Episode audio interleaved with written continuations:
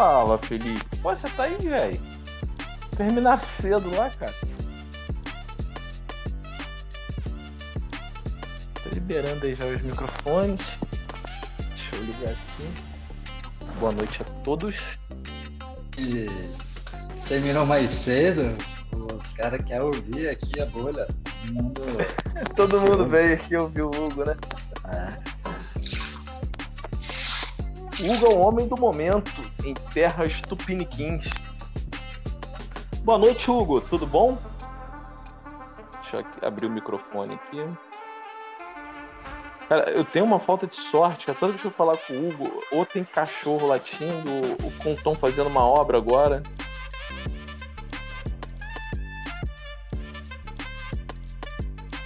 Boa noite a todos, todos bem-vindos. Sejam bem-vindos. E aí, Hugo, tudo bom? Como é que você está?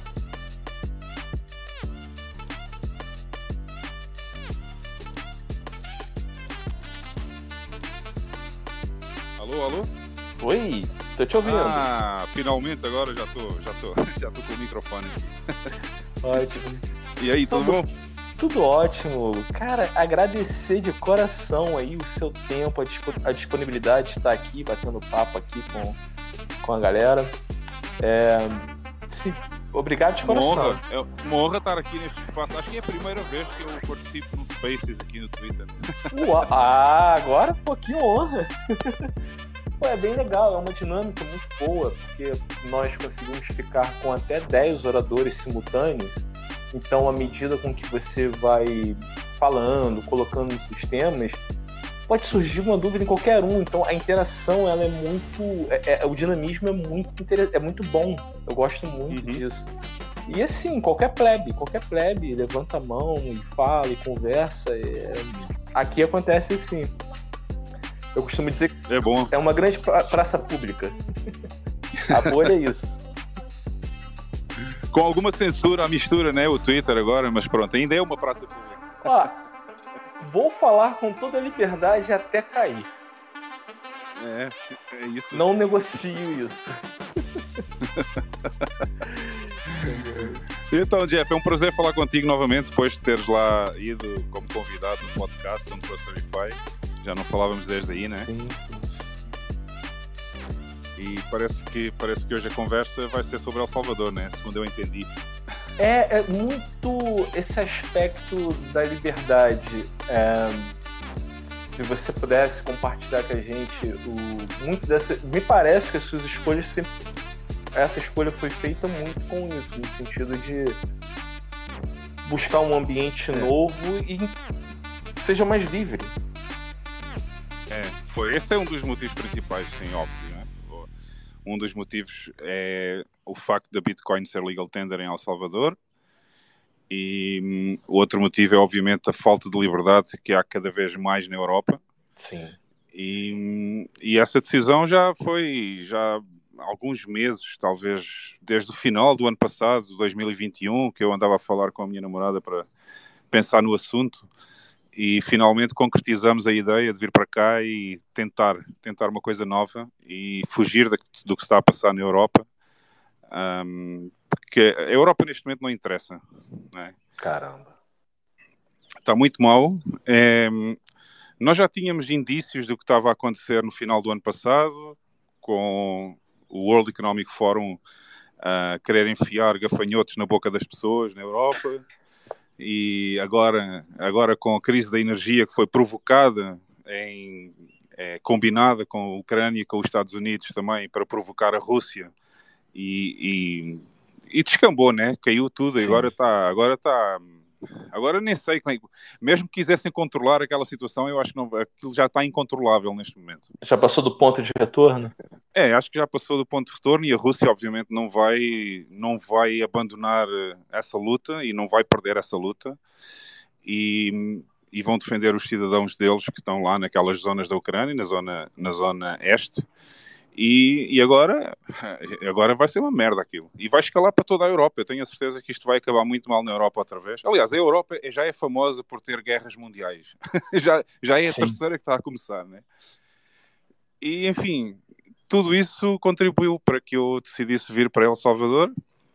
um país muito mais tranquilo, onde ninguém me impede de falar o que eu quero, ninguém me impede de fazer nada do que eu quero, uh, onde a Bitcoin é rei e, e as pessoas aqui são muito simpáticas, recebem bem toda a gente. Eu já conheci, estou aqui há quase duas semanas, nem duas semanas tem ainda, e já conheci pessoas de outros países que vieram para cá.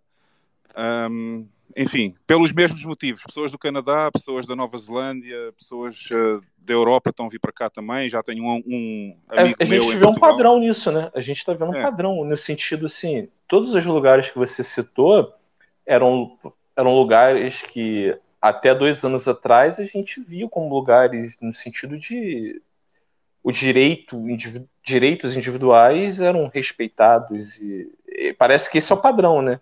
É, isso é. foi rompido e todo mundo correndo para uma ilha de liberdade. É, mas eu acho que este plano já estava na forja já há muito tempo e, e agora finalmente com, com a história da pandemia, começou com foi a história da pandemia, não é? E a pandemia serviu de desculpa para tudo, né? manter as pessoas em casa. Inclusivamente em Portugal aconteceu uma coisa que eu nunca tinha visto na minha vida. É, infelizmente já tenho 47 anos, gostava de ter 20 ainda, mas já tenho 47. E, e durante 47 anos eu nunca vi em Portugal acontecer o que aconteceu. Uh, foi este ano ou foi o ano passado? O ano passado, no final do ano passado, em que o governo ocupou casas das pessoas, ocupou propriedade privada para colocar. Uh, uh, imigrantes ilegais que existiam em Portugal, numa determinada zona lá em Portugal, junto ao mar, na costa oeste, e uh, ocuparam casas que estavam vazias, mas que eram propriedade privada, para pôr as pessoas lá dentro e ocuparam à força. E a partir desse momento eu dei um clique, né? caiu a ficha aqui na minha cabeça e eu pensei, ok, a propriedade privada acabou em Portugal. Este é o primeiro indício que já não há respeito pela propriedade privada, que é um dos direitos fundamentais, e Sim. a partir daí começou toda esta espiral de ver o que é que está a acontecer na Europa e todas estas coisas. E eu pensei, não, eu não vou ficar aqui, eu não vou compactuar com isso e, e, e, vou embora. E outra coisa muito importante também que eu não mencionei ainda é que neste momento todo o dinheiro que é pago em impostos nos países europeus e nos Estados Unidos está a servir para financiar a guerra na Ucrânia, para prolongar a guerra na Ucrânia o mais tempo possível, para favorecer, obviamente, o, o Military Industrial Complex americano, portanto, as empresas que fazem armamento de guerra. Sim. E os Estados Unidos também têm interesses económicos em que esta guerra continue, porque querem que a energia seja fornecida dos Estados Unidos para a Europa e não da Rússia. E eu não vou financiar esta guerra, nem vou financiar esse plano com os meus impostos, e portanto abandonei Portugal também nesse sentido, para não pagar mais impostos em Portugal, para não financiar esta, toda esta artimanha, toda esta guerra que eles estão a provocar na Europa. Caramba. É, essa sua decisão, Hugo, é, eu acho que é difícil né, mensurar essas coisas.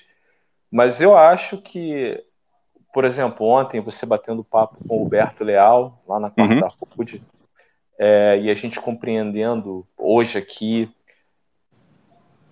Para mim, isso me bateu muito pesado ver você fazer essa escolha no sentido assim de, de ser inspirador sabe? Uhum. Porque aqui a gente também está sofrendo. Então já começou. Hoje, posso dizer, temos censura no Brasil. Uhum. A gente, um que a gente, como diferente da América, a gente aqui nunca tivemos o direito de, de, de, livre expressão. Só que a maneira com que está agora tá, tá, tá começando a ficar pesado. E assim, é eu adoraria encontrar uma ilha de liberdade. E quando você vê pessoas que têm valores ou partilham uma visão de mundo parecida com, com a nossa, é, assim, seria um sonho que, que El Salvador fosse o Vale de Gaudi. Uhum. É, mas assim, eu acho que o que você fez vai ter muito impacto na comunidade bitcoiner brasileira. É, eu espero que sim. Eu espero, eu espero pelo menos que, se tudo correr mal, pelo menos que sirva de inspiração a outras pessoas para, para procurar melhorar as suas vidas e, e, para virem para um. Pelo menos é um dos últimos bastiões que eu vejo no mundo ocidental em que ainda é possível ter uma vida normal, como tínhamos em Portugal há 20 anos atrás. Um, e inclusivamente já há uma pessoa em Portugal também, um Bitcoiner que é meu follower lá no, lá no Don't Trust Verify, também já uh, marcou viagem para El Salvador com a mulher e os filhos para virem cá, passar um mês para ver como é que é, Sim. se gostam do país. Ele também já está com intenções de largar. Ele é dentista em Portugal, tem duas clínicas grandes em Portugal, dentista, e já quer sair de lá, quer abandonar a profissão de dentista e quer vir para cá e e, ser, e ter uma vida tranquila. É o que as pessoas querem, ter uma vida tranquila e neste momento não nos deixam ter uma vida tranquila. É, eu não quero ter um senhor tomando todo o meu tempo, fruto do meu trabalho. E o tempo, o tempo é a palavra-chave. O tempo é o bem mais precioso que uma pessoa tem. E é precisamente o que a Bitcoin nos devolveu, foi o tempo. Nossa, é maravilhoso ouvir isso. Deixa eu te fazer uma pergunta. É, eu não pude acompanhar a entrevista toda ontem e uhum. é, queria deixar você livre assim para abordar outros aspectos, mas eu tenho duas perguntas para você. Uhum. Aqui, até por questões de narrativas e a mídia como é, o brasileiro ainda tem uma visão muito romantizada da Europa, que é um lugar. é, é, é, é exatamente, é uma é uma imagem muito idealizada, como toda idealização, ela é utópica. Então, assim, cara, as pessoas não fazem ideia do que estão acontecendo aí. Aí, se você pudesse ampliar um pouquinho esse cenário pro, para os brasileiros uhum. e também demistificar o que é El Salvador. Ok. É, é, é curioso que estás a fazer essa pergunta agora, porque hoje de manhã eu recebi uma mensagem no Twitter, uma mensagem, uma DM em privado, de um brasileiro que vive em Portugal e que, depois de ouvir a entrevista ontem também com o Roberto, ele mandou mensagem para mim dizer assim: Eu quero ir embora daqui da Europa com a minha mulher e uh, quero saber mais sobre El Salvador, quero saber onde é que eu posso ter informações para registrar para ter uma residência legal em, em El Salvador. Pronto, a fazer imensas perguntas que foram as coisas que eu passei há uns meses atrás, quando eu comecei a investigar como é que se poderia vir para cá, como é que se faz o processo legal, toda essa história.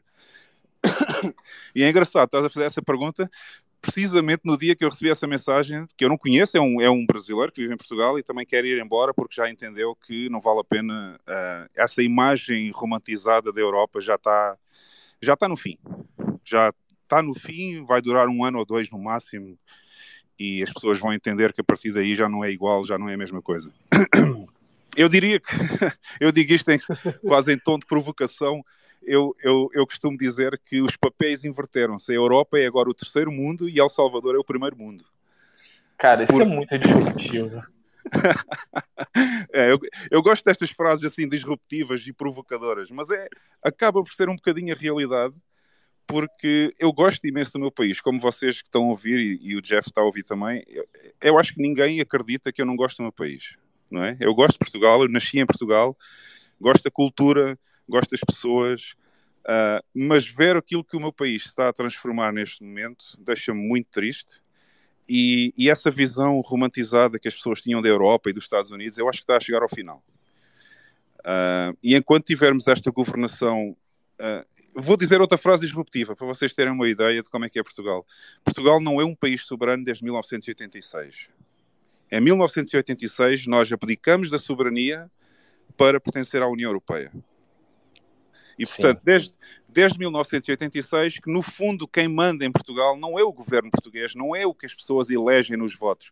Quem manda em Portugal desde 1986 é a União Europeia, são os burocratas que estão em Bruxelas e são os, os soldadinhos de chumbo do, do Fórum Económico Mundial. São essas pessoas que mandam em Portugal neste momento e é a eles que o primeiro-ministro, que em Portugal, como sabem, o primeiro-ministro é que é o chefe do governo, não é o presidente da República, e é a essas pessoas que o primeiro-ministro responde e dá contas do que acontece em Portugal. E isso deixa-me muito triste o meu país ter chegado a este ponto desde 1986, eu tinha 11 anos em 1986, lembro-me perfeitamente de quando entramos na União Europeia, foi uma euforia completa em Portugal, vamos entrar para a União Europeia, vamos melhorar as nossas vidas, vai ser primeiro mundo aqui em Portugal. Tudo mentira, tudo mentira. A única coisa que entrou em Portugal foram estradas e autoestradas e, e algumas infraestruturas desse tipo e o resto mantém-se tudo igual. As pessoas continuam a ganhar pouco, as pessoas continuam a ter dificuldades na, nas suas vidas. Arruinaram a indústria completa. Por exemplo, Portugal tinha das maiores indústrias de pesca do mundo. A indústria Eu de pesca foi toda. que é. o, o, a indústria pesqueira de Portugal fosse tipo uma potência. Era Portugal e Espanha tinham das maiores. Hoje em dia é a Espanha que tem a maior frota pesqueira do mundo. E Portugal e Espanha dividiam esse espaço basicamente na pesca, no, dada a nossa situação geográfica, estar no Oceano Atlântico, estar junto ao Mediterrâneo, toda essa história tínhamos uma das maiores frotas de pesca do mundo que foi completamente destruída pela União Europeia. Pagaram aos armadores, aos donos dos barcos de pesca para abater os barcos e eles ficaram com o dinheiro e deixaram de fazer pesca em Portugal. Nós agora importamos peixe. Um país como Portugal, que está ao lado de um oceano, importa peixe de Espanha. Ok?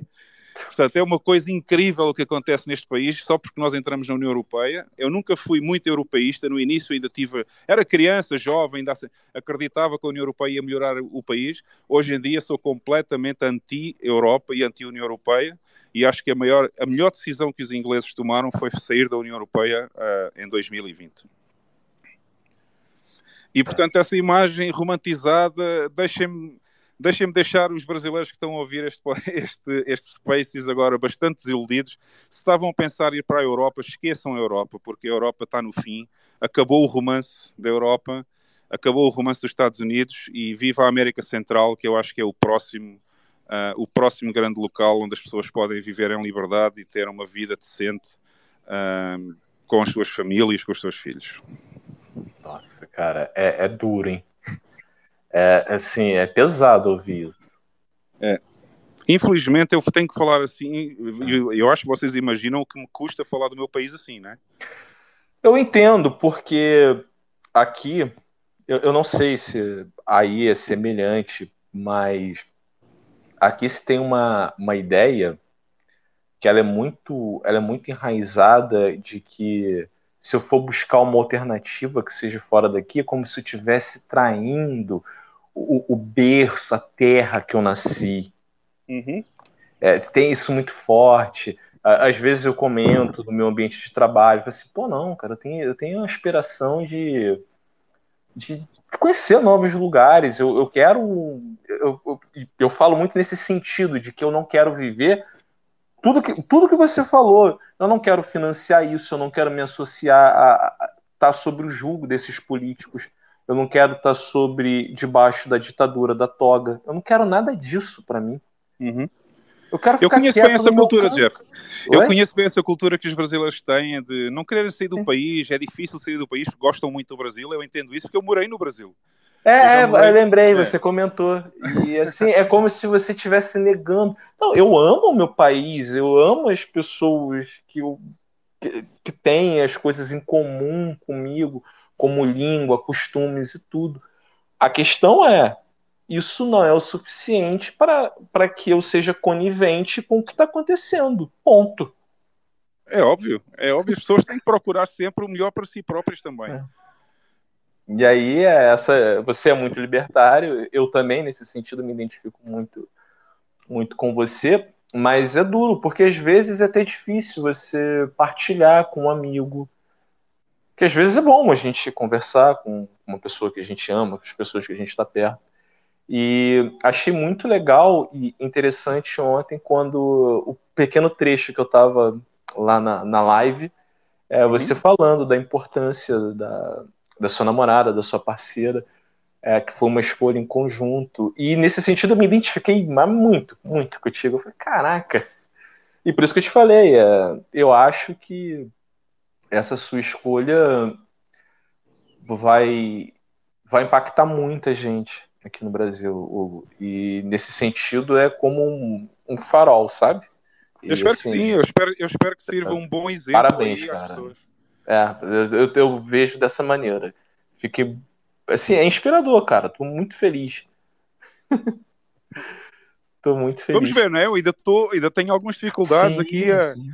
Porque eu cheguei cá, não tenho casa, eu estou no Airbnb, não tenho casa ainda própria, temos, temos estado à procura de uma casa para arrendar ou para comprar. Pronto, tem aquelas dificuldades logísticas de quem chega a um país, não tem nada, não é? Sim. E a única coisa que eu trouxe comigo foi uma mochila com roupa e a minha, e a minha cold wallet. Muito bom. Muito bom, cara. Muito bom. E quem tem uma cold wallet com Bitcoin tem tudo. Tem tudo. Eu não preciso mais nada. Eu consigo viajar de um país para o outro. Trouxe todo, todo o meu net value, digamos assim, numa, numa canetinha USB. E está aí, está aí a prova física, não é? Que a Bitcoin funciona. É maravilhoso, é maravilhoso isso. O... É, muito bom, é muito bom ter esta sensação de liberdade que a Bitcoin transmite às pessoas.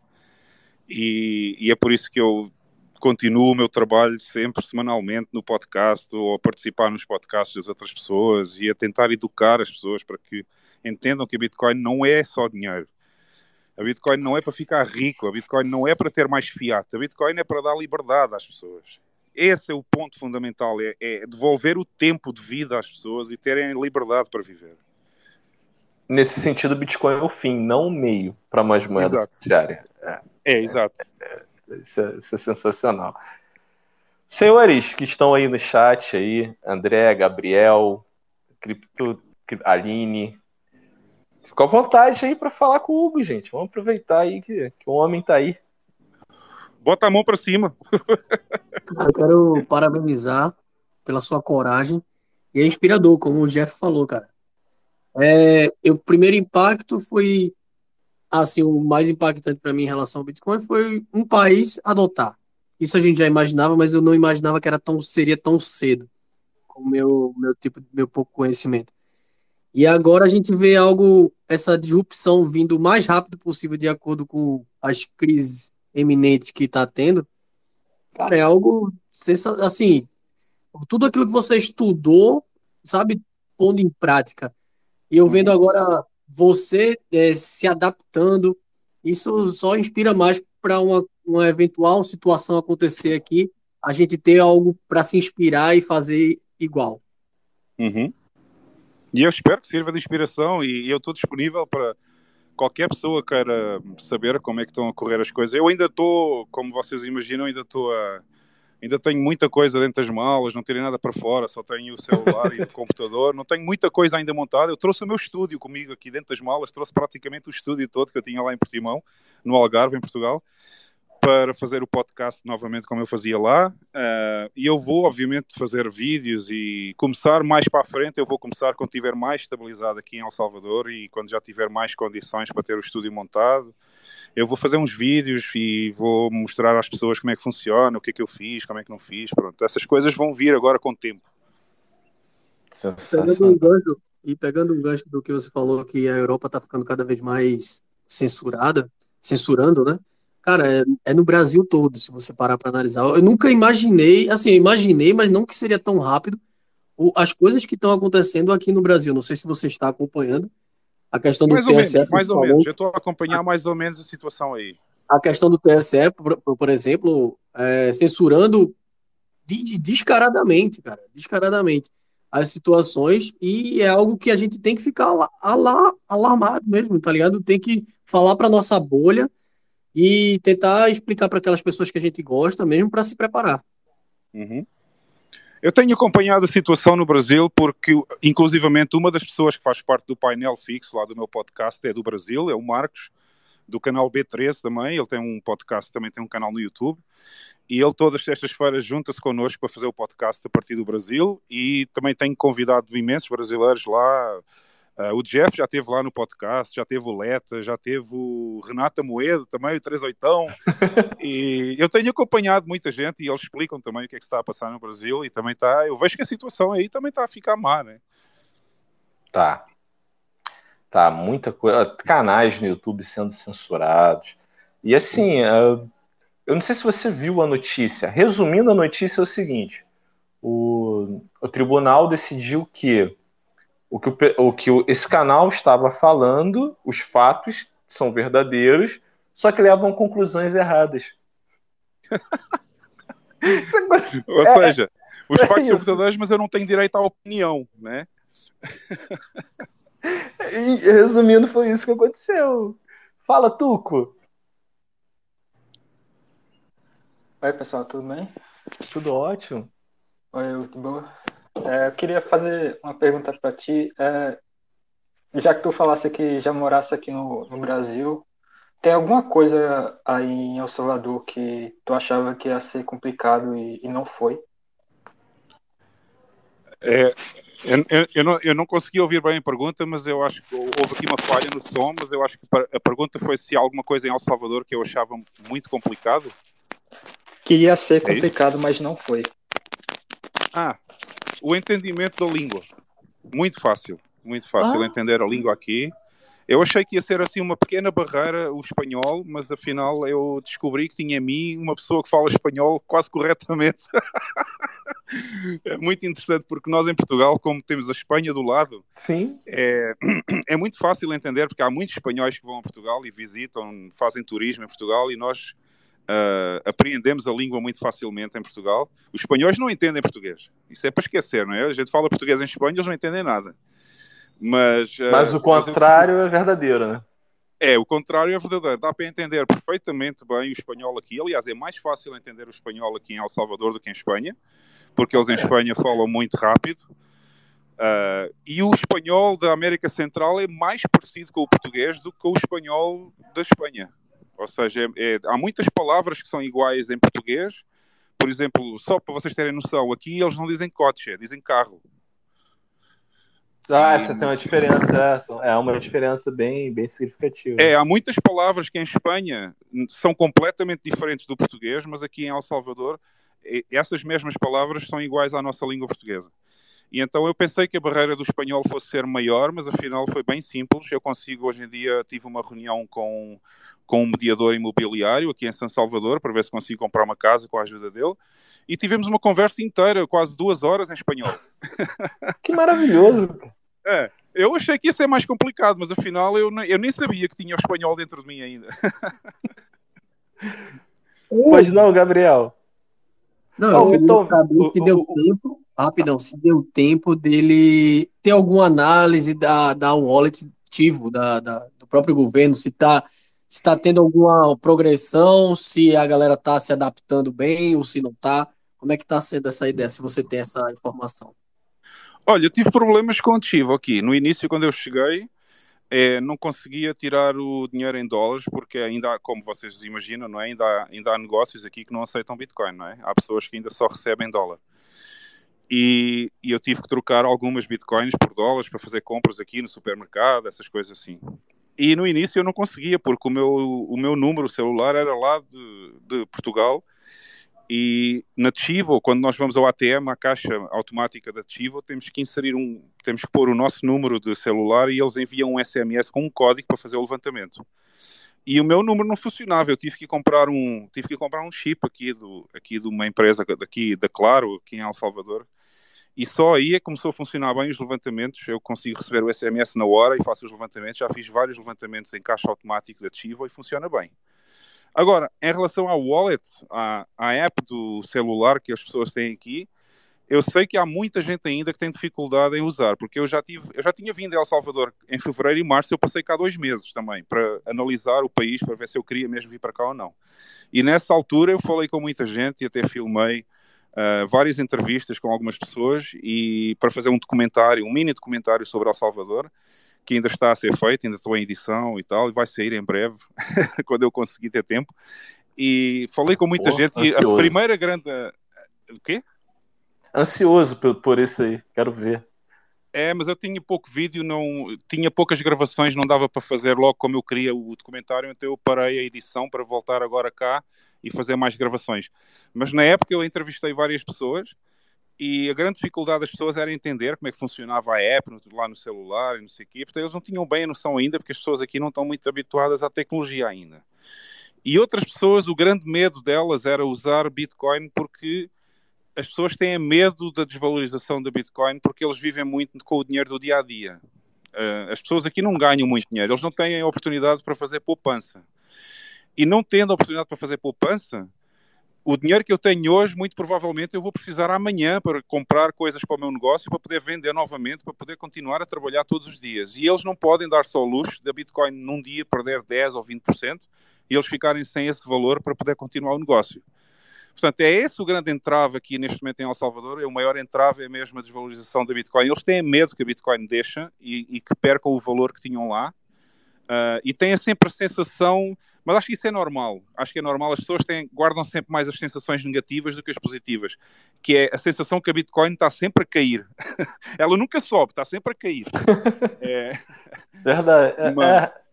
É. Não, é então esse assim... é o eu acho que a barreira principal é mesmo a tecnologia e é o medo que a Bitcoin desvalorize e depois eles precisam do dinheiro no dia a seguir e não têm. É só isso. Mas de resto, eu acho que com o tempo e com a educação financeira as pessoas vão lá. Vai demorar algum tempo, obviamente, mas as pessoas vão lá. Fala, Aline. Aline? Oi, oi, oi, oi. Oi. É... Boa noite, Hugo. Olá, Aline. Oi, boa noite. É, eu tenho duas perguntas, tá? Se uma delas for em descrição, você não precisa responder. Ok. Uh... Provavelmente é. Não, tô brincando. É, né, se eu já comecei com essa voz docinho, é, nessa tua mudança, você tem criança que, que foi junto com você? E tem a pergunta 2 é... Ouvi. Desculpa, Alina, não criança. ouvi. Criança. Ah, não, não. Não, não temos criança. Ah, essa não. era a pergunta que seria de indescritivo. Então, não, não foi indiscrição.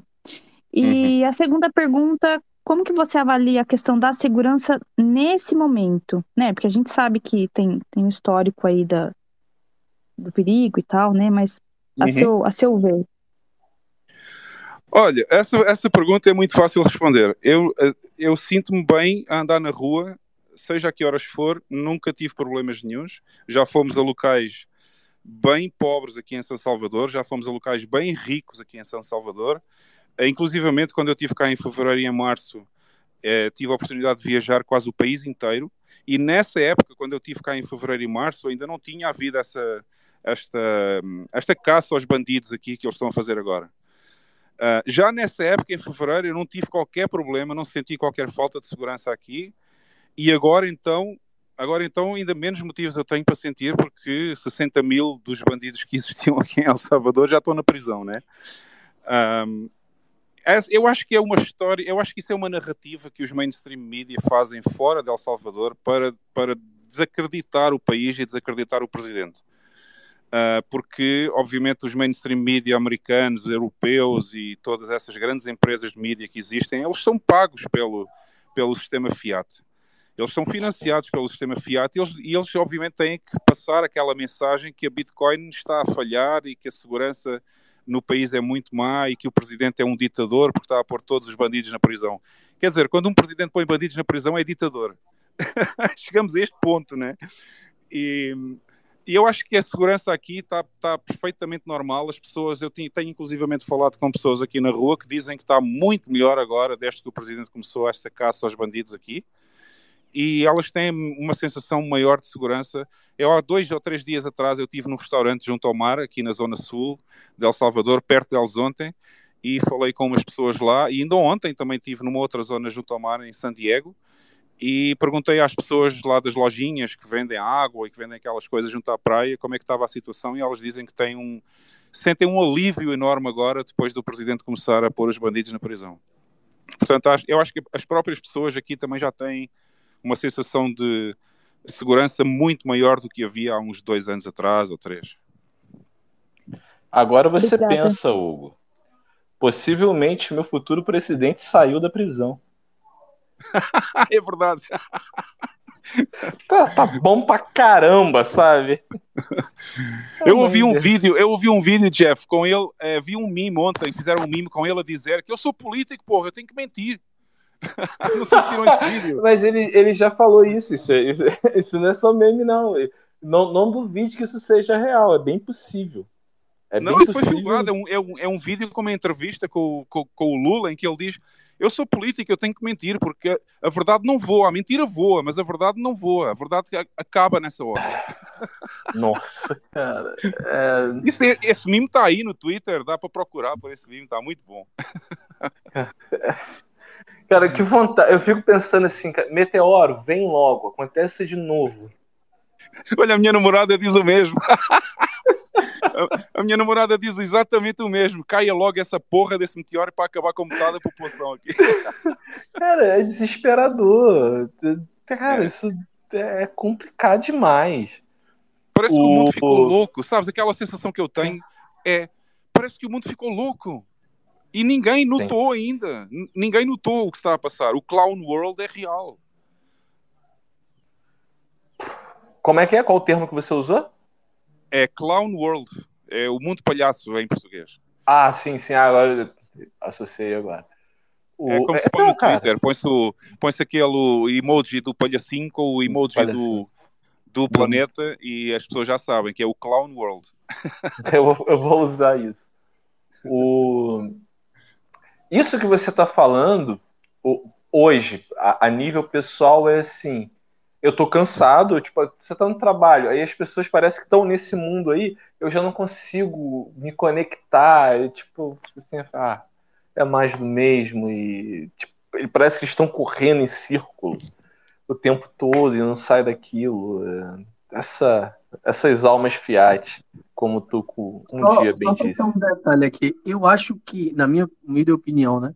Eu acho que o mundo não ficou louco, entendeu? Eu acho que a questão da internet, a descentralização que está a disrupção, tá mostrando, tá dando o ar para algumas pessoas e aí algumas pessoas ainda continuam naquele marasmo, naquela antiguidade, entendeu? Naquele cabresto. E aí tá vendo essa, essa divisão de mentalidades entre as pessoas. Um que quer continuar naquele sistema e os outros querem melhorar cada vez mais. Os seres humanos querem evoluir. Eu acho que essa, essa questão de loucura estava muito oculta, estava escondida, sabe? Pelo mainstream, uhum. pela galera principal. Olha, essa história aí, essa história está uh, muito agora a começar na Europa. Eu ouvi ontem umas notícias, não sei se vocês acompanham. Eu gosto muito de acompanhar esse canal no YouTube, que é o Redacted. Eu falei nessa entrevista do, com o Berto ontem, eu falei nesse canal também. É um casal americano que eram jornalistas da Fox, vieram morar para Portugal. Eles vivem no Porto agora, no Norte, e fazem um, têm um canal do YouTube que já tem 1 milhão e 300 mil pessoas, já assim, em pouco tempo, em um ano. E eles fazem notícias bem à séria mesmo. Fazem um podcast muito bem feito, com uma equipa de produção e tudo lá. E, e eles ontem falaram nisso, que na Europa está a começar um sentimento de guerra civil. Ou seja, estão, o mesmo sentimento que, está, que já está há algum tempo mais nos Estados Unidos, em que as pessoas estão completamente uh, bipolarizadas entre os democratas e os republicanos e está a haver um grande confronto de ideologias na, nos Estados Unidos.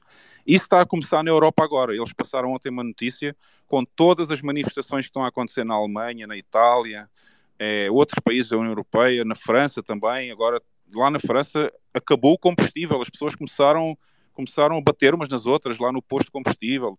Está tá uma situação incrível. E eu acho que pegando, a mesma ideologia só pegando esse gancho aí rapidinho, o líder chinês falou, e quem sou eu para desmentir, né? Falou que vai existir várias revoluções coloridas pelo mundo, e é isso. é. E, no, e na União Europeia eu acho que está esse, esse, sentimento da guerra civil está a começar agora a aparecer na mente das pessoas, está, está a entrar na mentalidade das pessoas. Há muita gente que está contra o que está a acontecer na Europa, há muita gente que está a favor e ninguém se consegue entender e está cada vez maior a barreira entre esses dois grupos. É. Essa, essa é uma crescente que dá para notar mundo afora. Fala, Vitão. Vitor? Fala com a gente. Fala, galera, beleza? E aí, Vitor Visão Libertária, tudo bem? Tudo bom, Hugo? Hugo, esse aí merece um, um merece estar lá no, no, no podcast. Esse é, não, sem não, dúvida. Porque você já viu lá o da Madu? Ela me levou e o podcast dela faliu, cara. Não me leva. eu fiquei com medo. Eu fiquei com medo depois disso. Esse é muito boa. Fica à vontade aí, Vitor. O que, que você manda? A, a, a cozinheira dele. Oi? foi para El Salvador e ficou mais ganhou peso. Tô achando que a cozinheira dele tá era melhor que a cozinheira lá em Portugal. Eu acho que ele tem que trocar de cozinheira para tentar manter o peso.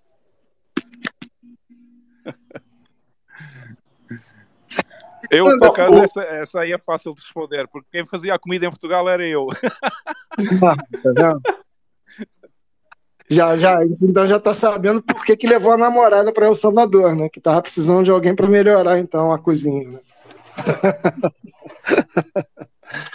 Ô, Hugo, eu queria saber de você aí. É, a gente sabe que o setor imobiliário lá em Portugal tá, tá nas alturas.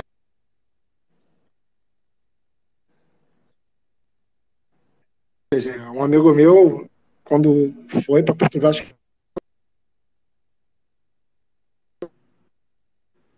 um ano atrás já tinha quase que dobrado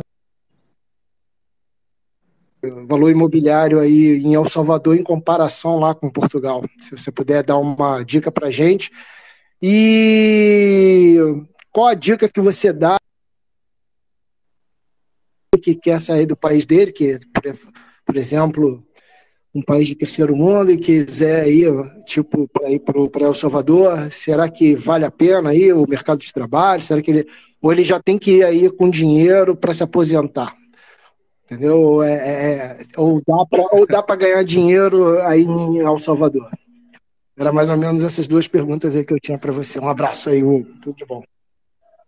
Um abraço, eu vou, um abraço, eu vou responder então. A primeira pergunta é uma coisa que eu também não, também não imaginava que já tivesse assim, mas o, o mercado imobiliário em El Salvador está mais caro que em Portugal. Está complicado aqui. É, está complicado porque as pessoas aqui, é, as pessoas aqui nunca tiveram esta oportunidade de ganhar assim tanto dinheiro e agora com muito estrangeiro a vir para cá e eles sabem que os estrangeiros que vêm para cá têm Bitcoin e eles acham que todos os Bitcoins são milionários. Eu estou ferrado. Então é assim. É, é, muito, é muito complicado comprar uma casa se for naquela zona conhecida, assim, El Zonte, assim, em frente ao mar, aquelas zonas todas da praia, tudo isso assim é muito complicado, já está muito caro aqui. É, agora, há umas pérolas escondidas, é preciso encontrar as pérolas aqui, né? É, é muito possível comprar aqui um terreno e uma casa bem barata ainda, mas é preciso procurar muito, que é isso que eu estou a fazer agora. É, eu não quero, eu não quero ir para Elzonte comprar mil metros quadrados de um terreno por um milhão de dólares, que é o que eles pedem lá. É, um, um terreno com mil ou dois mil metros quadrados já está a um milhão de dólares, assim, uma loucura. Caramba. Eles nunca viram esse dinheiro na vida, né? As pessoas têm um terreno em frente à praia com dois mil metros quadrados e uma casinha lá dentro e, e, e chega lá um americano e compra. Eles pagam um milhão de dólares e eles nunca viram esse dinheiro na vida, vendem, vendem tudo. E, e aí fica complicado se quiseres morar em frente ao mar, se quiseres ter aquela, assim, aquela casa em frente ao mar, na praia, não sei o quê, já está muito complicado aqui. Mas é possível encontrar ainda, ainda é possível encontrar coisas boas, eu tenho estado a procurar aqui também, e encontramos muitas possibilidades de, de terrenos baratos, com casas um pouco mais antigas, mas que é possível comprar e renovar, fazer assim uma obra. E essa parte, pronto, essa parte ainda é possível encontrar aqui em El Salvador, é possível encontrar ainda terrenos mais baratos que em Portugal e casas mais baratas. Agora, a segunda pergunta do, do Vitor, que era relativamente ao trabalho, é assim: eu obviamente não vim para cá a pensar que vou trabalhar para alguém, eu não vim cá a procurar emprego. Eu, tinha, eu quando vim para cá, eu já sabia que podia vir para cá e ficar algum tempo com as bitcoins que eu tenho, dá para ficar aqui algum tempo e entretanto eu vou tentar começar um negócio meu, vou fazer outras coisas, mas trabalhar para mim porque o mercado do emprego aqui em El Salvador, eu não sei bem como é que está, mas não me parece que seja assim muito, muito fácil encontrar emprego. Ainda por cima com a questão da língua, né? Porque tem que se falar espanhol bem. E então eu eu estou a pensar é fazer negócio meu próprio aqui. Sim, sim. Mas sem dúvida, a pergunta do Vitor era mais no sentido: quem tem que trabalhar para viver ainda é mais fácil ir para El Salvador? Não, não é, não é. Se a pessoa já tiver o dinheiro ou o Bitcoin suficiente para vir para cá e ter uma vida eh, para fazer a aposentadoria tranquilo, é bem mais fácil, né?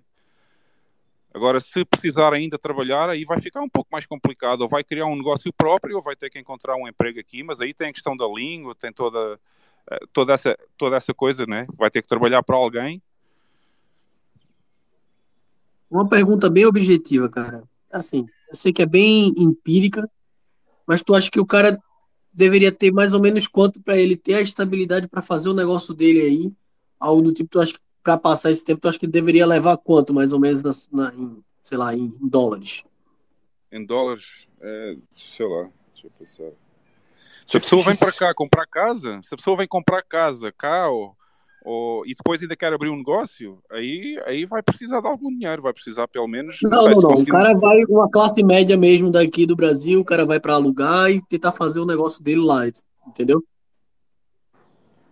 Mas, Bom, sim. aí a minha, a, a minha, recomendação nesse sentido é que tenha pelo menos o dinheiro suficiente para poder arrendar um ano ou dois até, ter um, até ter um rendimento estabilizado. E nesse sentido, as rendas aqui vão desde os 700 dólares, 800 dólares, até aos 1500 ou 2000. Aí já depende de onde é que a pessoa quer arrendar uma casa, né? Mas é possível encontrar casa para arrendar aqui por 700, 800 dólares, assim.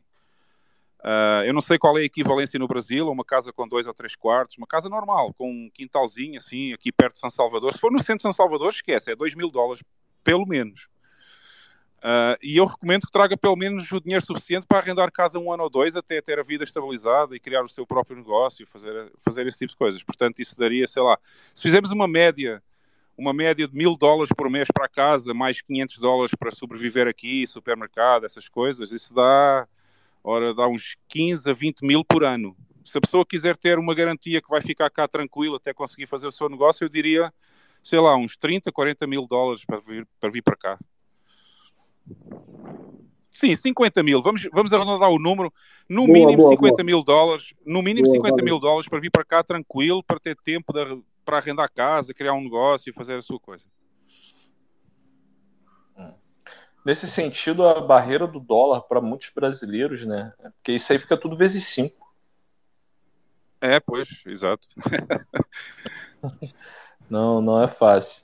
Eu imagino. Mas é assim, eu não estou a dizer, eu não estou a dizer que é impossível, mas é assim, para a pessoa ficar com uma garantia, com uma segurança que pode ficar aqui um ano ou dois a tentar criar a sua vida e criar o seu negócio, é, para ficar tranquilo, eu diria 50 mil, mas eu não digo que seja impossível vir com menos, né?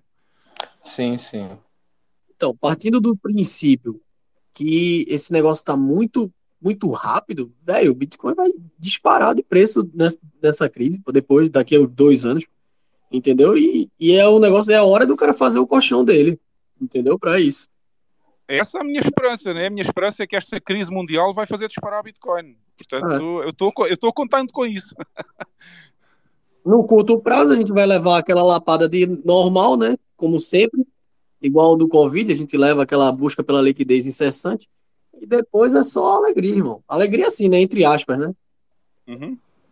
E assim, eu queria te perguntar, tu achas que tem uma, uma grande potencial de virar uma Miami, assim, o, o El Salvador?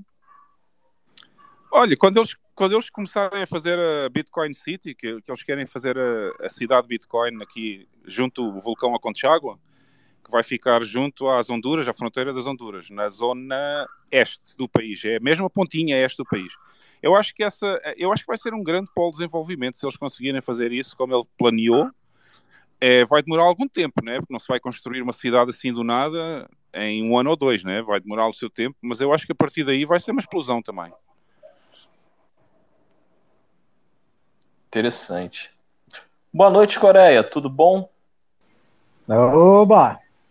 Salve! Cara, que honra tê-lo aqui. Cara, hoje tá, tá, tá bonito demais. Não sei se você já teve a oportunidade de conhecer o Hugo. Cara, eu já vi ele em algumas postagens, até eu não seguia ele, agora comecei a seguir. Mas tá, tá assim, se você quiser deixar para eu falar depois, pode deixar, não tem problema não. Tá, tá divertido ele falar. Tá ótimo, é. Tem contribuído muito aí. O, aqui no Brasil, aqui, aqui na bolha, tá? na bolha brasileira aqui no Twitter, para contextualizar para você, Hugo, surgiu um aplicativo aí, é, eu sei muito por alto, o Coreia vai poder falar melhor dele, e ele está remunerando, né? Ele está tá dando recompensas em alguns satoshis. Uhum. E aí, isso entrou no hype aqui, todo mundo falando. E eu vi um Twitter assim que me chegou muito. Eu falei assim, pô, um que eu penso que não existe Satoshi de graça. Então eu quero saber o, o quanto eu sou o produto nisso daí. não, o Satoshi, Satoshi não é de graça mesmo, mesmo. é, é, é, é, a moeda mais difícil do mundo. É, você pode falar bem disso como minerador. É, eu faço mineração. É, essa é outra coisa que eu também, quando eu decidi vir para cá, eu tinha essa garantia, tinha essa segurança, né? Porque eu faço mineração. Uh, eu tenho oito, tenho oito mineradores e agora também comecei há uma semana o meu node, uh, o meu full node com Node Lightning também e já estou a fazer bastantes transações um, e espero que a mineração e o, e o Node Lightning também comece a produzir alguns satoshis para mim, né? Um, Hugo, por isso é... eu também tinha essa garantia quando eu vim para cá. Ficou mais fácil para mim, digamos assim. Ou seja, eu não, eu, eu não vim para cá já tendo que procurar emprego logo no dia seguinte, né? Nem tenho que começar um negócio já no próximo mês. Eu tinha essa garantia que eu tenho esse rendimento em satoshis. Hugo, falando em, em Lightning, é, seu Node Lightning, é, você, che... você conhece o, o Diego? Diego Collin? Conheço, ele esteve no podcast já, no meu podcast. Pô, eu, eu não tô sabendo, cara. Você tem que, tem que passar essas coisas aí pra nós. Eu, eu, faço, eu faço a publicação em todos os grupos brasileiros que eu encontro, mas ninguém vai lá ver. Não, não, mas agora você ganhou. Você, você, você tá lá no YouTube? Eu tô tá? no YouTube, tá, tá. Não sei se tá aí, se o Jeff colocou algum link aí no. Space, eu vou colocar aqui não. Então não, não, não, não, seja por isso. Então, os, que eu, os que eu assisti, eu vou ficar postando pro pessoal. Tem um monte de pessoal que me segue que é que nem eu, assim, tem muito tempo livre para fazer as coisas. Porque você tava falando, né, que você, é, você durante um tempo tava tava fazendo sua própria comida. Aqui em casa, quem lava, cozinha, faz as coisas sou eu. Então, eu tenho muito tempo livre para ouvir os podcasts. Então, eu vou colocar no, na TV e vou, vou maratonar, cara. Não sabia dessas coisas. Então, você já ganhou, já ganhou um inscrito, já ganhou um seguidor, já ganhou um ouvinte. Isso eu garanto. Pô, obrigado, então. Obrigado aí. Coreia é um do. Precisando aí de empregada, tô à disposição, tá? Eu também sou vagabundo, que nem você tava falando, muito tempo livre, entendeu? Tô precisando ganhar meu posso, pode pagar não, não, não, não, mas é satoshi, tá tranquilo, tá? Não, mas é, é, é, é no, no quesito, no comunidade aí, pô, vagabundo do Bitcoin, pô. não, pô, mas eu tô falando assim, que não faz nada entre aspas, né? Porque faz um monte de coisa, mas pelo menos dá para colocar o, o, o podcast para ouvir enquanto você lava a louça, faz lá um ovinho frito, entendeu?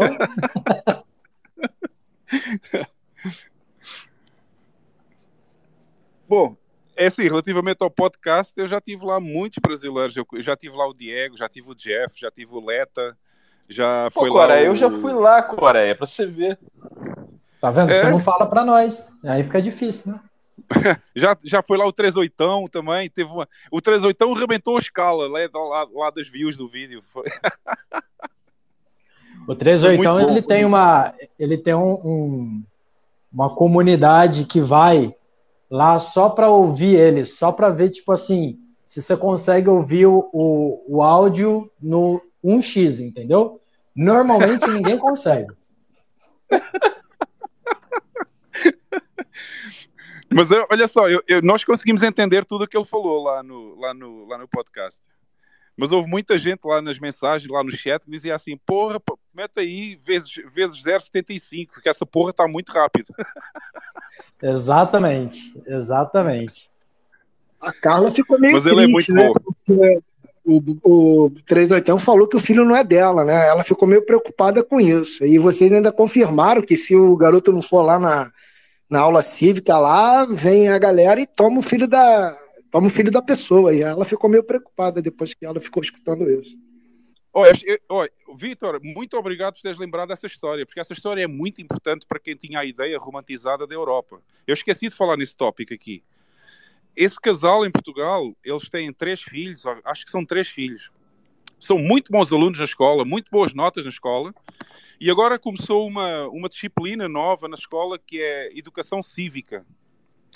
E nessa Educação Cívica, eles ensinam que não tem mal nenhum uma criança com 10 anos querer mudar de sexo, por exemplo. Ah.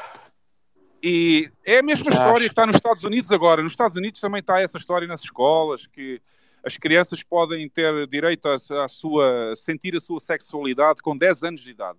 ok? E em Portugal estão a fazer a mesma coisa. E esse casal em Portugal decidiu tirar os filhos dessa aula. Eles não, eles não autorizaram que os filhos fossem nessa aula. E o que aconteceu foi que o governo em Portugal pôs o casal em, em, em tribunal para que as crianças, a partir do momento que entram da escola, da porta da escola para dentro, quem manda nos filhos deles é a escola. Olha só o ponto que essa merda chegou em Portugal, meu. Pesado isso, sim. É muito mal, mas ele agora está em tribunal ainda, já processou o Estado português, já está. Felizmente eles têm bastante dinheiro, é um casal que tem muito dinheiro e podem fazer essas coisas, não é? E processaram o Estado, conseguiram evitar temporariamente que a escola obrigasse os filhos a frequentar essa aula. E não sei como é que isso vai acabar ainda, porque isso ainda está lá em tribunal de família, não sei o quê, querem tirar os filhos aos pais, uma confusão. Está tá uma, tá uma merda essa história lá. Cara, pesado isso. É, aqui no Brasil, um ou outro aí, é, político aí, ano passado, eu vi indo nessa direção de que a criança não é, não é propriedade dos pais. Aqui, aqui tá começando a se ensaiar isso assim, muito numa área é, começa cinzenta, por aí, assim. come- começa por aí, Jeff, né? Começa por aí. A criança não é propriedade de ninguém, né? É. E até certo ponto é uma ideia que as pessoas concordam, né? Porque a- a criança é uma pessoa, a pessoa não tem que ter um dono. E, e eles começam a suavizar a ideia por aí, não é? Que a criança não tem dono, não sei o quê, mas depois, depois começam a passar para o outro lado, que é quem manda na criança é o Estado. É, é, esse é o problema. Esse é o problema. E aqui isso é- a gente ouviu isso. Ah, cara, aí o que te falo. É, eu espero muito que a América Central seja literalmente esse reduto de liberdade, porque tá, tá complicado o agigantamento do Estado. Eu recentemente eu fiz um, eu dublei um vídeo em que o vídeo cita de forma muito bonita, quase que poética, que a humanidade sempre está à altura dos desafios. E como a gente já está vivendo essa- esse mundo distópico, que o Bitcoin seja esse contraponto, cara. Porque tá, tá como tem um grupo aqui no Brasil, tá difícil tancar.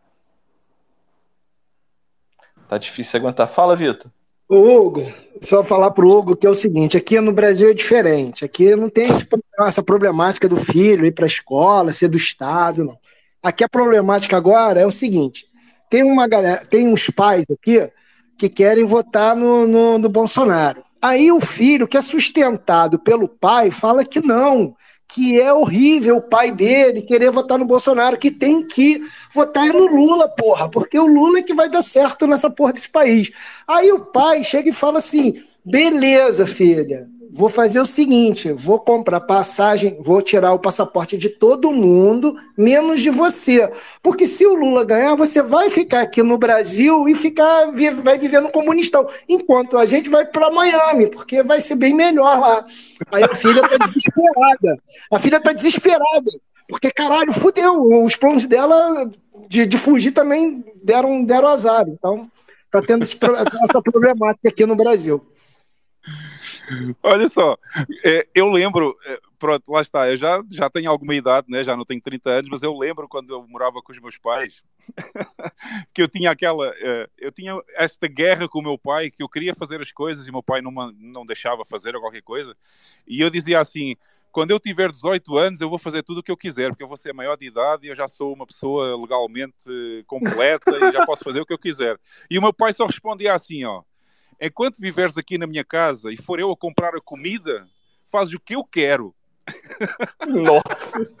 Bom pai que você teve. Parabéns. Eu tive, eu tive um bom pai, felizmente eu tive muito bom pai, porque ele, ele deu-me esta educação que é, quando nós somos crianças, é, sentimos uma educação muito dura, mas depois quando chegamos aos 30 anos ou aos 40 anos, sentimos assim, foi a melhor coisa que o meu pai me ensinou. Eu também eu- comigo foi bem isso também. Bem isso também. Leonardo, salve, salve, Leonardo. Boa noite. Opa, boa noite. Beleza, pessoal? Eu queria fazer uma pergunta para o Hugo, voltando ao assunto de El Salvador, com relação à segurança. É, eu, eu mandei uma, eu li, eu li uma matéria que o Bukele está botando para fuder com a bandidagem, e ele está fazendo uma limpa. A gente sabe que o histórico da América Central, né, que tem esse, esse sicário de cartéis aí, é, é, é muito doido, né, essa, essa, história aí da América Central com esse tipo de, de crime. Se ele não tem receio dessa galera começar a ficar visando os bitcoins, assim, porque até então é, tem muito desconhecimento, né, mas quando essa galera tiver noção de que o cara, de repente, ele faz a própria custódia, ou ele guarda isso em casa, ou ele esconde, ou ele tem uma, uma metal wallet, ou ele ele não tem um receio de, de isso, sei lá, ter quadrilhas especializadas no futuro e isso ameaçar aí um pouco dessa, dessa imigração aí para El Salvador? Essa é uma boa pergunta. Um, eu obviamente não é que ninguém gosta de ser perseguido porque tem Bitcoin e, é sempre uma complicação, já que nós fazemos a custódia do nosso próprio dinheiro, agora a responsabilidade é nossa, né? já não é do banco. Então fica, é, fica sempre esse receio que a pessoa, quando se expõe muito, ou quando é muito conhecida, ou, ou aparece em muitos vídeos, sei lá, qualquer coisa assim, que possa vir a ser um alvo. Mas eu acho, é assim, é, eu não, eu não vejo, eu olho para, eu olho para essa bandidagem aqui que ele, que ele está a pôr na prisão, eu não vejo ninguém com capacidade para entender o que é que é uma wallet. Sinceramente, eu não vejo ninguém. Caramba. Um... Hã? Não, eu estou surpreso. É assim, é, eu, eu tenho visto, porque eu mesmo em Portugal, antes de vir para cá, eu acompanhava as notícias aqui em El Salvador, no YouTube, porque eles têm um canal aqui que é o MBN, se não me engano, é, que passa as notícias no YouTube, passa na televisão e no YouTube em simultâneo. E eu via muitas notícias de El Salvador lá para saber como é que estava a situação política aqui, da bandidagem também, essas coisas todas. Eu não vi, é, sinceramente, eu não vejo que essas pessoas tenham capacidade para fazer isso ainda. Ok? Pode vir a acontecer no futuro, não digo que não, tudo pode acontecer daqui a 5, 10 anos. Mas neste momento, eles viviam de cobrança de renda. Quer dizer, eles iam aos negócios cobrar renda como se fosse máfia nos Estados Unidos. Era assim que eles viviam cá. Eu não estou a imaginar essa gente a chegar ao pé de uma pessoa e saber que aquilo é uma cold wallet, ou saber que tem o código A, o código B, ou qualquer coisa assim. Eles nem sabem como é que funciona essa porra. é, a minha questão, porque assim, você é um cara que está dando a cara a tapa aí, né? O, o, o Grande Coreia aí é o cara que está aí no OPSEC, longo e talvez ele não, não, não se revele, né? Mas essa com, com essa com essa preocupação mesmo de você estar tá botando a cara, mas é aqui a gente vive num país que a, a galera do crime é muito engenhosa, né, cara? Todo dia a gente tá assim vendo um golpe novo, tem coisas assim que não surpreende, mas de repente aparece um negócio que tão mirabolante, sabe? Se o cara, pô, dedicasse um pouco do conhecimento dele de é, é, para coisa ruim, para coisa boa, cara, a gente já está num, num, país aí gigante voando, mas é o urubu do Pix, é, é o e-mail com o phishing, é você tá recebendo, vai receber uma herança em dólar, é uma loucura, cara, o dia inteiro. Mas está respondido aí. Eu espero que você tenha muito sucesso aí e que inspire mais pessoas a, a ir aí para El Salvador. Um dia eu pretendo ir aí dar uma volta para conhecer e vou pagar um, um café para você aí com o maior prazer. Um abraço. um café ou um shopping também pode ser. também, com certeza. Um abraço, gente. Obrigado, Ô, Leonardo, olha só. Leonardo, olha só. É, eu já morei no Brasil e eu, eu também conheci a cultura aí da bandidagem no Brasil, né? Eu sei como é que funciona aí. E eu posso dizer o seguinte: eu posso dizer que o bandido brasileiro é mil vezes mais evoluído que o bandido aqui em El Salvador, meu. Caraca, que loucura. Essa história aí do... Você conheceu o Rio de Janeiro, né? Hã? Não, pode concluir, perdão, pode concluir. Eu, eu ia só dizer que essa história aí do todo dia surgem coisas novas na bandidagem no Brasil, não sei o quê. Isso é verdade, eu sei que é verdade, porque o, o bandido no Brasil tem muito mais imaginação do que aqui em El Salvador. Eu acho que o bandido aqui está muito atrasado ainda.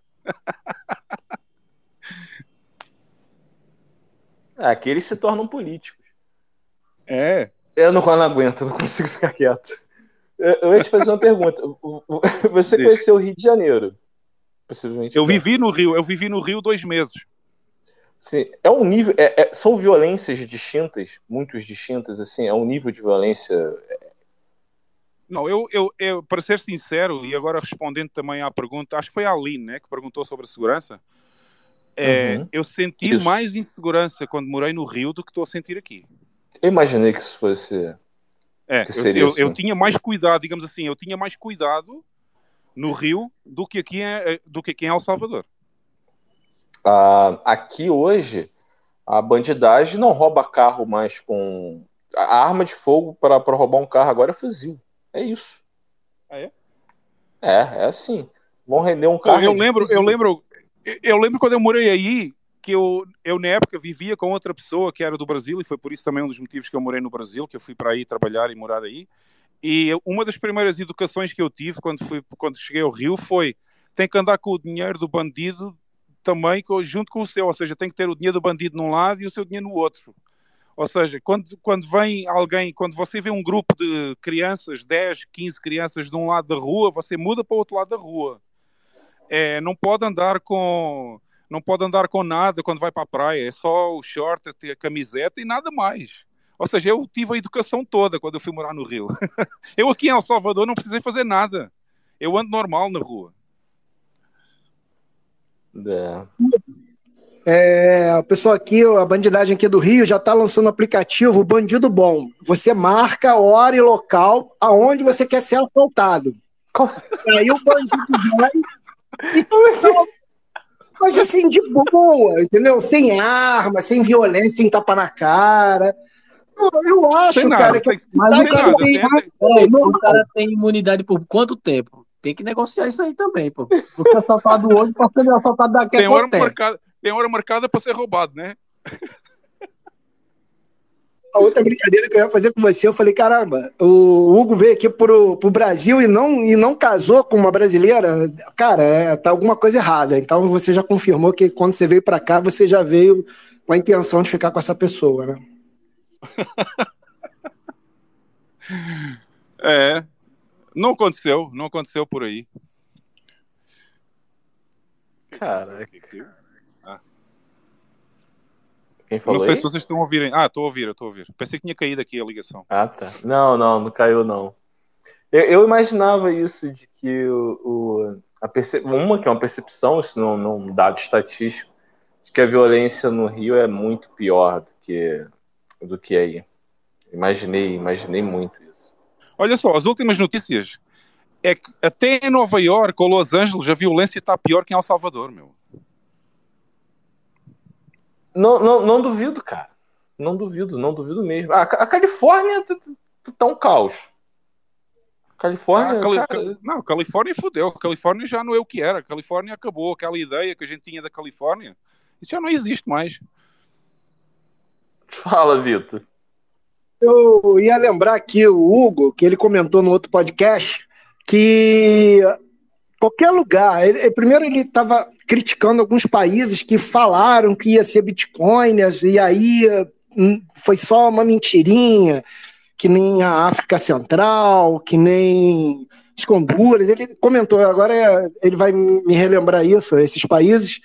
E eu queria que ele contasse a história que quando ele foi para aí, os chitconheiros também foram para ir para El Salvador, só que não, não deram frutos. Eu queria é. que ele recontasse essa história. Um abraço. Essa é boa, não conheço não.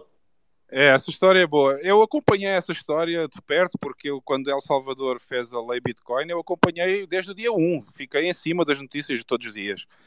Uh, o que aconteceu foi, eles fizeram aqui, uh, fizeram a lei no dia 7 de setembro de 2021. Uh, sim, 7 de setembro de 2021, fez agora um ano em setembro, que a lei está em vigor aqui passado uns dias, passado um mês, talvez, um mês ou dois, veio logo o Brock Pierce e toda aquela comunidade shitcoinheira é, pedir reuniões com o governo e, pedir, e fizeram reuniões com a embaixadora de El Salvador nos Estados Unidos e essas coisas todas. Mas é o, o Nayib Bukele deu um, deu um pontapé no rabo de toda essa gente aqui. Ele não quis, ele não quis aceitar nada dessas propostas shitcoins aqui. E o que aconteceu na República Centro-Africana foi quando eles fizeram agora também a lei de legal tender, Bitcoin legal tender no país. Eles foram lá fazer a mesma coisa, só que o presidente lá na República Centro-Africana, ele entrou no esquema. Ele também quer fazer uma shitcoin agora para promover o país e não sei o quê. Portanto, aquela... Para mim, esse país está arriscado do mapa já. Ninguém resiste ao desejo de... Quer dizer, não é ninguém, né? Muita gente não resiste ao, ao, ao, ao desejo de imprimir o próprio dinheiro. É, é, esse é muito complicado resistir, não é? Ah. Aí é, cara, Eu, fiquei, Olha só, eu, eu olha ficaria só, muito imprimir feliz. o próprio. Oh, Jeff, para imprimir o próprio dinheiro é fácil. É muito fácil imprimir o próprio dinheiro. É comprar uma máquina de mineração e montar um Lightning Node. É só isso. Sim. Não Pô, precisa mas mandar daí- uma shitcoin. Não, não é necessário fazer uma shitcoin. Basta ter um minerador e basta ter um Lightning Node. É tão simples, né? Mas é aquilo, cara, você não controla. Outra coisa que é, eu penso muito, e assim, é, a minha opinião sobre a realidade de Brasil, no sentido de Estado. O Bitcoin, em relação ao Estado brasileiro, ele, ele, ele, tem, um, ele tem uma característica muito ruim, muito, muito desagradável para o Estado. Ele é transparente. É, exato. No Brasil vai ser, vai ser, vai ser foda, né? Se quiser fazer corrupção com Bitcoin, não dá. Não, Então é, é, é triste demais, cara. É triste demais. O... E como é que tá. Hugo, fala pra gente aí, como é que tá essas, essas altas, essas altas históricas aí do, do hash rate do Bitcoin? É, cara, como é que tá a segurança dessa rede aí? Ó, tá no Passa pico. panorama. Essa rede nunca teve tão segura. Eu acho que é o momento em que ela está mais segura é agora. O, o, o hash rate no outro dia bateu os 300. É, passou para cima dos 300. Houve ali um pico que passou para os 306, 305 exahash. Nunca tinha sido visto antes, ou seja, nunca tinha, foi o all-time high até hoje, nunca houve nada mais alto. E eu diria que cada dia que passa está cada vez mais segura a rede. Cada dia é, é a história do tempo. Quanto mais tempo passa, mais segura fica a rede. Cara, isso é maravilhoso. Deixa eu te fazer uma pergunta. Você saberia é, estimar para mim, por exemplo, eu sei que a rede Bitcoin é a rede mais poderosa da, da Terra. E a nível de comparação, a, a quão ela está do segundo lugar em poder computacional? Tu, tu teria esse número para mim, para gente? Olha só, é- é- vai ser complicado, porque eu não faço a mínima ideia do que é que a porra das shitcoins fazem. eu não, Não, ligo, quando eu não falo isso. Segundo ainda- lugar, não, quando eu falo segundo lugar é qualquer poder computacional de, de, de empresas, de, de tudo. Não Ah, eu, acho que necessariamente. não há, eu acho que não há comparação. Eu acho que não há comparação possível. O, o, o computador mais poderoso do mundo estava no Japão. Ah, depois houve um- uma altura em que eles fizeram lá nos Estados Unidos também, puseram não sei quantos computadores em paralelo, a fazer processamento paralelo, não sei o quê, conseguiram ultrapassar esse no Japão, ficou uma coisa super poderosa, mas eu acho que não chega nem perto da Bitcoin. Não tem, não, É. não há hipótese de chegar ao poder computacional da Bitcoin quando nós temos na Bitcoin ASICs, que são CPUs só específicos para fazer aquele tipo de cálculo. E os outros computadores que eles têm, que era o número 2 agora, é, são computadores CPU normal, ou seja, são CPUs genéricos para fazer computação em todos, em todos os sentidos, não são específicos como os da Bitcoin. Então eu acho que nem dá para comparar muito, porque, porque os, os ASICs têm um poder computacional que qualquer CPU não chega nem perto. Senão as pessoas estavam a fazer mineração de Bitcoin com CPU. E não, Sim, e não sim. dá para fazer, não dá para fazer sequer. É muito lento, muito lento comparado com um ASIC. Cara, assim, é, esse, é um, esse é um mundo assim, que eu, eu, não, eu não conheço, mas é, é fascinante. Cara. É louco. E É, Eu aproveitando agora o estou gancho, fascinado é com. Eu agora estou mais fascinado ainda com a Lightning Network. Agora estou. É quase um. A Lightning Network eu acho que é o game theory puro. Ou seja, é mesmo teoria de jogos puro. É, porque é muito aí. complicado. É muito complicado conseguir fazer ah, a gestão do Node de forma a ter a maior rentabilidade possível. É quase como um jogo. Porque tem que. Em todos os canais eu tenho que saber qual é a melhor afinação possível das FIIs, das taxas, das transações, para cada canal, para cada node que eu estou ligado, para, para os outros canais todos a mesma coisa, para os outros nodes todos onde eu me ligo também a mesma coisa, vou ter que saber se eles estão dispostos a pagar FIIs altas ou não. Ou seja, é quase um jogo de estratégia. Eu, estou, eu fiquei fascinado agora com esta história da Lightning. Cara, o, o, o- a coisa assim que eu ouvi pela primeira vez de maneira brilhante do, do, do próprio Diego Collin, né? É, cara, que é, é a taxa de juros emergindo, cara, de forma livre, de forma espontânea, na melhor moeda. É, exato, exato, exatamente. Cara, é isso isso é fascinante. Fala, André. Opa, eu queria saber do Hugo, cara, como é que é essa experiência da mineração e onde que entra a mineração na estratégia para acumulação de satoshis? Por exemplo, será que é negócio comprar a mineradora ou investir diretamente no Bitcoin? E como que é o retorno disso para ele? Pequeno, porque a gente vê muita gente falar, mas como grande minerador. Mas para o pequeno minerador, como é que está sendo essa experiência? Está compensando? Um, é, essa, é essa é uma pergunta complexa também, porque envolve muito cálculo de coisas diferentes. Um, eu, não, eu nem sou dos mais sortudos, porque eu comprei os meus mineradores quando eles estavam bem altos, ainda no final do ano passado. Uh, eu paguei por cada minerador mais ou menos 12 mil, 13 mil dólares por cada um. Uh, S19 são os S19J Pro da Bitmain, que eu mandei vir da China direto. E eu comprei bastante caro, porque agora conseguem comprar o mesmo minerador que eu comprei por 4 mil, 5 mil dólares, talvez. Dá para comprar igual ao que eu tenho, que custou 12, 13 mil. Então a história na mineração é assim: é, é para ter mais rentabilidade possível, é comprar o minerador o mais barato e ter a eletricidade o mais barato possível. E o que é que eu fiz? Eu tenho os meus mineradores nos Estados Unidos, porque eu fiz um acordo lá com a Compass Mining e coloquei os meus mineradores lá no no Texas e em outros estados nos Estados Unidos. E eu estou com um contrato de eletricidade muito baixo. Eu estou a pagar 6 cêntimos, 6 centavos de dólar aí por cada kilowatt. Agora, para fazer mineração com um minerador, eu não recomendo a ninguém, se quiserem fazer disso vida, se quiserem fazer o seu negócio, eu é, pago mais ter caro um só. no, no quilowatt-hora do que você. Como? Eu pago bem mais caro do que isso aqui. É? é. Então, o quilowatt-horas deve ter em torno de 90 centavos aqui. De... 90 centavos? Porra, é. isso é muito. Como assim 90? É. Não pode. Eu vou ver aqui direitinho na conta que depois eu falo pra vocês, mas não é barato. Não, não, não. deve ah, ser 90, pode. deve ser 9. Ah, não, não, não, não, não, não, pode, pode. É, Brasil, pô, pode. Pode. This is Brazilian. Olha só, é, olha só. A Coreia, da Coreia. Isso aqui. Oh, é Jeff, eu acho que tu enganaste aí. Eu acho que não é 90, eu acho que é 9 centavos. Não, não, não. Ó, não, para você ter uma, para você ter uma noção. Fácil. Para você ter para você ter uma noção. Aqui na cidade, capital, capital de São Paulo. Certo? Ah, peraí, vocês estão falando em reais. Vocês estão falando em reais, né? Isso, isso. Ah, ok, ok. Eu tava a pensar em dólar. Eu tava a pensar em dólar. Não, ó, aqui dá 95 centavos o quilowatt. Se você pegar e dá o quê? 20 centavos de dólar? É, mesmo assim é muito alto. Mesmo assim é muito é alto. Muito alto. É muito alto. É muito alto. está falando não compensa, de não compensa a mineração, não compensa com 20 centavos de dólar aí. É 3x pelo menos, Hugo. Do que tu tá vendo aí. É pelo menos isso. É que, é que aqui, Hugo, a gente tem um negócio que os americanos, é, acho que lá no, nos Estados Unidos não deve ter muito, que os americanos chamam de cat, aqui a gente chama de gato, que é basicamente o seguinte. Ah, eu tenho galera um assim também. rouba, né? Então, galera rouba. Galera rouba energia.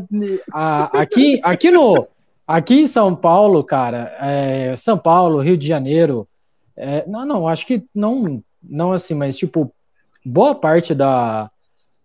A última vez que eu li alguma coisa sobre isso, era coisa de tipo assim, 20 a 25% de toda a energia consumida vem de gato. Entendeu? Que o cara vai lá e, e rouba. Então, tipo, é muita coisa. E aí, Pô, eu, tô, eu tô ouvindo essa história e só tô vendo um gato com o cabelo todo eriçado por causa da eletricidade. Não, eu sei o que é o gato. Eu já ouvia falar nisso quando eu morei aí no Brasil. Então, é... aqui é muito, é muito ruim, cara. É muito ruim por conta disso. E aí, consequentemente, por conta que as pessoas roubam o, o, a energia, o brasileiro paga mais caro por conta disso. Não só por isso, logicamente, né? A gente sabe que é, quase metade do valor da, da, da conta é imposto, né? Mas acho que você já deu para entender o, o, o, o, é, padrão Brasil. É. Mano, nós, isso funciona, nós isso funciona na, isso funciona quando é um pequeno minerador, tem uma máquina em casa ou duas no máximo. Isso funciona. Agora, se a pessoa quiser fizer, se a pessoa quiser ter uns 10 ou 20 mineradores a fazer mineração, aí já não dá, né? Aí já fica difícil. Pois é, nas comunidades aqui é o que mais tem. Aí fora na parte em que você tem algumas pessoas da própria empresa, da companhia elétrica, que tem algumas pessoas que fazem um, um sistema bem feito de gato, entendeu? Aí é que é. Porque eu já presenciei, já vi que era um negócio. O cara vai lá para conferir e não consegue ver, tá, tá ligado? Não consegue ver o gato. Ah, velho. isso é então, O pessoal que é. brinca que nesse caso ele nem é um gato, é um tigre. É. Os caras, os caras evoluem também, irmão. É o que eu Porra, falei, é o que eu falei. A bandidagem no Brasil está muito mais evoluída, porra. Ah, é, só pegando aquele gancho dos mineradores, eu vi uma reportagem da Livecoins, eu queria é, saber se de fato está acontecendo isso, essa demanda dos grandes mineradores de vender Bitcoin, de, de vender algumas ações e para não, não falirem, entendeu? É, o problema É. dos grandes mineradores é muito fácil de entender. Os grandes mineradores, eles tentam ao máximo obter financiamento com juros para comprar mais máquinas, para estar sempre à frente dos outros mineradores. Não é? Eles fazem uma competição muito forte. E o problema da- dessa, dessa grande mineração, que não tem nada a ver comigo, para mim é fácil. Enquanto for rentável, eu mantenho o minerador. Quando não for rentável, eu desligo. Eles não podem fazer isso. Porque eles têm que pagar o juro do empréstimo. Ok? Então é muito complicado para as grandes empresas de mineração manter a mineração se a Bitcoin cair muito, porque ou eles vendem muita Bitcoin a um preço barato para conseguir pagar o juro, ou então vou fechar a porta, que foi o que aconteceu agora, recentemente, há um mês ou dois, já houve uma, houve uma grande que- mineradora que fechou a porta. Tu achas que com essa, esse, essa época de juros negativos acabando aí, juros baixos acabando, tu acha que vai equalizar esse, é, a quantidade de mineradores, assim, ser mais democrático, entre aspas, né?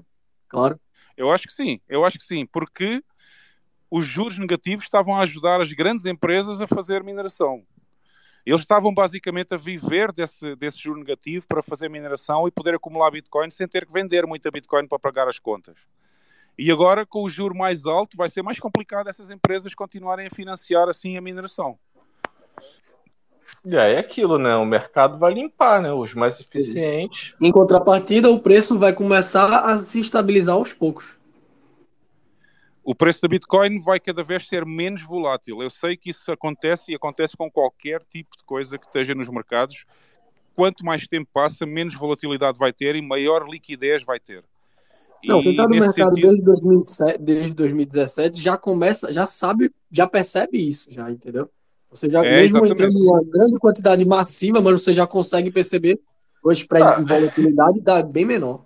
Ele vai ser menos volátil, mas de- deixa eu fazer uma pergunta que é, é- é- infelizmente ela é muito subjetiva. Mas ele ainda está muito distante do, do valor dele. Ah, eu adoro essa pergunta, Jeff. Eu tenho uma resposta linda para essa pergunta. Perguntam-me imensas vezes quando é que a Bitcoin vai valer um milhão de dólares. E eu acho que disse isto ontem no podcast com, com, com o Berto. É, já ouvi essa de você, maravilhosa. A. Bitcoin, a Bitcoin nunca vai chegar a um milhão de dólares, ok? Tirem essa história da cabeça. Nunca vai valer um milhão de dólares, porque quando a Bitcoin valer um milhão de dólares já não existe o dólar. é tão fácil, é tão fácil. Não vai haver o dólar já quando a Bitcoin chegar a esse ponto, quando tiver essa valorização. Só vai poder ser possível comparar a Bitcoin com o ouro. Nossa. É. É. É, daquilo, aquilo do, do, do- início lá. É disruptivo também pensar dessa maneira. Nó- voltarmos ao padrão ouro barra Bitcoin. Tu não consegue ver em nenhuma hipótese é, andando ainda concomitantemente o, o, a- o sistema Fiat com o Bitcoin. Por um Não, bom o sistema tempo Fiat ainda. vai existir sempre. O sistema Fiat vai existir sempre. O que vai acontecer é o dólar eventualmente vai deixar de ser a moeda padrão do mundo. E quando isso acontecer, o dólar vai cair, porra. Vai, vai desvalorizar muito. Vai perder todo o seu valor praticamente e vai ser quase Mas, como o plano real. O que é que o Estado pode fazer, como fez assim no padrão ouro, né? O que é que o Estado pode fazer? Pode pegar o Bitcoin e adotar como um ouro. E daí fazer o, o para o Estado não ruir, para não cair na ruína e se basear em Bitcoin. Aí é quando o Bitcoin vai ter um preço imensurável, né? E daí não tem nem como comparar, porque ele vai ser uma reserva de valor, entre aspas, né? É, mas o problema aí é que o governo nunca vai querer deixar de ter o poder sobre a moeda. E então vai sempre haver esta guerra. Vai sempre haver esta guerra na cabeça dos políticos que é se eu adotar a Bitcoin para não arruinar o país, eu vou perder o controle sobre a economia, porque a moeda não vai ser controlada pelo Estado. Se eu não adotar a Bitcoin para, para garantir a, o, a estabilidade do país, o país vai arruinar, porra. E, e, e, quando chegar a este ponto, vai haver uma explosão mental em, em, em muitos países.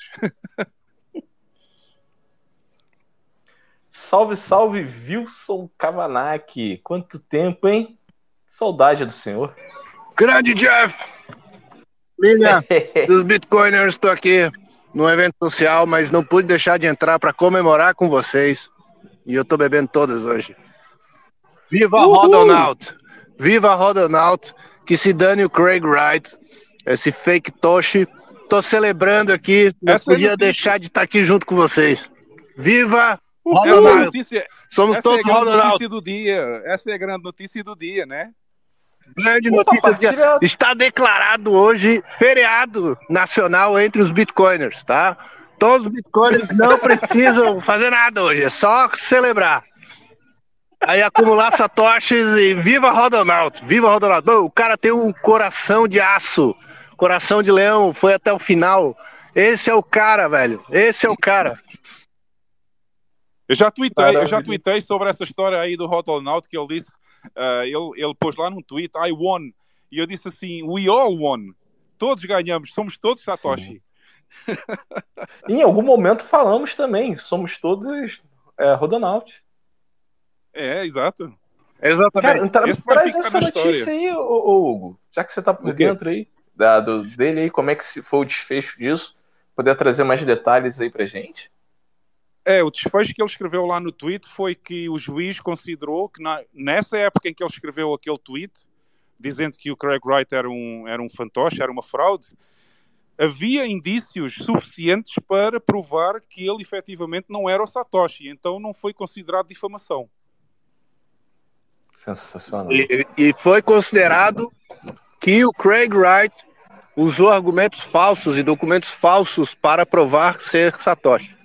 Então, meus é. amigos, é. não tinha melhor sentença do que essa, porque além de, de mostrar que o Rodonald estava certo, mostrou que não é fácil, não é fácil alguém se autodeclamar Satoshi Nakamoto. Tem que ser, tem que ser só o Satoshi.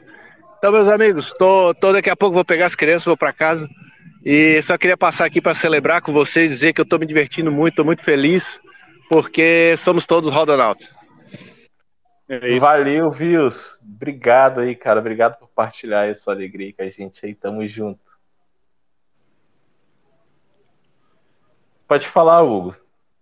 Não, eu tava, tava só. Já completei a história aí do Rodlonaut, fiquei bastante feliz quando eu soube aqui, também ouvi o tweet dele.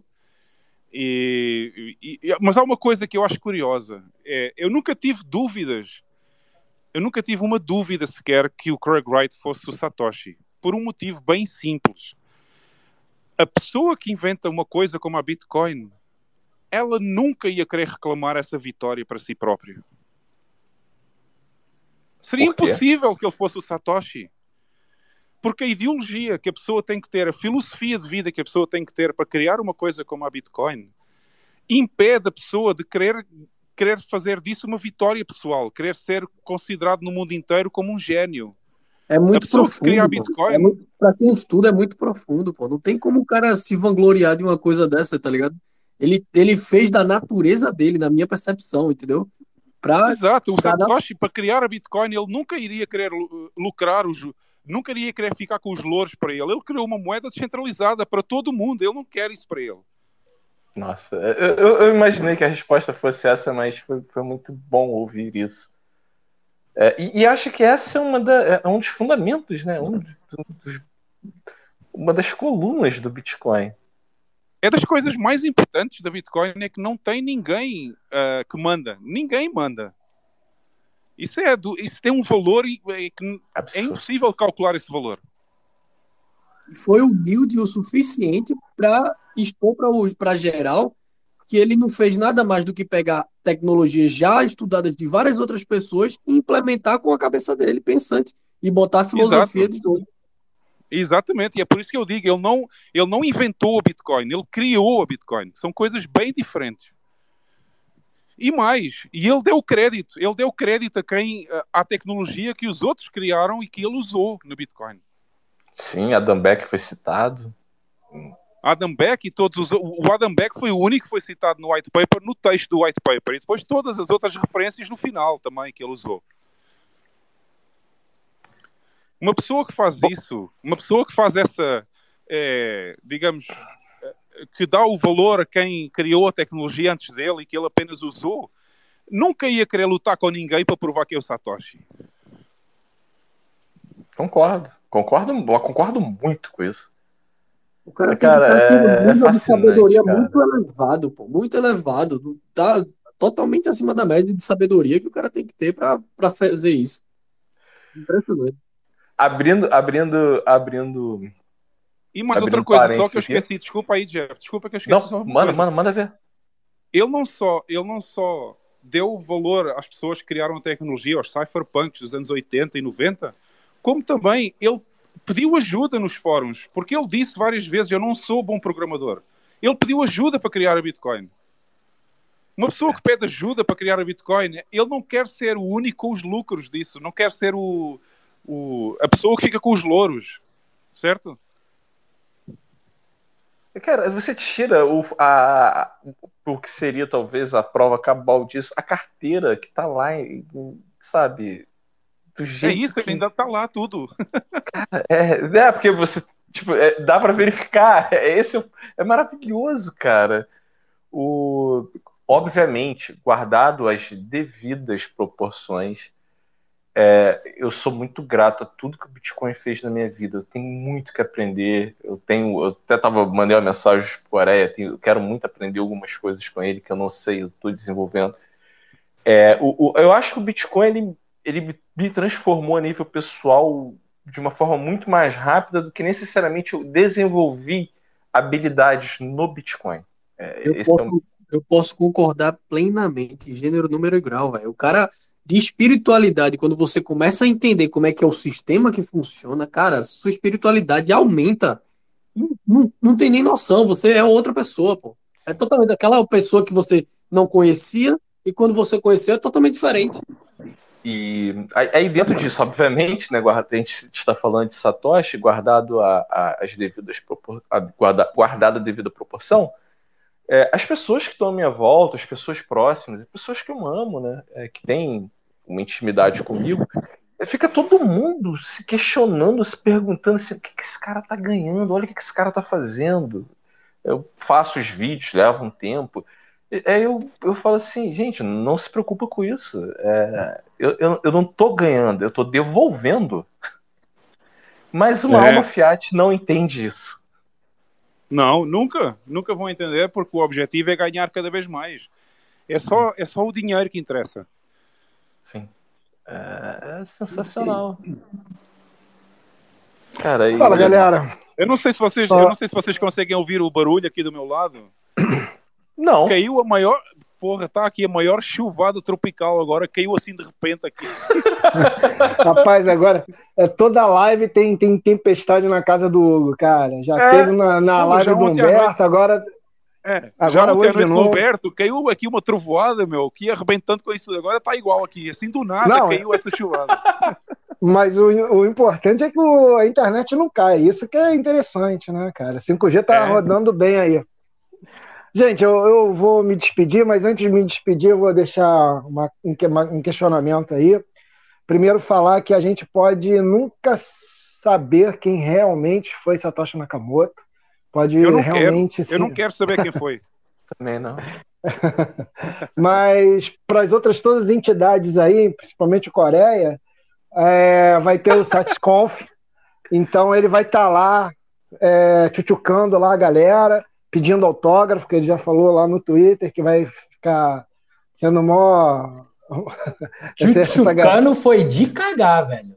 É verdade. foi. Verdade. Mas você falou isso, Não, mais ou menos. Tietano, Tietano, Tietano. Ah, mas é Tietano, é, beleza. é isso aí. Tchutchucano.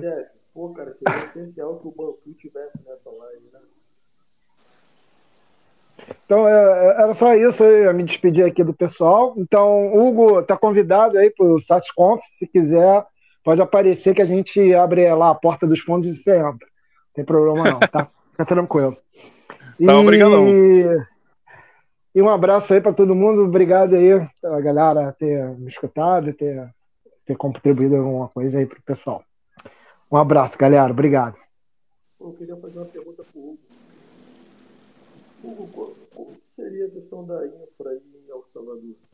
A estrutura? A sabe Alô, alguém, repente, alguém tá falando, mas eu não consigo ouvir, tá muito baixinho. É o Ralf aqui, tá conseguindo me ouvir? Alô? Tá me ouvindo aqui? Melhorou? Ah, agora, agora melhorou, melhorou. Prazer, Hugo, é o Ralf, tudo bem? Tudo, prazer. Em breve eu tô lá na terrinha, mas vamos lá. Deixa eu te falar, é, a gente sabe que um dos fatores primordiais aí para uma boa mineração é a questão da, da conexão.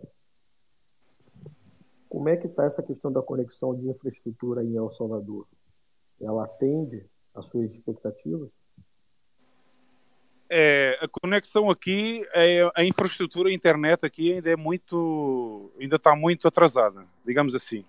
As pessoas usam muito ainda eh, as antenas 5G nas casas para ter internet, não tem a ligação de cabo aqui.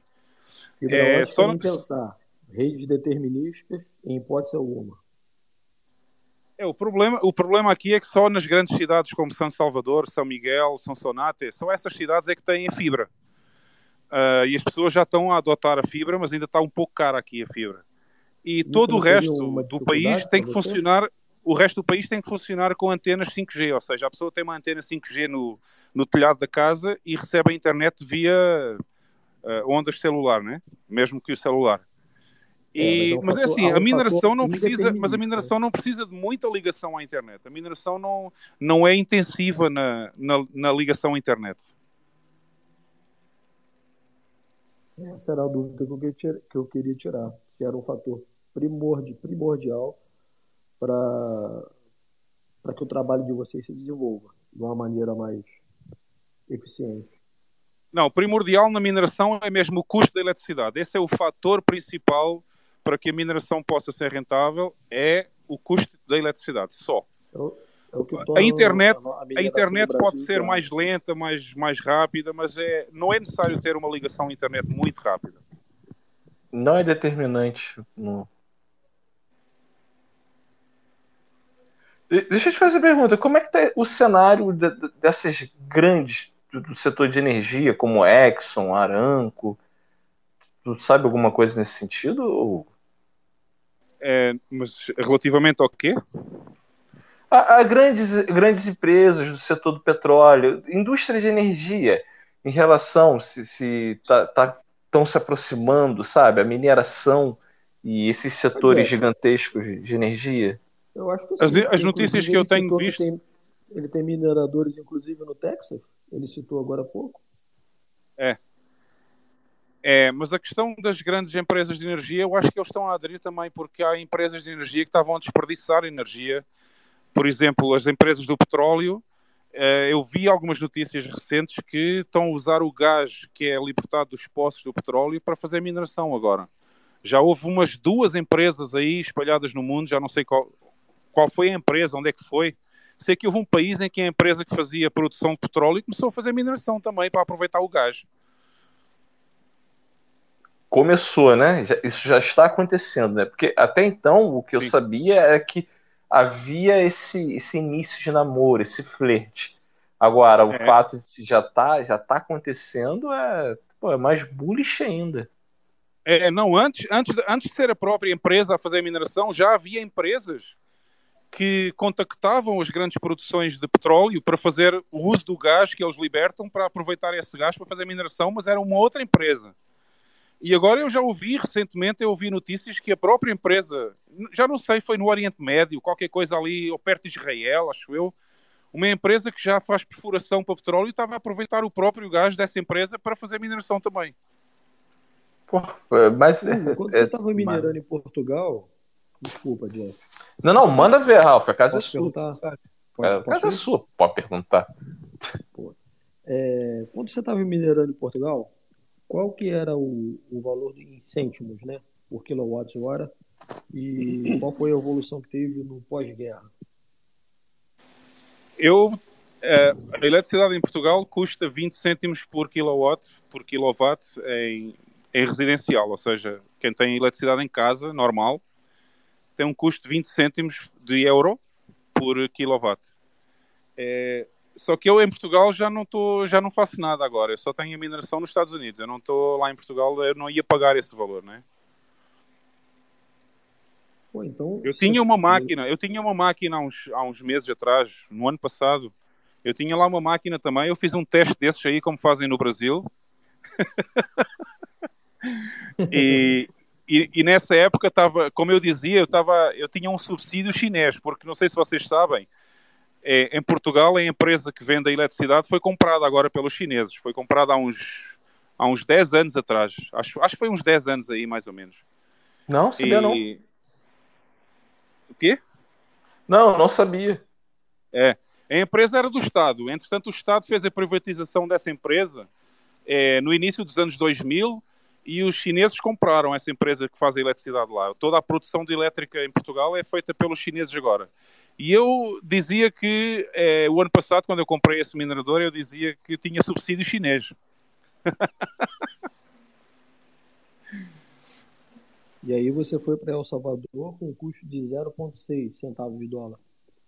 Não, eu já tinha nos Estados Unidos também, mais ou menos ao mesmo tempo, no início deste ano, em janeiro, eu comecei a comprar mineração lá nos Estados Unidos. Eu comprei os mineradores na China e foram instalados no Texas e na Geórgia, inclusivamente cheguei a ter um no Canadá também, em Manitoba. É, mas agora estão mais reunidos só nos Estados Unidos. Esse do Canadá já foi para o Texas, que eu já, eu já pedi para mudar para o Texas, já está lá no Texas agora. E neste momento a mineração toda que eu faço é só nos Estados Unidos, não tenho mais espalhado ainda. Mas eu quero começar aqui em El Salvador também.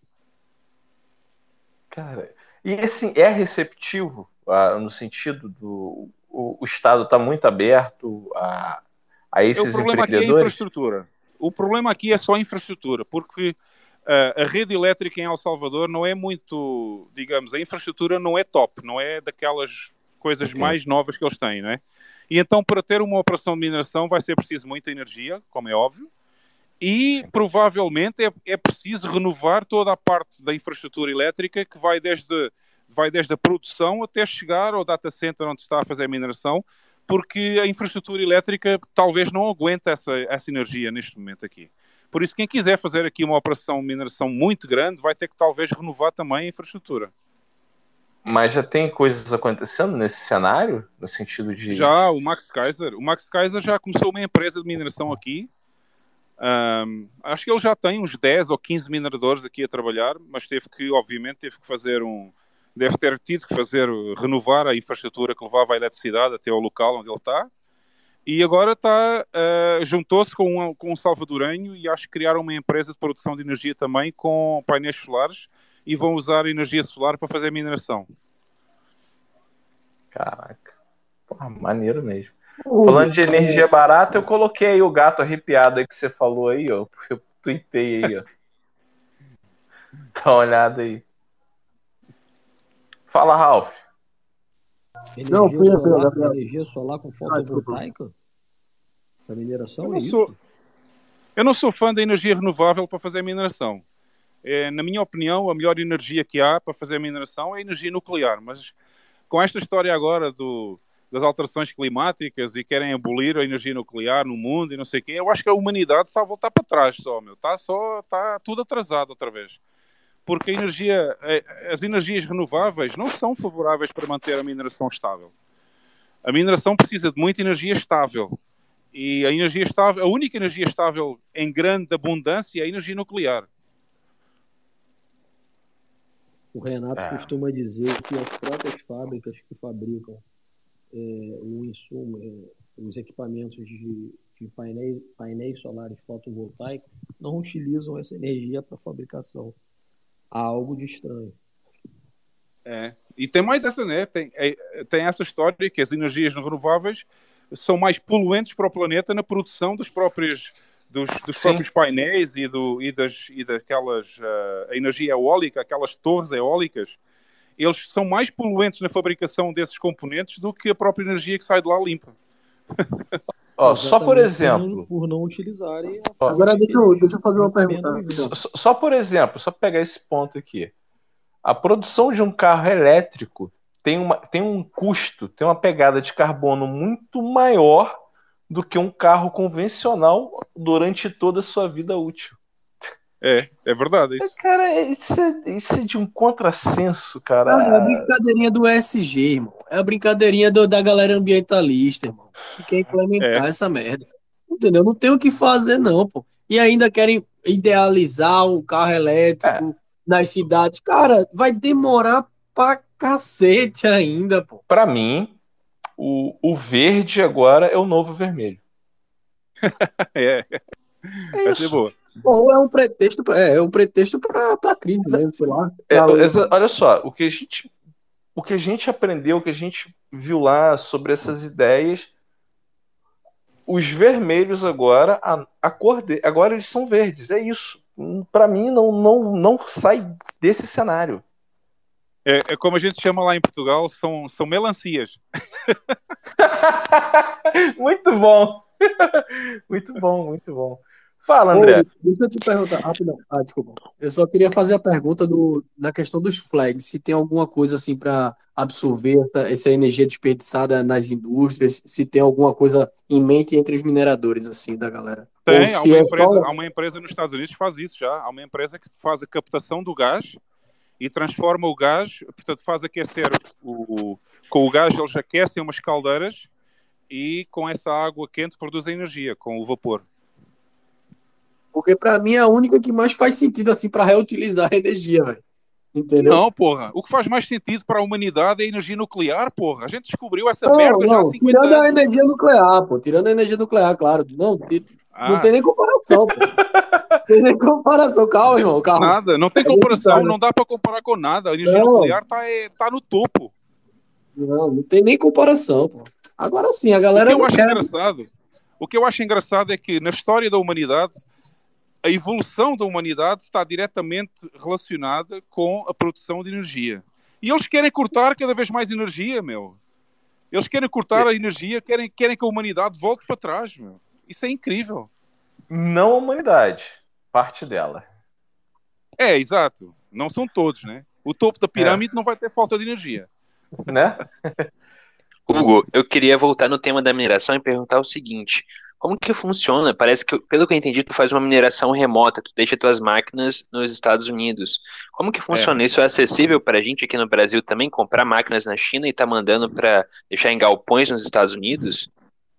Eu estou a usar uma empresa que é Compass Mining.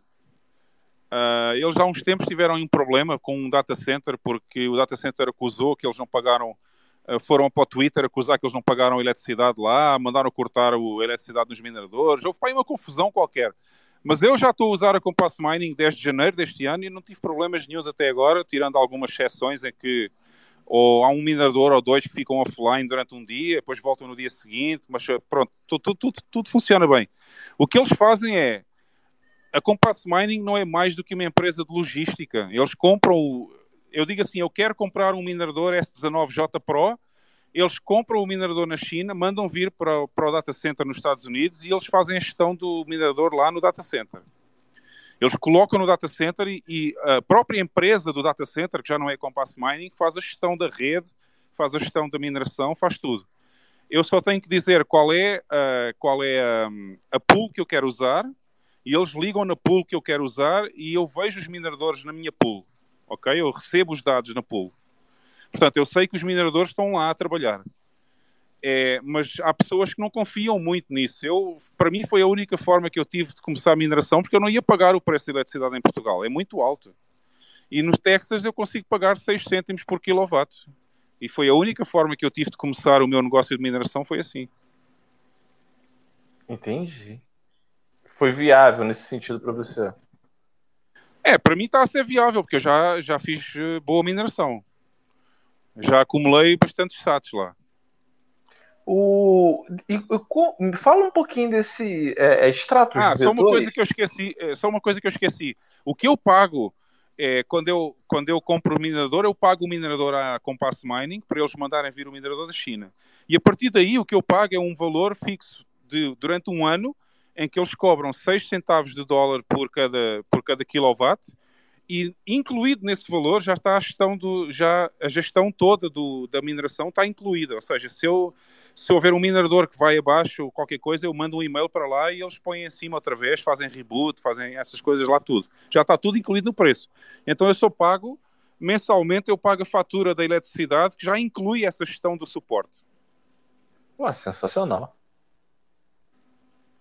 É, eu acho que foi uma boa ideia.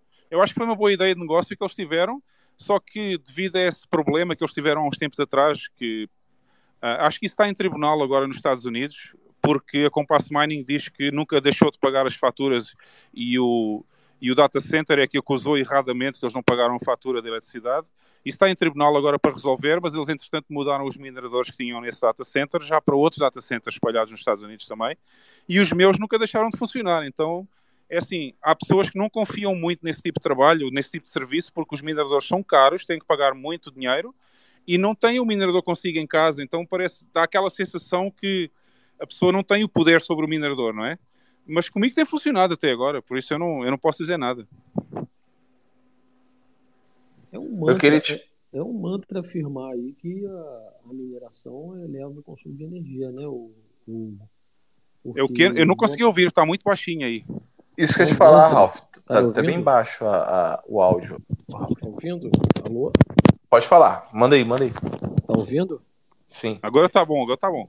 É, eu falei que é um mantra é, essa questão da, da, do consumo excessivo de eletricidade aí é, na mineração, né? Porque a maior parte da energia utilizada é renovável, é limpa, porque basicamente é de energia desperdiçada, ou eu estou errado? Não, e no Texas há uma coisa boa. No Texas tem uma coisa boa que é, é o mercado assim. de energia é livre. O mercado de energia é como funciona a bolsa. A gente pode comprar energia para o próximo ano. Eu posso comprar futuros da energia. E eu posso comprar, por ah. exemplo, se eu tiver um data center, eu posso dizer assim: eu vou fazer um acordo com a empresa e eu vou comprar a energia do próximo ano a X centavos. E, e, eles depois são obrigados por contrato a entregar essa energia ao preço que foi contratado, ou seja, funciona como os futuros na bolsa. O crédito. É mais ou menos é, é, mais ou menos parecido a isso, ou seja, eles podem comprar, eles podem definir no mercado energético qual é o preço da energia. E por isso a energia lá é muito barata, muito barata no Texas. Falando de Texas, até voltando a um ponto interessante, só, só para pontuar, é, eu achei muito interessante nesse sentido positivo e a sua ida para El Salvador é um, é um, case assim que a gente deseja muito sucesso para você. Mas eu perguntei assim, cara, por que não Texas? Ah, tem um motivo bem simples para isso. É. Porque, aliás, tem dois motivos para isso. Primeiro, porque o que está a acontecer na Europa está acontecendo nos Estados Unidos também, né? A mesma ideologia é, negativa que está na Europa neste mas, momento. Mas a independência dos igual, né? estados, né? da, da, mas a independência é. dos estados lá no, no, no minimiza isso não? Ou... É, minimiza, mas mesmo que a gente não queira ou queira, o, quer a gente queira, quer não, o Texas faz parte da União. Eles têm sempre Sim. que respeitar a lei federal, não é? A não ser que é por isso que já se fala que o Texas quer fazer uma secessão lá e sair dos Estados. é, mas, mas há outro motivo, não é só o facto dos Estados Unidos estarem também muito woke, era a palavra que estava a faltar agora. É, os Estados Unidos estão woke e a União Europeia também. É que a minha, a, a minha namorada não vai muito à bola com os americanos, não. Ela acha que ela não gosta muito da, da hipocrisia americana, digamos assim. E então Entendi. ela prefere El Salvador. Ela gosta mais daqui porque as pessoas aqui são mais humildes, são mais. Um, não são falsos moralistas como nos Estados Unidos, que é o que ela acha, que os americanos são muito falsos moralistas. É interessante, é válido, é válido. Eu, eu encontrei, eu estava numa reunião de família, pessoas que eu não via há muito tempo, estava conversando sobre o cenário político aqui no Brasil, e aí a gente brincando lá, e falou assim, cara, eu quero eu quero votar com o pé e pegar o aeroporto, assim. Aí os caras falaram, cara, você vai para alguma ilha aí bem isolada aí, viver de turismo, essas coisas, assim. Aí eu lembrei de El Salvador na hora. Eu falei, é, acho que é bem isso. é, mas pronto, mas é, mas é porque também lá nos Estados Unidos a Bitcoin não é legal tender. A Bitcoin lá é considerada um ativo e eu não queria também viver num país em que a Bitcoin é um ativo.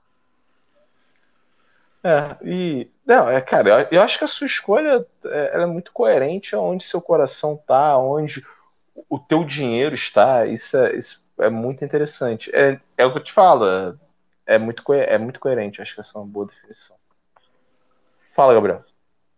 Eu queria mais saber da questão da Lightning, tá ligado? Em relação à à segurança. Querendo ou não, as pessoas que não têm aquela soberania, que ainda tem essa barreira de ter a soberania do, do Bitcoin, baixar e tal, é, o que, como é que você acha, como é que você vê nessa relação de segurança com os canais de, de- dessas das pessoas si? Se você já pensa em alugar ou se já está alugando, como é que é essa rentabilidade?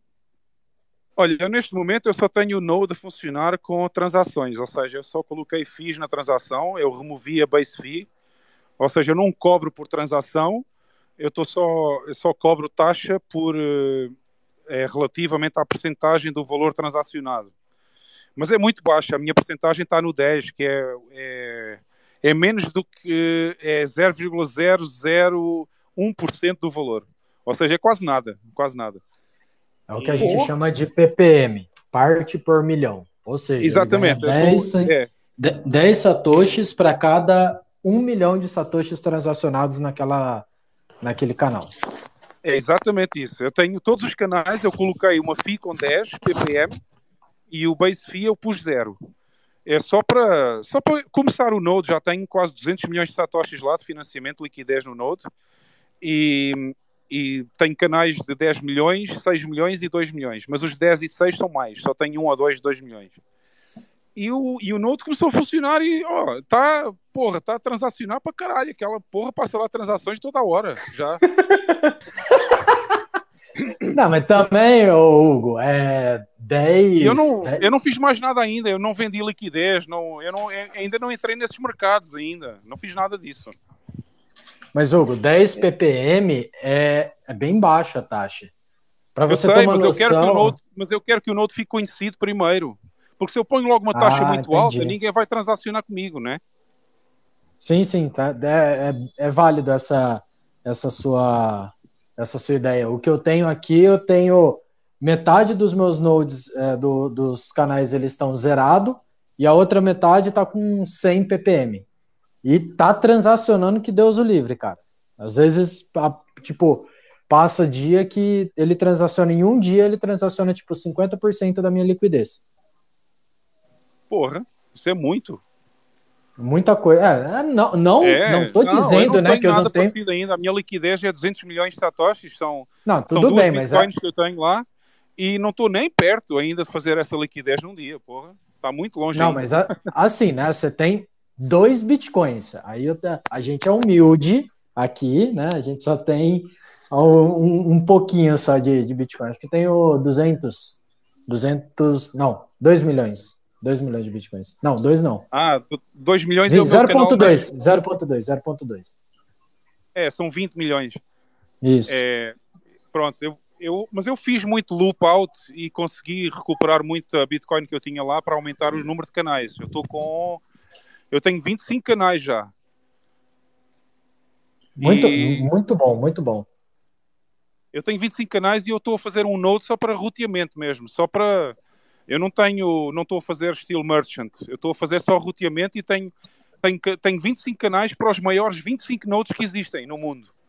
Eu tenho, eu tenho uma dúvida em relação a. Caramba, foi pesado. Ó, é, eu tenho uma dúvida em relação à segurança dos canais, entendeu? Com como é, me fala mais um pouco dessa relação em, em- de segurança dos canais, da, da pessoa deixar, querendo ou não, ele vai estar preso lá, de uma certa forma, né?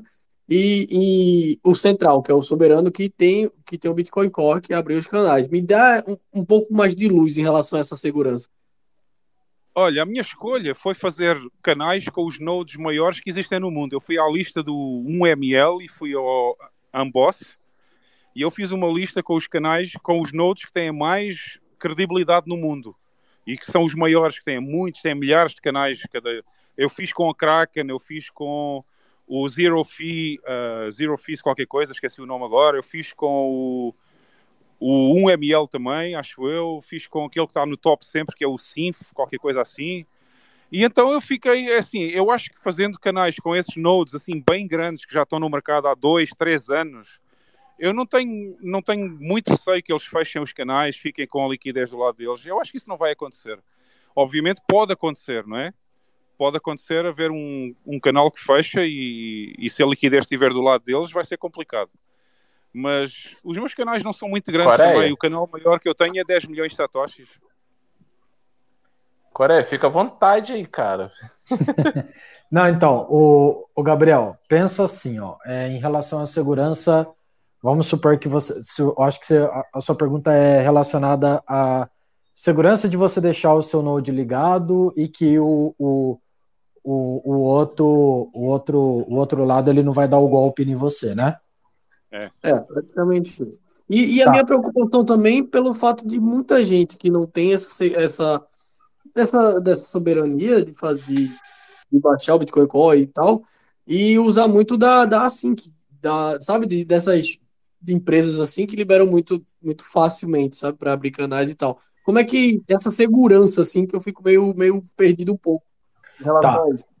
Tá, imagina assim, ó, toda vez que você faz uma transação, você você não completa, você pega uma transação, as- entre aspas, assina a transação que está lá com o novo valor de cada lado do, do, do canal e você entrega para o outro pro outro lado. Então, se alguém passa um canal para você, é, se alguém passa bitcoins por aquele canal é, que, que você tem, certo? Você pega, assina esse- um- o- uma, uma transação falando assim: olha, a partir de agora o que vale é essa transação aqui, com esse valor aqui. Meta- é, essa quantidade para você, essa quantidade para mim.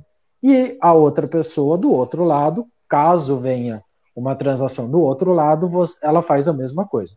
Então vocês têm sempre uma transação assinada por ambas, pelo, pela outra, pa- não é assinada, mas vamos, vamos simplificar. É como se fosse um travamento, né? Isso, você tem, a, você tem um contrato assinado de, da, da, da outra parte com o valor, certo? E aí o que, que acontece? Você não pega esse contrato e você coloca, você vai lá no cartório executar a pessoa. Esse contrato está com você, certo? É igual uma, é uma, é, é- é a transação assinada. Aí o que, que acontece? Vamos supor que o seu Node ele fique fora por, sei lá, é, uma semana. E aí a, a- aquela liquidez ela não vai passar ali. O- e o outro lado precisa daquela liquidez. Então ele vai chegar e falar assim: bom, é, eu vou encerrar esse canal com essa última transação que eu tenho aqui. Mas o que, que ele pode fazer? Ele pode pegar a, a primeira transação, que seria benéfica para ele, por exemplo, onde toda a liquidez está do lado dele, e colocar, e ele poderia colocar essa transação na, na rede, né? Então, que no caso, por conta de uma semana que você estava fora, é, ele pode pegar e, e, e puxar esse valor do, do canal inteiro para o lado dele. Só que o que, que acontece? Todas essas transações, existe um, existe um negócio que a gente chama de time lock, que é o quê?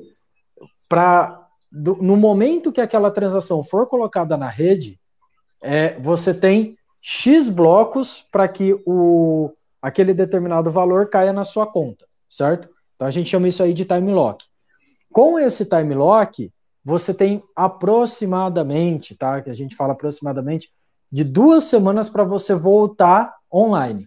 Aí o que, que acontece? Depois de, vai, vamos pôr, 10 dias que você voltou online, que o cara colocou essa transação lá, querendo, né, é, puxar o, o- todo o valor do, do canal para ele, o que, que acontece? Esse contrato que você tem, esse, essa, é, esse, esse, essa transação que você tem é à vista. Ou seja, a última transação que, que, que, você, que você tem ali, certo? Você pode simplesmente ir lá e falar: não, ele está errado, toma aqui a transação correta.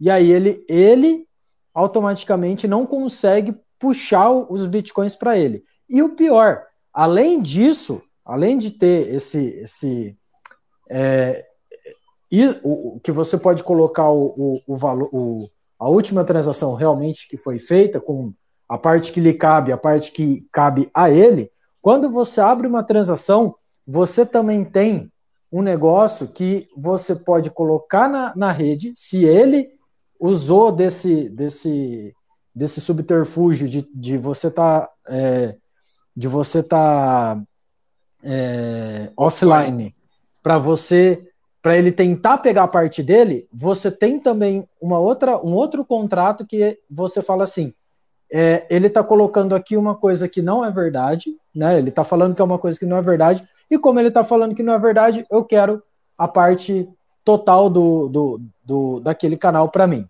Então, ao invés dele tentar dar o rect em você, você que dá o rect nele. Entendeu? Então, tudo isso acontece dentro de cada transação que acontece em cada canal dentro do seu próprio Node. Então, to, quando a gente fala que tem a LND, que tem a C-Lightning, que são as, as aplicações na, na, na, Lightning, ela basicamente ela faz isso.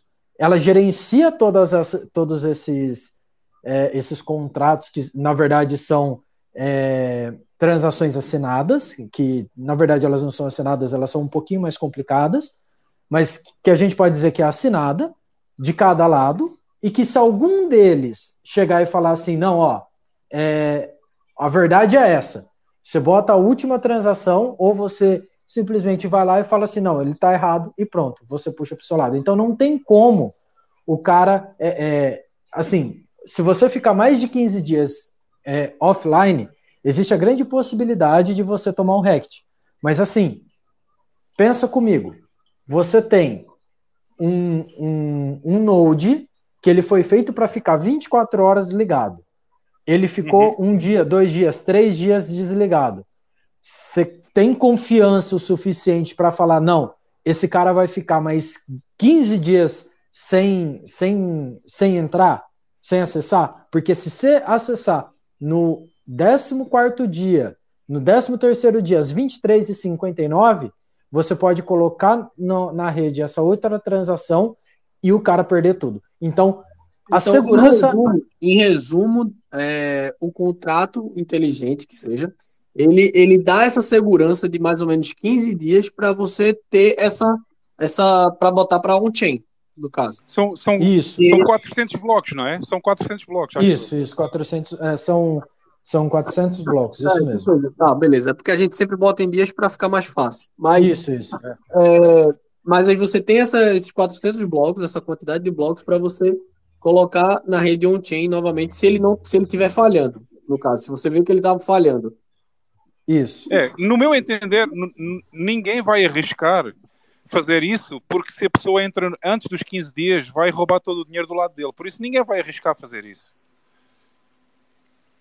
Porque não, você tem todos os seus incentivos são para você não fazer isso. Entendeu? Exatamente, exatamente. Pensa assim, ó. Pensa assim, você está dormindo. Eu tenho eu tenho a possibilidade de dar uma martelada na sua cabeça. Mas eu vou até eu conseguir pegar o martelo e dar a martelada na sua cabeça, são 15 dias que eu vou demorar. Só que se você acordar em qualquer momento da, da martelada desses 15 dias que eu dou em você e você me vê, você já pode pegar um martelo e dar na minha vamos cabeça pro, vamos instantaneamente. Beleza, agora beleza, massa. Vamos para um exemplo mais real para alguns aqui que não entendeu. Por exemplo, tem a carteira, qual era? A Phoenix Wallet, que é da Async, eu acho. Que você é, paga uma parte e abre o canal lá, beleza? É, daquilo que você deposita, enfim. E digamos que a empresa ficou insolvente. Então, essa parte, o cara tem 15 dias para pelo menos ter esse saque e resgatar para rede para tirar para botar na rede on-chain e do, nessa situação ou não? É a mesma situação. Não, porque aí você parte do princípio que você está usando um node da Phoenix. Então, se acontecer alguma coisa, a única coisa que você pode fazer é matar o canal que você tem na, naquele determinado node, entendeu? Então você pode fechar o canal, forçar o fechamento de canal e aí resolvido o problema. Mas assim, é, vale lembrar que apesar da, da Phoenix ela ser custodial, ainda você tem uma certa dependência com relação aos servidores da Phoenix. Entendeu? Sim, claro. Entendi perfeitamente. Mas, o, mas pegando esse gancho da Lightning, Hugo, é, o que o, o Jeff estava comentando, né, na hora que eu entrei, é, é que a gente, eu, eu, o Tuiteis, que é um colega do, do, do Twitter, ele mostrou para mim, eu não sei se você já ouviu falar, de um aplicativo chamado Tuitoshi, que é uns caras lá da República Tcheca, que ele encontrou, não sei como, que é um aplicativo front-end que ele é, mes é, que ele é mes que ele consegue mesclar o Twitter com a, uma o Bitcoin Lightning. É, então, tipo assim, você baixa o aplicativo, se conecta no Twitter através é, do Twitter mesmo nele, e aí você consegue, você tem uma carteira dentro dele, que é uma carteira custodial do, da, da aplicação, logicamente, só que você consegue mandar tip para as pessoas, mandar tip para um, uma, para um, por exemplo, ah, eu gostei, você fez uma thread bem legal lá no, lá no Twitter. Eu, eu consigo ir lá naquele tweet que você fe, é, que você mandou e dar um tip para você de tipo 5, 10, 15 satoshinhos. Inclusive, eles fazem o seguinte: parte do, da publicidade que é colocada dentro do, do aplicativo da, da Twitoshi, eles pagam para você uma, uma parte desse, desse rendimento que eles têm do, dos anúncios que, que aparecem para você dentro da, da, da aplicação. Entendeu? É, eu não conheço ainda essa aplicação. É, então, é interessante.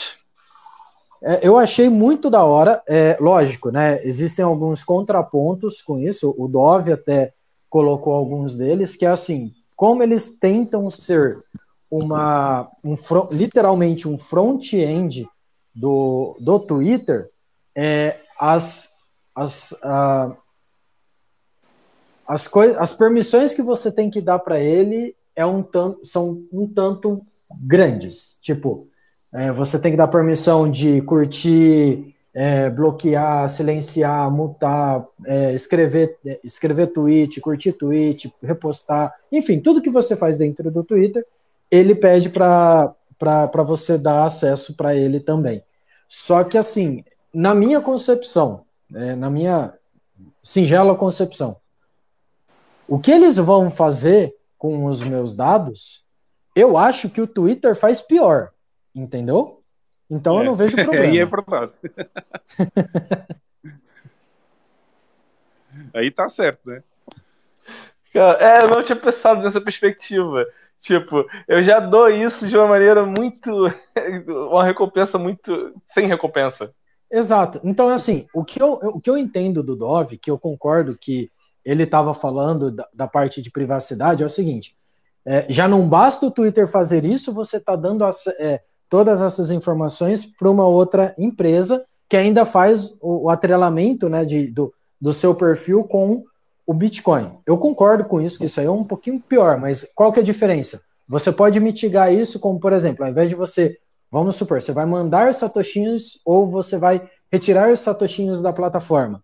Você pode fazer isso usando uma aplicação que é custodial, por exemplo, uma Wallet of Satoshi da vida, e depois você manda da Wallet of Satoshi para sua carteira, para o seu Node mesmo, né?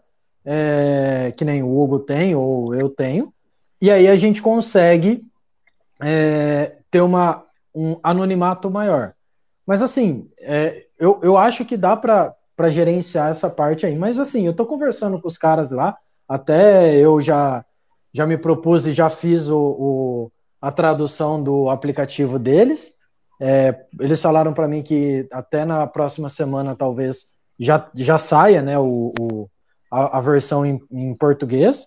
É, e eu tô falando, eu dei algumas dicas para eles, do tipo assim, ah, se, se, se o problema do pessoal para usar é dar tanta permissão, então dê algumas opções do cara não dar certas permissões. Por exemplo, existe permissão que você dá de é, mensagens diretas no, no Twitter que aí eu achei um pouco demais.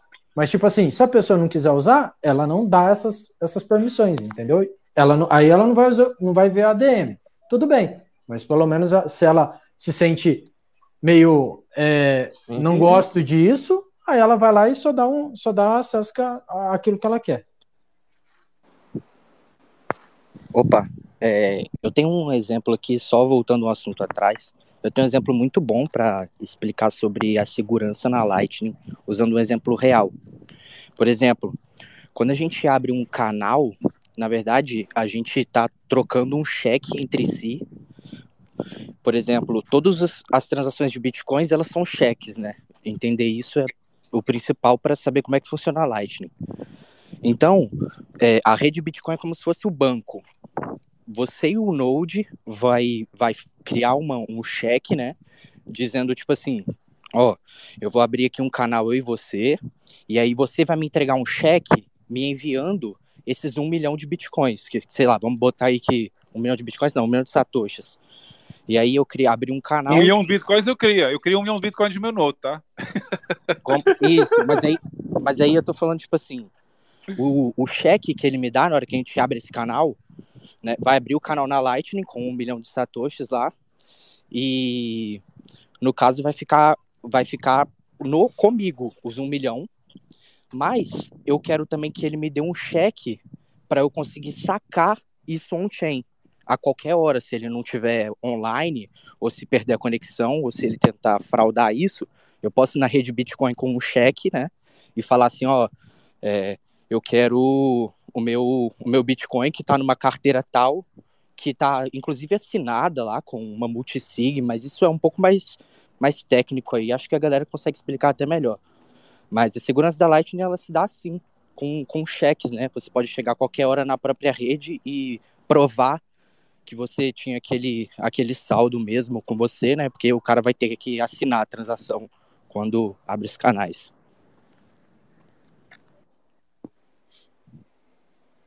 Eu acho que essa, que essa sua, sua explicação ficou perfeita, Lombardi. Valeu, mano. Ah. Não, eu fico até quieto, porque só tem fera aí, isso aí é a área da galera. Eu tô, eu tô, neste momento, eu tô a aprender aqui. Eu tô a aprender coisas com, Não, com o pessoal essa Lightning aí do Brasil. Eu acho que essa Ô, ô, rapidinho, tem que ser mais Gabriel, divulgada, tá Gabriel, só um, só um segundo assim. E Coreia, com, com todo carinho, ca- se apresenta, Coreia, porque acho que, pelo incrível, por mais que você seja conhecido na bolha, é, seria muito legal você falar do, do seu trabalho, de, de tudo que você fez aí, é, porque, cara, as pessoas precisam saber quem, quem é o Coreia. Quem não conhece precisa saber quem é o Coreia. Não, cara, no, E a casa é sua, cara. Assim, é, abre a geladeira lá e.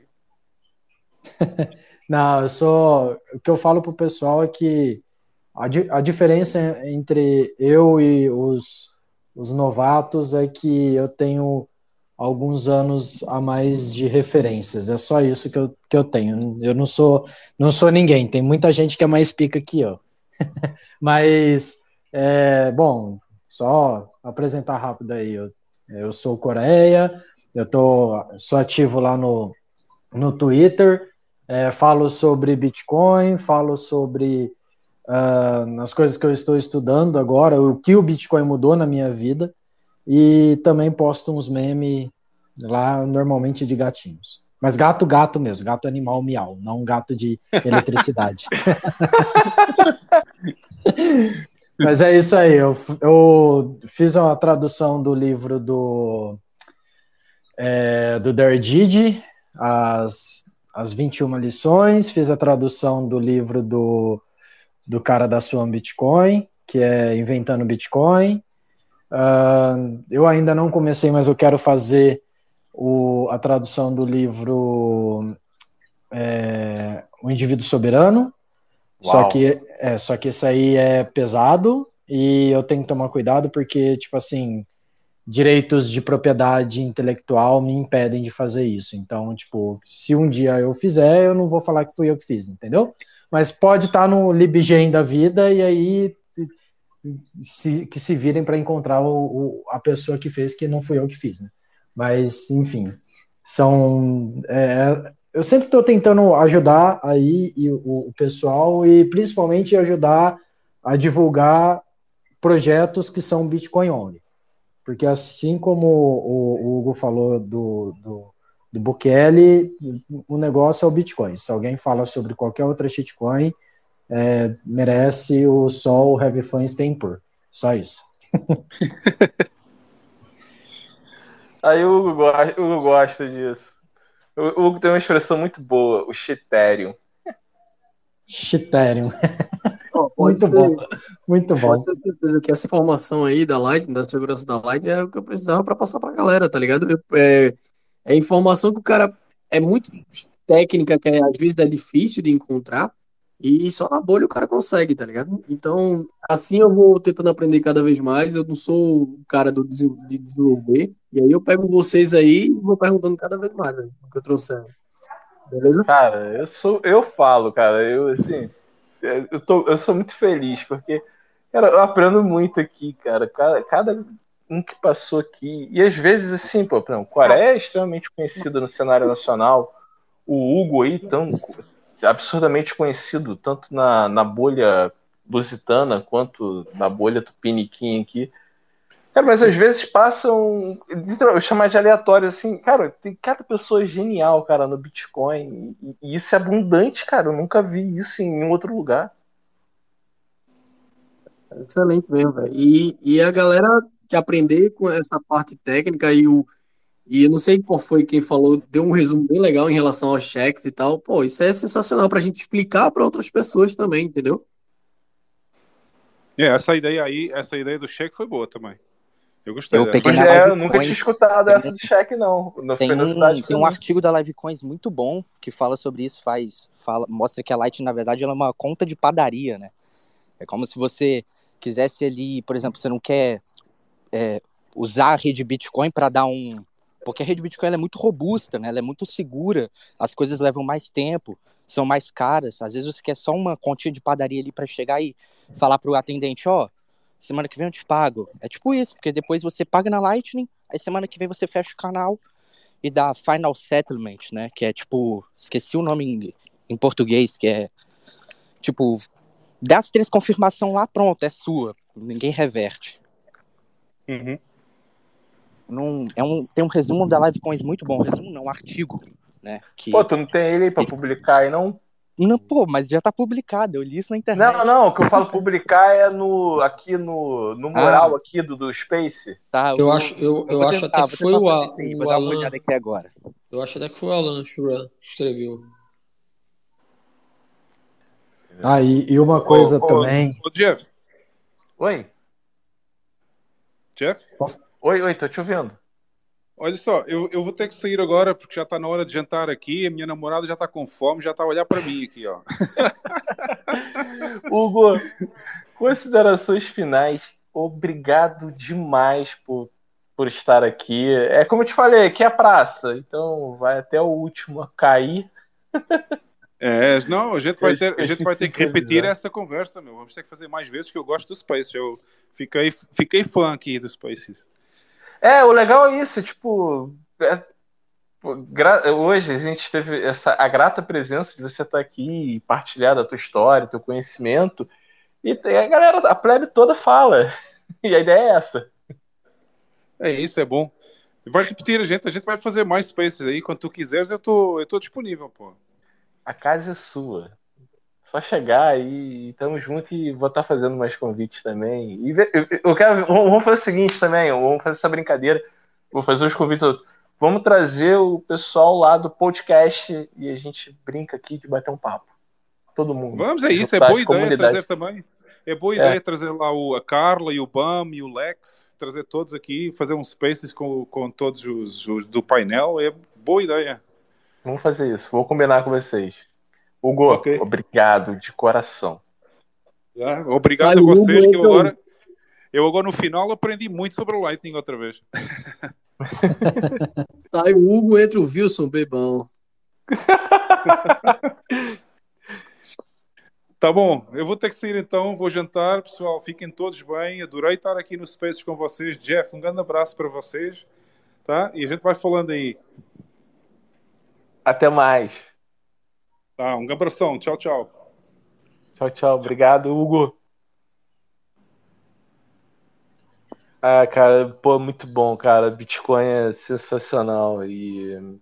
Cara, uma coisa que eu tô assim. É, cara, assim, meus olhos brilham. É, por exemplo, eu vejo lá no, no canal dele. Cara, a comunidade brasileira toda lá. E, cara, só o Bitcoin para restabelecer é, esses laços que um dia tinham incentivos diferentes e agora o Bitcoin é, criando esses laços Brasil Portugal e, e, de uma outra perspectiva. Cara, é só o Bitcoin. Mas, Coreia, fala mais aí do. É, então, assim, eu, eu, não tenho conhecimento. Pô, o Bitcoin é sobre Don't, Trust Verify, mas é, é para mim fica muito complicado. Não necessariamente que eu tenha capacidade técnica de ficar verificando tudo que há. Então, uma coisa que eu sempre, que eu sempre falo para as pessoas é assim: se você não tem a capacidade, é, é falta-lhe alguma competência técnica ou, é, ou qualquer outro tipo de competência psicológica ou filosófica para você entender aquilo, é, uma coisa que eu comento para as pessoas é assim: é, então, confia, mas lá na frente, verifica. Quando você tiver a capacidade de você verificar, verifique. Então, o que, que acontece? É, quando, quando as pessoas vêm até mim e, e, e perguntam, fazem alguma pergunta, falam alguma coisa, é, te, querem tirar alguma dúvida, querem fazer alguma coisa, eu falo para elas assim, ó, ó, parte do princípio disso, disso, disso e disso. Partindo desse princípio, agora toma essas é, esses. Por isso que eu falo que eu sou uma pessoa. Eu não sou ninguém, só sou uma pessoa com referência. É, eu, eu dou para essa pessoa umas três ou quatro links para ela ler sobre aquilo, de pessoas que são muito melhores do que eu para explicar aquilo que ela, ela tem a necessidade. Aí depois que ela, que ela leu, que ela entendeu, que ela compreendeu, que ela né, digeriu aquilo, aí eu deixo, eu, eu falo para a pessoa, e aí, que você tem alguma dúvida, você tem alguma coisa? É, a gente não vai conseguir entender tudo, ou saber de tudo, ou compreender tudo, sim, sim. de tudo do Bitcoin, entendeu? Então, existem coisas que, por exemplo, é, eu entendo um, as pessoas que falam assim, se eu não consigo verificar, logo eu não vou acreditar. Eu, é, totalmente compreensível. São as pessoas céticas quanto a, a as coisas que, que, que vêm do, do Bitcoin. Até porque a gente sabe que tem muito tem muito scammer, tem muito golpista, tem muito estelionatário nesse meio. Só que eu acredito que existem alguns momentos ou existem algumas coisas que a gente precisa ser um pouquinho maleável para a gente conseguir, assim, fazer o que a gente está fazendo aqui. Ó, imagina só, se eu, se, se eu fosse cético ao ponto de, por exemplo, não saber quem é o Jeff, não saber quem é o Sim. Hugo, não saber quem é, é essas, essas pessoas, para que, que eu vou entrar aqui? Entendeu? Para conversar, para falar com vocês, para dizer tudo. A gente perde um, um, pouco de, disso. A gente perde um pouquinho da, da, de, da gente experimentar coisas. Né? Não, não é sim, tudo sim. que a gente vai experimentar, mas as coisas que, que a gente vê que é interessante que vê que existe um valor naquilo, a gente experimenta. Por isso que eu sou uma pessoa que, assim, tudo que, que tem com relação a novidades sobre. Ah, o pessoal lançou uma aplicação sobre o Bitcoin, que nem tem o. Deixa eu dar uma olhada aqui o nome. É, tem uma aplicação que chama Slice, que basicamente ela é assim, ela é como se fosse o Brave, é, você ins instala ela no, na, na, aplicação que você, no, no, no, browser que você tiver, e toda vez que você vai lá no Google e pesquisa alguma coisa, ela vai te mandar um, vai aparecer um, um banner lá que é da Slice e ela vai te remunerar algum, com Sim. satoshinhos, ao invés de você ficar recebendo embate. Então, o que, que é? Qual, qual, qual que é a minha linha de visão? É assim, se eu, eu posso usar o Brave, beleza, normal, recebendo lá.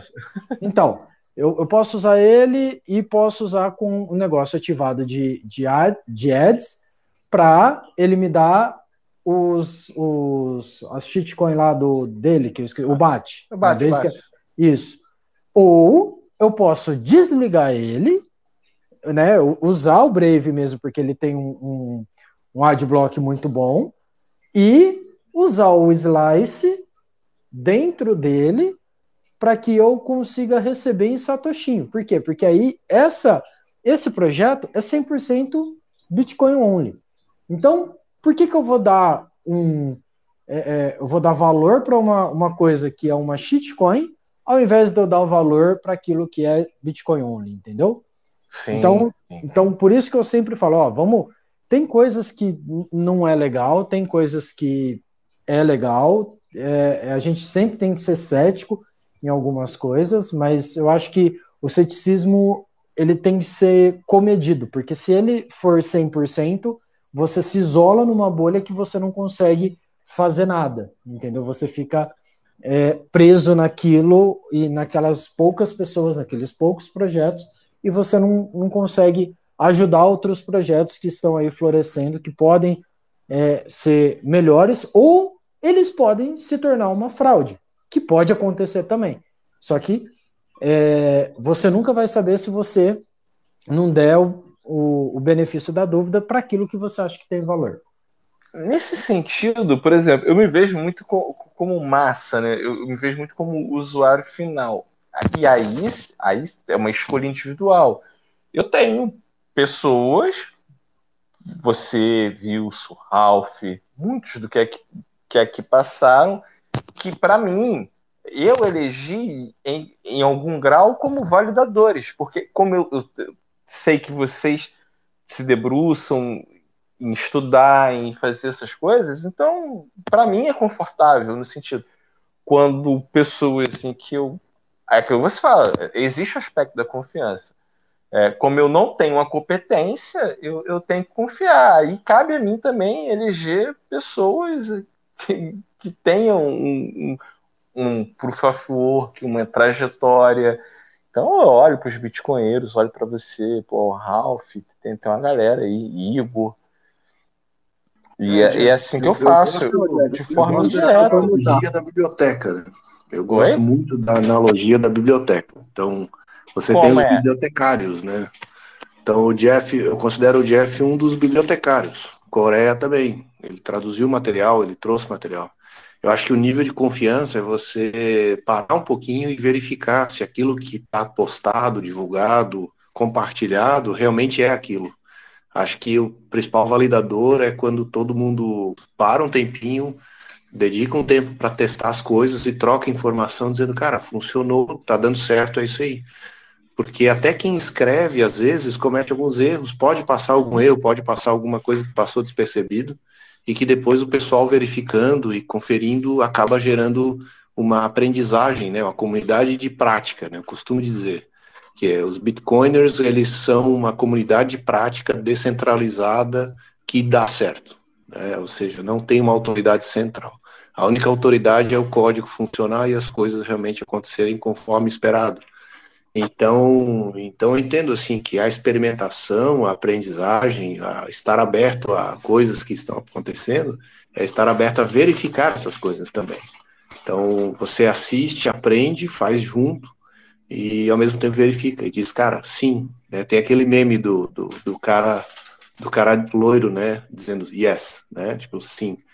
E, e, e eu gosto muito do, do, de portais, que tem gente que dedica muito tempo, né? Então o DRDD é um deles, o Time Chain Stats do Ant, que está hoje aqui com a gente.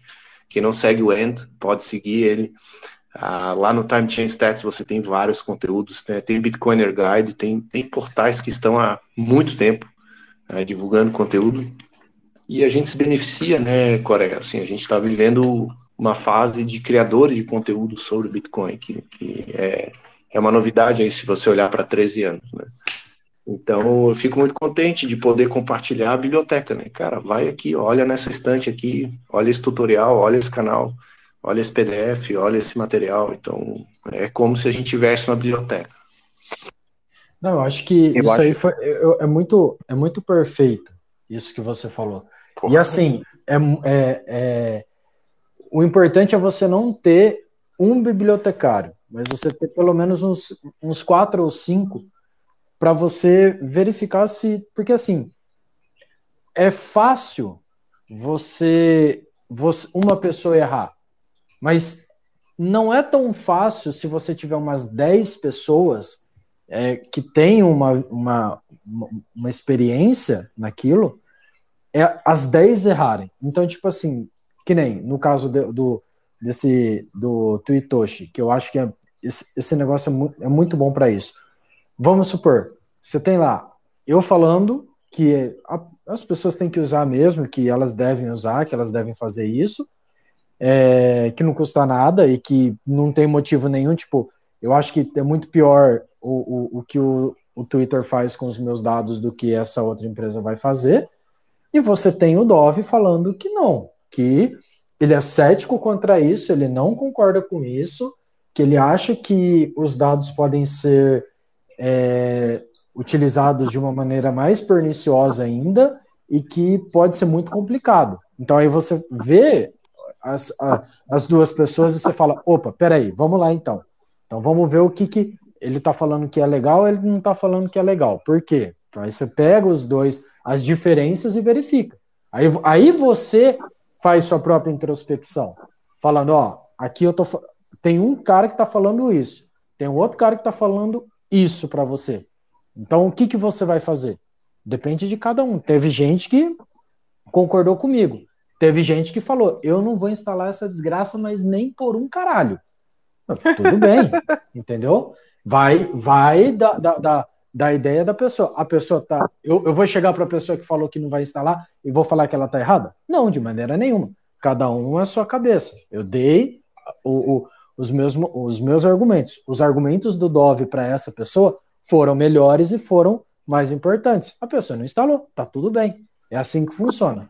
Às entendeu? vezes eu acho, para quem eu segue mesmo, que... que já viu o trabalho do Dove, entendeu? O cara vê que ele iria sair da linha de raciocínio dele, que é 100% privacidade, entendeu? E às vezes, talvez ele até concorde um pouco com você, mas ele ia meio que quebrar sempre aquilo que ele pregou em todo, tudo aquilo que ele fez, entendeu? Se ele tem 0,1% da, contra a privacidade, com certeza ele vai ser xiita em relação a isso.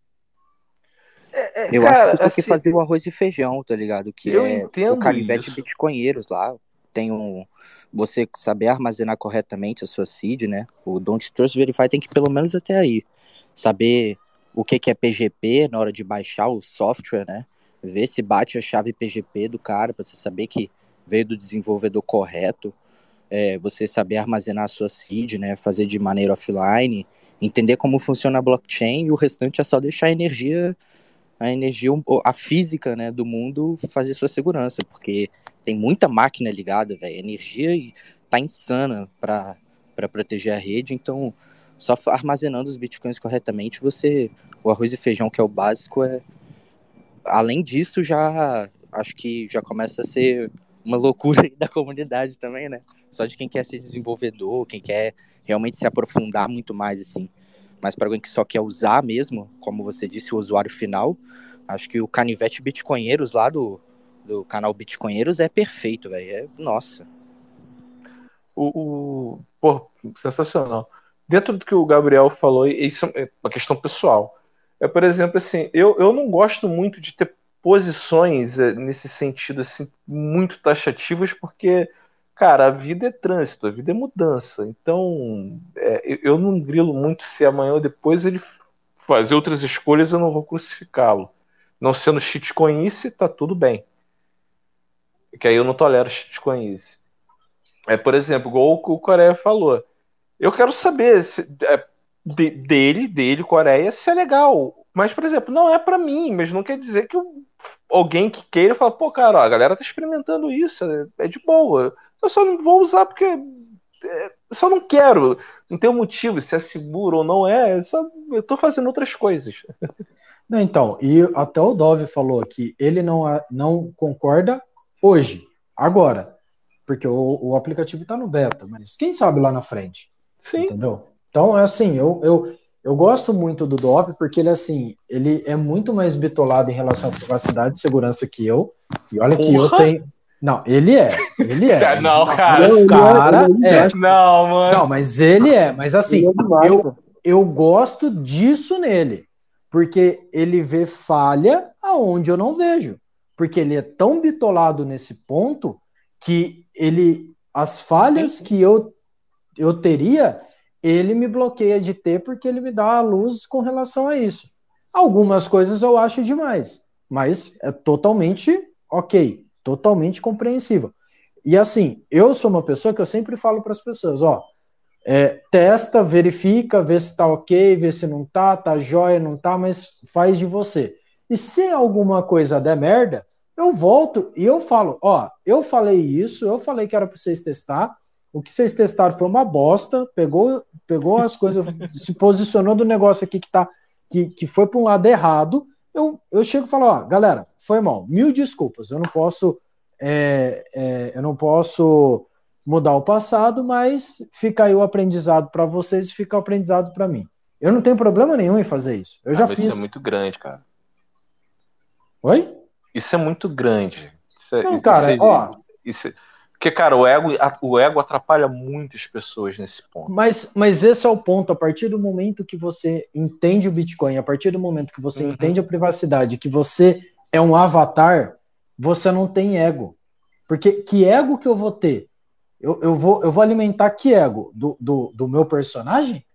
Porque vocês não sabem quem que eu sou. Entendeu? Vocês sabem quem é o Coreia.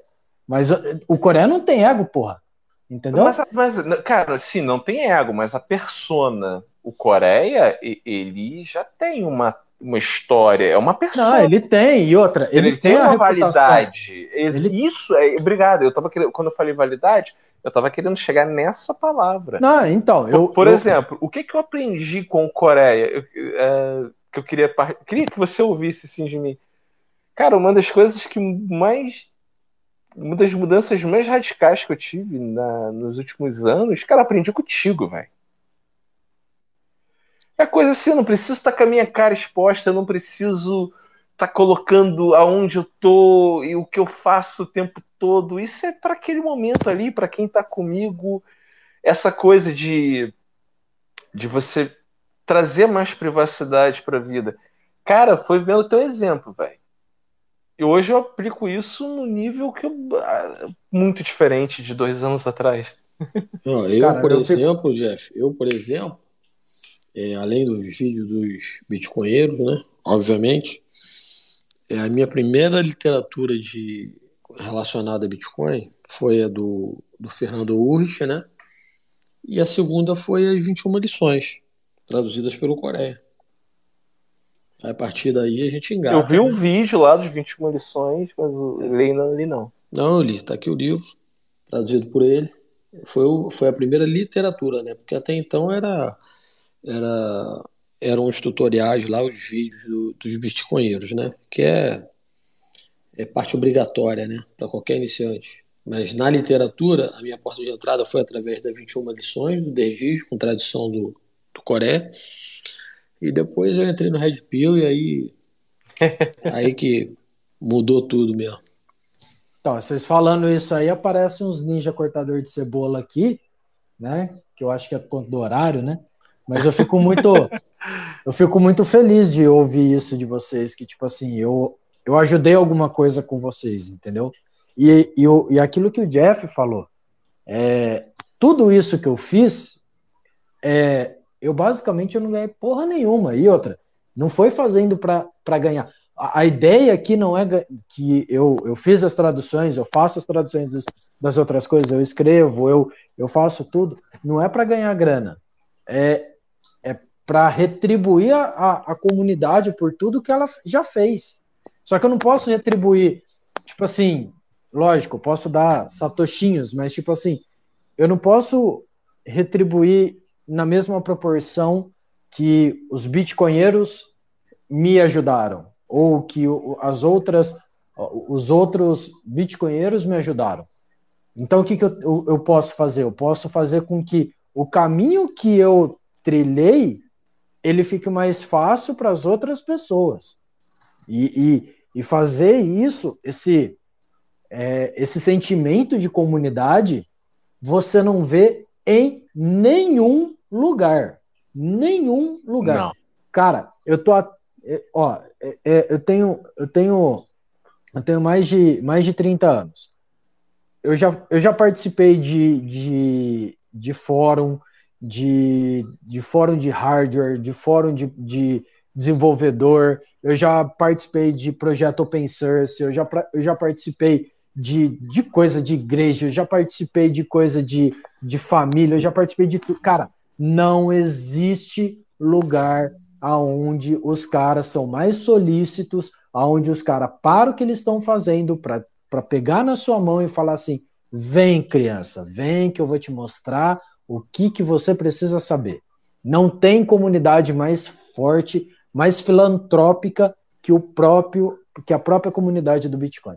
O E capital assim, social é muito alto, cara. É muito alto, cara. É, mu- é, é absurdo. Você conversa com um cara que, tipo assim, é interessante porque todo mundo tem, tem uma, um- um- uma história de vida que veio o Bitcoin e mudou aquela pessoa. E aí, o, o, o que, que, é- o que, que é o Bitcoin? O Bitcoin, ele, ele é, é- Eu gosto de, de falar que, tipo assim, o Bitcoin é, uma, é como se fosse a filosofia, porque ela está em tudo em todas as áreas do, do, do- da nossa vida.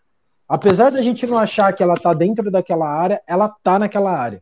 E você vai vendo que, tipo assim, a, a história de vida que o cara tem, todo o background que esse cara tem, junto do Bitcoin, traz um. é, é, se se é, a- as duas coisas unidas traz uma coisa que é diferente e que pode ajudar a galera no, no a, a, a- desenvolver, a, a criar uma nova, uma nova forma de visão, não necessariamente criar um aplicativo, criar alguma coisa, mas tipo assim, criar alguma coisa para ficar mais fácil para aquela para muitas pessoas. E isso eu acho absurdo. Pô, é o, o Huberto, por exemplo, o Huberto do Porra. é, BTC. Leal. Então, quarta hold? Leal, quarta hold. Cara, o cara é um dentista, velho. Olha o que o cara, olha o projeto que o cara criou. Olha, olha, olha tudo que ele, que ele fez. Olha o, o, o, o aonde o projeto dele tá. É muito do caralho, velho. E assim, Quantas pessoas ajudou? não, e outra, eu não sei se vocês têm isso também, eu, eu acredito que tenha, mas tipo assim, é um tesão que você que eu consigo ver quando o cara, tipo assim, você vê o cara é, é, começar lá de pequenininho tal, e, e- e hoje você vê aonde o cara tá chegando, velho. O, o- nível que ele chegou, como, como ele, ele impacta a vida das pessoas. Cara, isso aí é do caralho. Isso aí é do caralho. É, é, é- é maravilhoso de ver. Quando, quando eu vejo o- os, os, os escritos do, do Alex Gladstein, que, que ele é do, dos direitos humanos e que ele conta as histórias do, do pessoal, que ele conta a, que ele contou a história da menina lá que é, acho que ela vive no Iraque, não, no Afeganistão, minto, no Afeganistão, que ela conta como que ela ajudou a, a vida de, de milhões de eh, milhões não, mas tipo de dezenas de afegãs. E tipo assim, você percebe que o, o impacto que o- os bitcoinheiros têm, eles não são globais, eles não são é, de, de um impacto gigante. Eles fazem um impacto pequeno, mas é absurdo de grande em vida de, tipo, seis, sete pessoas. E aí, essas seis ou sete pessoas, elas mudam de vida tão, assim, tão absurda que a pessoa fala assim, não, calma, eu mudei assim, então, tipo, eu vou ajudar uma outra pessoa. Você fica com, essa, com esse sentimento de que você precisa ajudar uma outra pessoa para você conseguir. Eu não sei se você estava aqui, cara. Desculpa te interromper. Eu estava falando mais cedo, né? Algumas pessoas, familiares, né? Próximos assim. Cara, você vê a curiosidade deles de achar o quanto que eu tô ganhando com isso. O lance de estar aqui no Space agora, ou os vídeos que eu tenho feito, que eu tenho puta tesão de fazer isso. Para mim, hoje, o meu sentido na vida é fazer isso. É, e, cara, eu falei assim, aí, aí às vezes eles, quando eu vejo que estão quase que incomodados com essa interrogação, falo assim, gente, por que que vocês acham que eu estou ganhando o que eu quero ganhar? Eu estou devolvendo. Vocês ainda não entenderam. É isso, cara. E eu vejo isso na tua fala, cara. A gente devolve, a gente retribui o que o Bitcoin fez pela gente.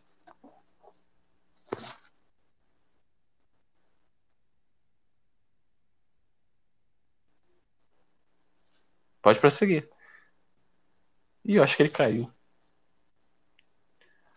É, mas eu, eu falo muito isso. É, o, o, Bitcoin se tornou para mim um propósito. É, como eu não eu não sei programação, não sei, eu encontrei a minha forma de estar tá colaborando.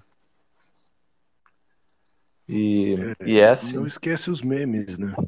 não, não, não, esquece os memes, né? Os memes ensinam muito também.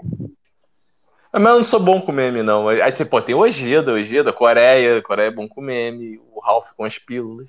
Cara, eu não, eu não sou. Eu, desculpa, eu tinha caído aquela hora, mas eu ouvi tudo que você falou. É, mas é isso mesmo, é você entregar para entregar de volta. É que a, a sua família, ela não vê, é, é ela não sabe o quanto que você recebeu, né? Então, para uhum. você tá querendo devolver. Mas então, o que o, o Wilson falou do, dos memes, cara, o que, que é aquele, o, o Naive? Cara, os, os, os memes do Naive são Nossa. muito bons, velho. São muito bons. Cara, é, é verdade. É maravilhoso. E outra, eu não, eu não sei fazer meme. Às vezes eu faço uns que saem assim na, na, na hora, mas assim, de, de 10 memes que eu faço, eu acho que uns dois saem mais ou menos. O resto não sai muito bom. Mas, cara, é muito. Assim, eu acho, eu acho magnífico a pessoa que consegue fazer um meme, que ele consegue passar a visão que ele quer passar, porque assim, cara, são. Vai, você pega, são três ou quatro duas ou três imagens que a pessoa usa, é, umas 20 palavras para ele explicar o um negócio que, tipo, você demora 30 minutos explicando dando uma aula para a pessoa, a pessoa sintetiza isso no, numa imagem com 20 palavras, cara. Isso é, isso é lindo, isso é, isso, isso é uma arte, isso é uma arte. É, é uma é, arte, cara. A maioria das vezes sai sem querer também. Não, sai, mas hoje, hoje o Wilson tava. Hoje, hoje o Wilson tava, tava calibrado. Tá bem já, já tá bem. Já tá... tudo, tudo, tranquilo aqui, tudo. Estamos celebrando, estamos celebrando hoje aqui. Rodonauta.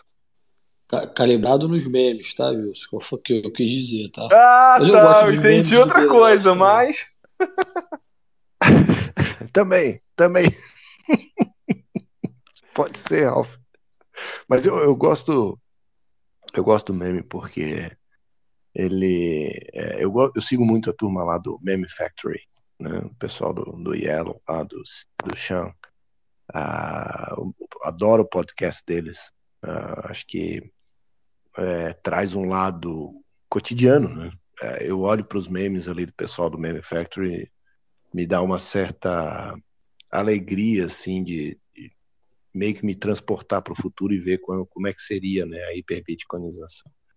Então, assim, eu olho muito os memes nesse sentido, né? O cara virou a chave, entendeu? Então ele já tá até fazendo piada, já, já tá até é, saiu do, do, da linha mais, é, vamos dizer assim, é, diplomática da, da educação, do conhecimento, e foi para a linha mais comédia, né? Que é, é, brincando você pode dizer tudo, né? Até a verdade. Então essa frase, essa frase do Freud e, e, é muito certa, né? Então, assim, é, é, interessante quando a gente fala. Eu lido muito com, com, a turma do mercado financeiro tradicional, lido muito com investidores, né?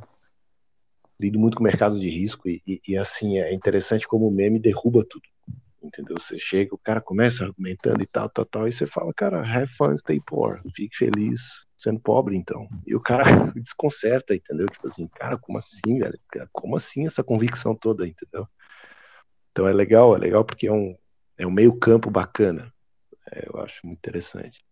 E, cara, concordo 100% com o Coreia. Assim, quando você vê as coisas acontecendo como eram no início, onde ninguém tinha vantagem nenhuma em parar a sua vida para escrever as coisas e divulgar para os outros poderem entender a verdade e se beneficiar dela, cara, você é, o, você é um, um, um, um porteiro do céu, entendeu? Tipo, você abre uma porta pro cara, o cara vai enxergar o paraíso, vai enxergar a nirvana e vai dizer, cara, obrigado por ter aberto essa porta, sabe? Essa sensação é muito bacana. Ver as pessoas fazendo isso, abrindo portas, portas de conhecimento, portas de, de oportunidades, né? É, o Bitcoin Jobs, porra, cara, que baita ideia, entendeu? Concentrar empregos, né? Vagas de emprego, vagas de trabalho ah, em empresas Bitcoins. Então, assim, é, é, fantástico. Isso me lembra muito o começo de tudo. Né? Era só uma lista de e-mail, ninguém tinha na, nenhuma vantagem, pelo contrário, era um medo tremendo ali nos anos 90, um pouquinho antes, né? A gente tinha muito medo dessa questão da privacidade. E hoje você não precisa mais ter tanto esse medo. Claro, você toma o seu cuidado, cuida das suas coisas, mas você entra lá no Twitter e faz um meme. Então, assim, mudou muito. É, é, é bonito de ver isso acontecendo. É muito emocionante mesmo, Coreia, concordo contigo. Ô, ô, Wilson, só duas coisas que eu queria falar. Primeira, a primeira vez que você entrou, que você estava falando que você só estava felizão, que você estava tomando umas brejas, e agora você falando, a sua voz é igualzinha do Poderoso Castiga, velho. É, é, é muito Meu igual. Poderoso Castiga. É cara. muito igual, cara. Depois você, depois você pesquisa, Poderoso Castiga mais ou menos. Que é o GIF eu do, que, eu sempre, que, eu sempre, que eu sempre uso. Cara, sua voz é igualzinha a ele. Tipo, é muito, é muito boa, é muito boa. Isso, isso não é um, uma zoeira, isso aí é um, é um, é um, é um é, é, é, é te enaltecendo. e a segunda coisa, a segunda coisa é que, cara, é, é muito isso. Tipo, eu acho quando, quando você tá você no começo, né? Você não você não faz piada com coisa que é que é séria. Tipo, você não vai fazer uma piada com algo sério. Mas depois que você entende, compreende aquilo tipo é, é trivial para você, você começa a fazer piada daquilo é, porque para você, tipo assim, aquilo lá é trivial, entendeu? É tipo, é, você faz uma piada com, com alguma. Tipo, vamos supor, suposição. Você não vai fazer piada, né? É, assim, você não vai fazer um meme é, de falando sobre investimento se você não entende de investimento. Você não vai fazer um meme é, zoando alguma coisa se você não, não sabe daquela coisa. Que é, quando você sabe, ao, a um ponto que aquilo tipo fica literalmente trivial para você, que tipo é, é isso, cara, é isso, acabou. Não, não tem, não tem, é, é, não, tem mais, não tem, não tem nem meio mais. É, é isso aqui. Tipo, existe só o Bitcoin. Ah, e as outras shitcoin? Cara, existe o Bitcoin. O resto é resto. Aí o cara vai chegar para você e vai falar assim: não, mas olha só, eu consegui não sei quanto, é, não sei quantos, quanto por cento vendendo, comprando. Aí você chega pro cara e fala assim: tá, mas você ganhou a tampa? Aí o cara pergunta da tampa e você responde para ele qual que é a tampa, né? Mas você, você falando alguma coisa, você zoando o cara, você desestabiliza o cara, o cara fica puto da vida e, e, você, e, e para você tá tudo certo. Por quê? Porque você, você sabe que é, é só isso. Ele que não entendeu. Ele que tá errado. Você já tem a convicção daquilo. E isso é uma coisa assim que é maravilhosa. Quando você, quando você dá o estalo e, e você percebe que, cara, realmente é isso, acabou. Tipo, você só tem que garantir que você faça isso, que você fique na, nessa linha, nesse, nesse caminho, e o que vier tentar te tirar do caminho, você, você só zoa porque não, não tem como ele tirar. Vou ver se você se relembra de uma coisa. Quando te perguntaram é, se a, o Ethereum iria flipar o Bitcoin, você lembra o que, que você respondeu? Eu, eu lembro. Eu lembro, eu lembro, lembro, lembro muito bem. Você pode recordar a gente e falar aí para quem não viu? Não, com certeza. Ex é, existe a possibilidade do, do, do Ethereum flipar o Bitcoin? existe. Existe. É, é possível. É, a probabilidade é a mesma de você ser morto por um pato assassino em Marte. É, é muito improvável, mas nunca zero. Entendeu? E a do coelho, a colherada? A Não, mas o coelhada. Coreia- É, o Coreia, mas o, me responde uma coisa aqui. O, o pato é canhoto ou é destro? Aí, aí complicou.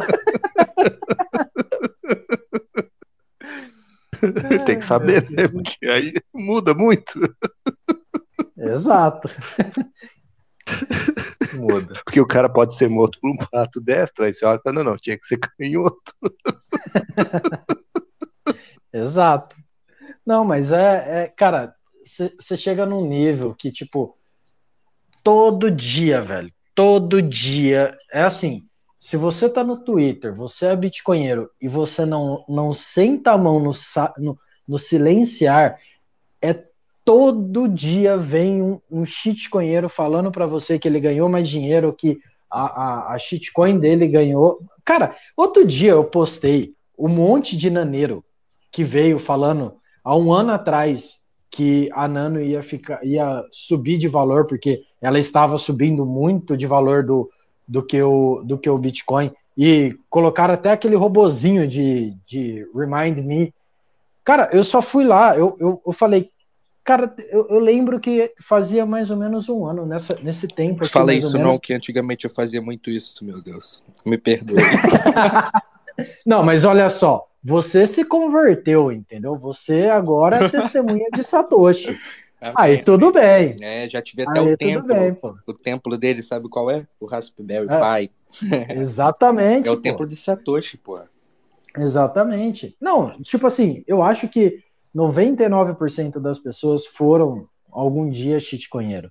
N- Não é, não é, é, não é de- demérito nenhum a pessoa ter um passado shitcoinheiro. É demérito ela ter um presente shitcoinheiro. Aí é complicado. É. É foda. E é complicado entender a escassez digital, né? É complicado você entender, tipo, que não, é só não questão é, de. não- de... É má vontade.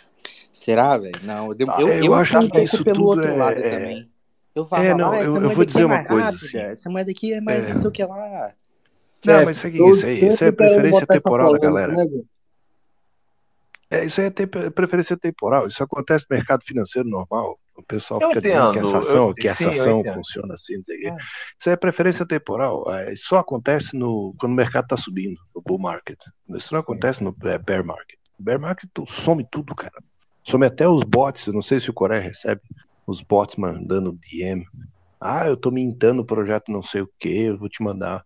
Cara, assim, ó, é, todo mercado subindo vai aparecer essa quantidade infinita de robôs tentando fazer as altcoins, shitcoins subirem, porque esse é o modelo de negócio.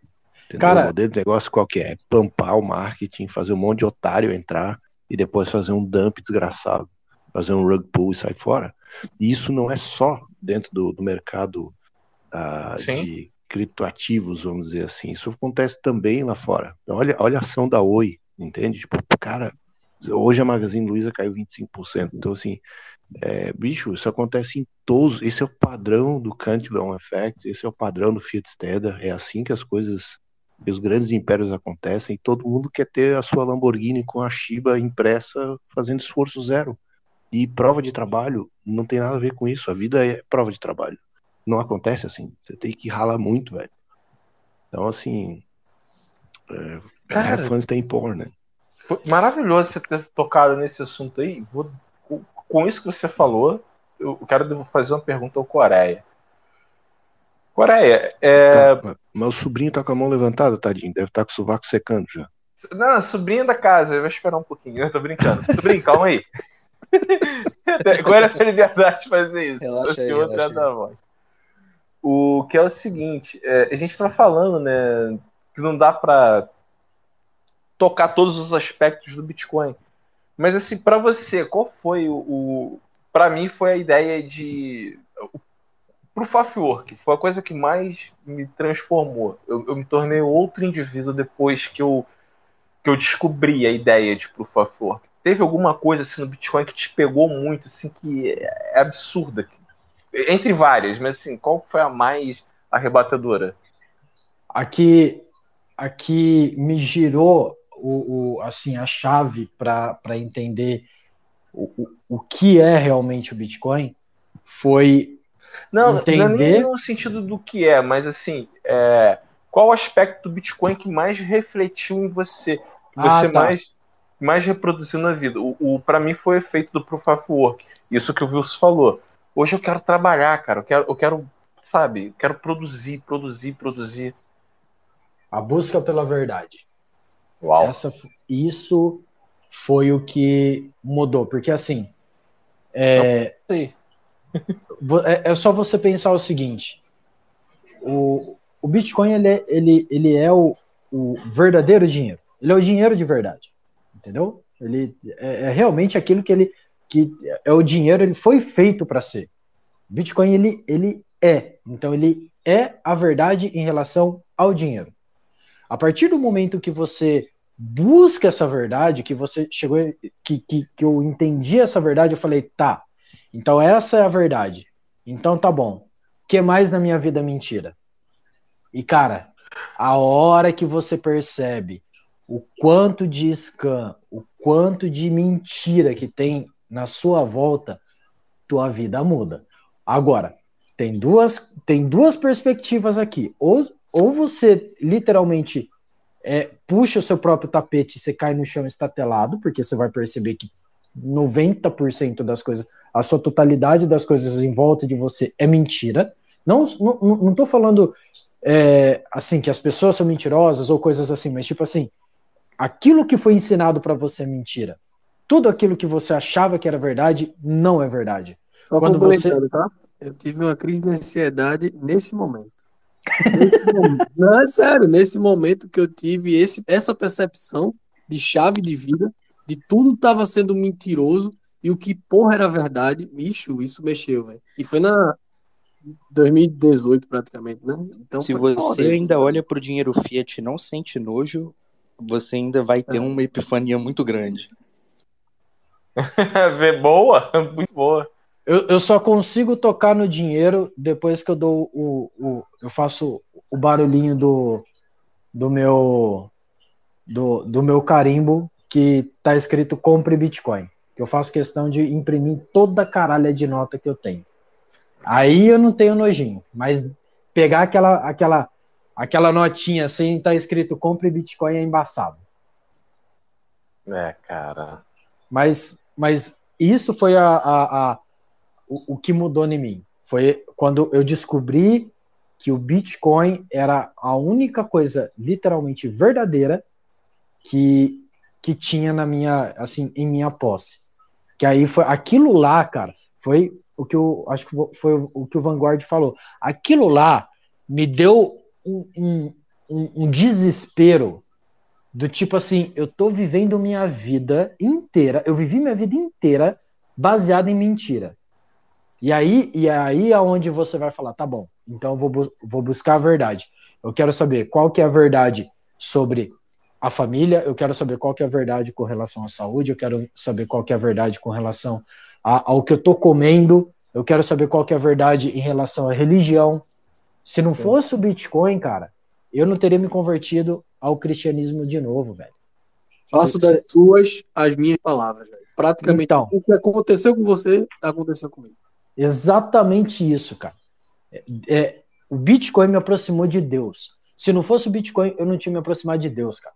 Se não, se não fosse Caraca. o Bitcoin, eu não, eu não teria mudado completamente a, a, a, minha, a, minha, a minha vida no sentido de basicamente tudo. Cara, eu, não, eu, eu pensava em não ter filho, porque eu falava assim: esse mundo é um mundo filho da puta. Eu não vou colocar uma criança nesse mundo. Hoje em dia, eu olho para minha, pra- pra- pra minha mulher, eu falo para ela, eu falo, ó, é assim, eu quero ter time. Pode ser time de xadrez ou time de, de futebol americano. A escolha é sua, entendeu? Mas, mas pelo menos é, é isso que eu É quero. alguma coisa entre esse Algo- ponto aqui e o Exa- exato. Entre 1 e 35. Maior que Você dois. escolhe. exato, exato, exato.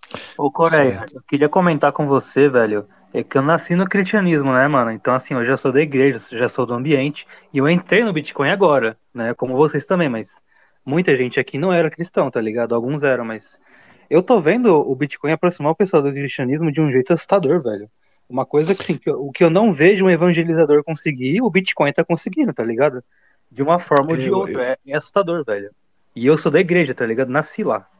É, Eu eu, tô- acho tô que, tá eu, assim, eu, eu tenho participado, eu, tô conhecendo a comunidade, né, a bolha brasileira esse ano. Ah, e eu acho que isso é uma característica da nossa bolha, tá? Nos outros países é bem diferente. É, inclusive o contrário. Ah, puxa para o ateísmo violento. Assim. Então, é, justamente porque para a grande maioria do pessoal lá fora, a prova de trabalho né, ele não tem a ver com testemunha, ele tem a ver com, com código. E, e o pessoal faz essa separação absurda, porque o cristianismo você tem que acreditar nas testemunhas. Então, é, a, eu vejo isso que o Coreia está falando muito, muito dentro da bolha brasileira. Nosso país tem isso, a gente quer. a gente tem uma cultura que tudo tem que ser muito correlacionado. né? Lá fora é bem diferente. É, e assim, é bem diferente no sentido oposto mesmo. É, é, é- é bem estranho, assim, eu vivo convivendo, convivendo com As as duas duas, bolhas e é bem engraçado, porque você fica no- olhando assim dos dois lados e, e, e tipo assim, tá, velho, isso aqui é só é, dinheiro ponto a ponto, né? É só criptografia.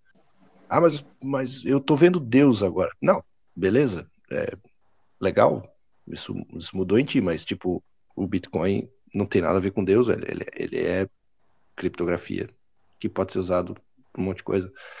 Mas, Ah, o cara, não, mas aí, Essa, por exemplo, essa filoso- uma filosofia que eles debatem nas outras bolhas, não, em relação a essa criação, entendeu? Não- se existiu alguma filosofia por trás, uma sabedoria desse do Satoshi e tal, não existe essa desse de- debate. Não, não porque não foi do Satoshi. Né? O, o, o Bitcoin, a ideia de um, de um peer-to-peer electronic cash já vinha antes.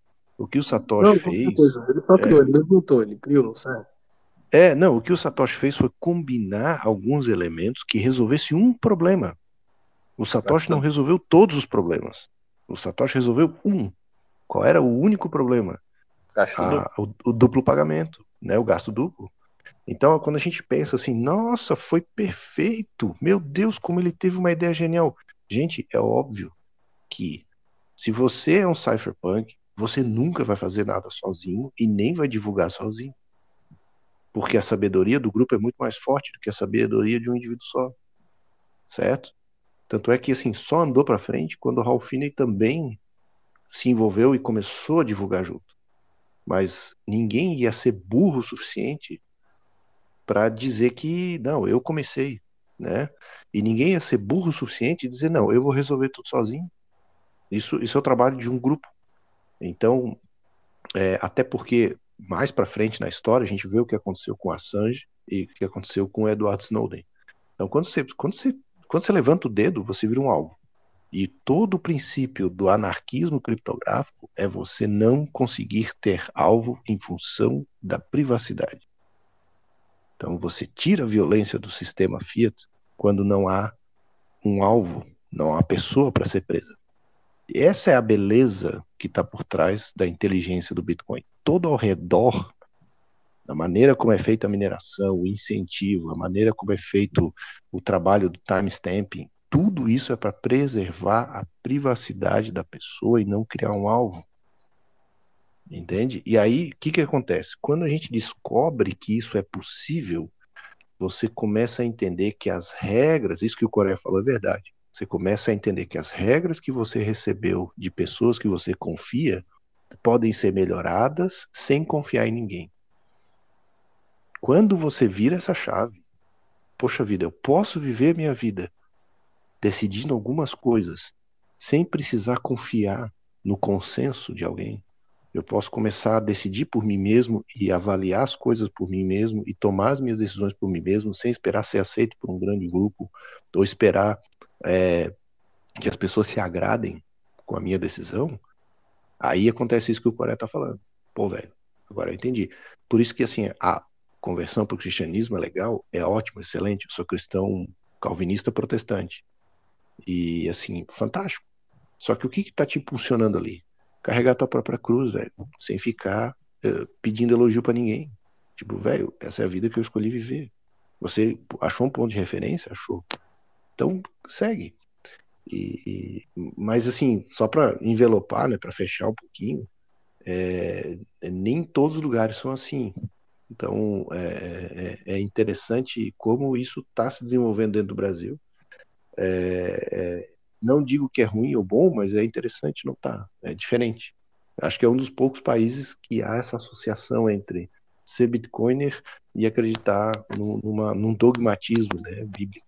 Mas só complementando o Coreia aí, em relação ao que ele disse que antigamente não queria ter filho e tal, o cara, o cara quando chega nesse pensamento, ele tem um pensamento de que ninguém presta mais ao seu redor, entendeu? Você é cético em relação à humanidade. E quando você, de certa forma, você encontra essa bolha que você está falando aqui do Brasil, dos bitcoinheiros do Brasil, você vê uma, uma união de volta, entendeu? Entre as pessoas que querem progredir. E isso lhe dá, isso mexe com os, uh, a, sua mentalidade, sua filosofia. Você acaba filosofando em relação a isso e lhe dá um sentido de vida, entendeu? Quando você vê sempre aquele próximo lhe ajudando, querendo sempre prosperar do seu lado. Mas é, é o que o, o Wilson falou. Não, vou deixar o sobrinho falar, porque ele tá com a mão levantada. É. Não, não, não, Coreia, pode falar. Falei, falei, terminei, terminei. Dez não, blocos só, atrás. Só, não, só, só complementando. É, o, o que o Wilson falou é, é literalmente isso. É quando você. É, é, aquele, aquele jeito que você fica sem chão, quando você entende, quando você compreende, quando você compreende algo para além, é, é, o, é o momento que a, você, a, a, o peso da sua cruz está todo sobre você. É, é, a, é a hora que você percebe que aquela ideia de que ah, as culpas são dos outros, não é minha culpa. Ah, as coisas estão acontecendo por conta dos outros, não é minha culpa. Minha vida está ocorrendo por conta disso, não é minha culpa. Então, quando você percebe isso, quando você percebe o, o que eu falei, né, que você percebe o que é a verdade, você é, é, é posto em cima de você a sua cruz. E aí é, é, é, é seu trabalho sair desse é, é, de, dessa situação que você está. Quando o, o, Bitcoin ele, ele, ele, ele me ajudou a entender e a compreender isso. E, e, assim, eu, eu agradeço do fundo do meu coração, porque é, se não fosse ele, eu não sei, eu não sei em que situação eu estaria. Só que é, é interessante ver isso, que a, a bolha do a, a, a, bolha aqui do Brasil ela é diferente da, da bolha dos outros países, que os outros países, pelo jeito, eles não conseguem ter essa visão, é, chegar nesse, né, né, é, mesmo partindo de um, de um, de um, de um ponto em comum, eles tomam caminhos diferentes. Mas é, é uma coisa assim que, que você é, que é interessante ver que aqui no Brasil é, as pessoas elas tendem a isso. Não é todo mundo, mas por exemplo, das pessoas que eu converso, das pessoas que me seguem, é, boa parte das que se pronunciam se pronunciam que realmente elas concordam com, com, com, esse, com essa linha de raciocínio. Não, Mas agora, só, só, só para passar, só é, eu, eu vou sair agora que a, a, a senhora Coreia chegou e, e aí tenho, tenho que, tenho que dar, é hora de dar tchau. Cara, valeu, cara, valeu mesmo. Obrigado aí pela, pela tua presença aí, por ter colaborado como sempre. E, cara, sinta-se em casa, que é um lugar de bate-papo. E, pô, obrigado por tudo e, e grato aí a tudo que você já me ajudou e ajudou toda a comunidade. Não, que isso. Eu que agradeço você fazer o, o Space aí sempre.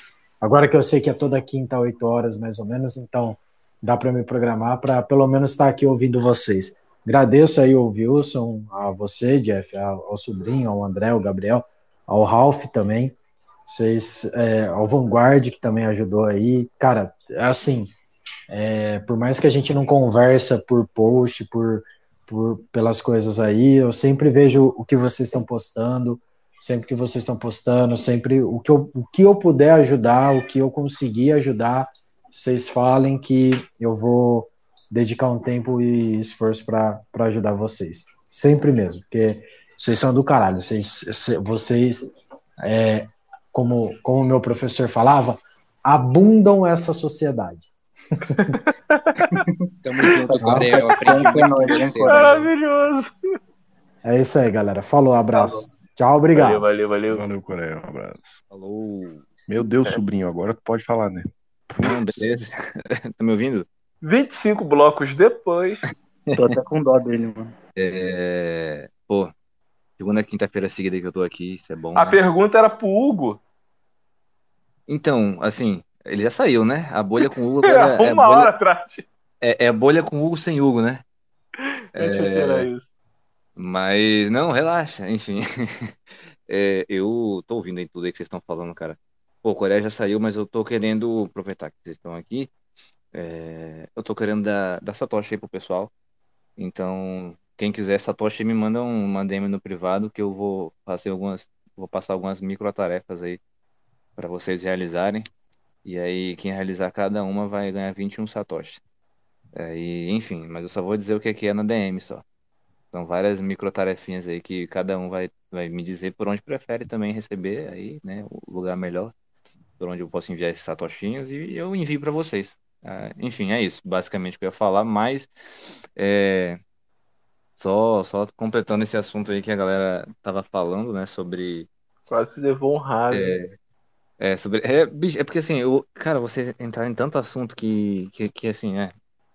Não, não, enfim, tô, tô, tô até tentando filtrar aqui. Mas eu achei muito engraçado porque alguém falou dos naneiros aí. E da minha, na minha caminhada aí, tipo, eu fui um cara que ficou muito puto, né, lá no final de 2017 com as transações agarradas, que eu lembro que não sei, não sei se alguém aqui é da época ou passou por isso, se, se puder se manifeste aí que é legal. Mas as transações ficaram muito agarradas lá pô, no final de 2017 no Bitcoin. Então tava demorando muito para confirmar e, e é, isso criou uma insatisfação, né? A gente não tinha ainda é, a Lightning, não tão difundido, né? Tava bem nascente.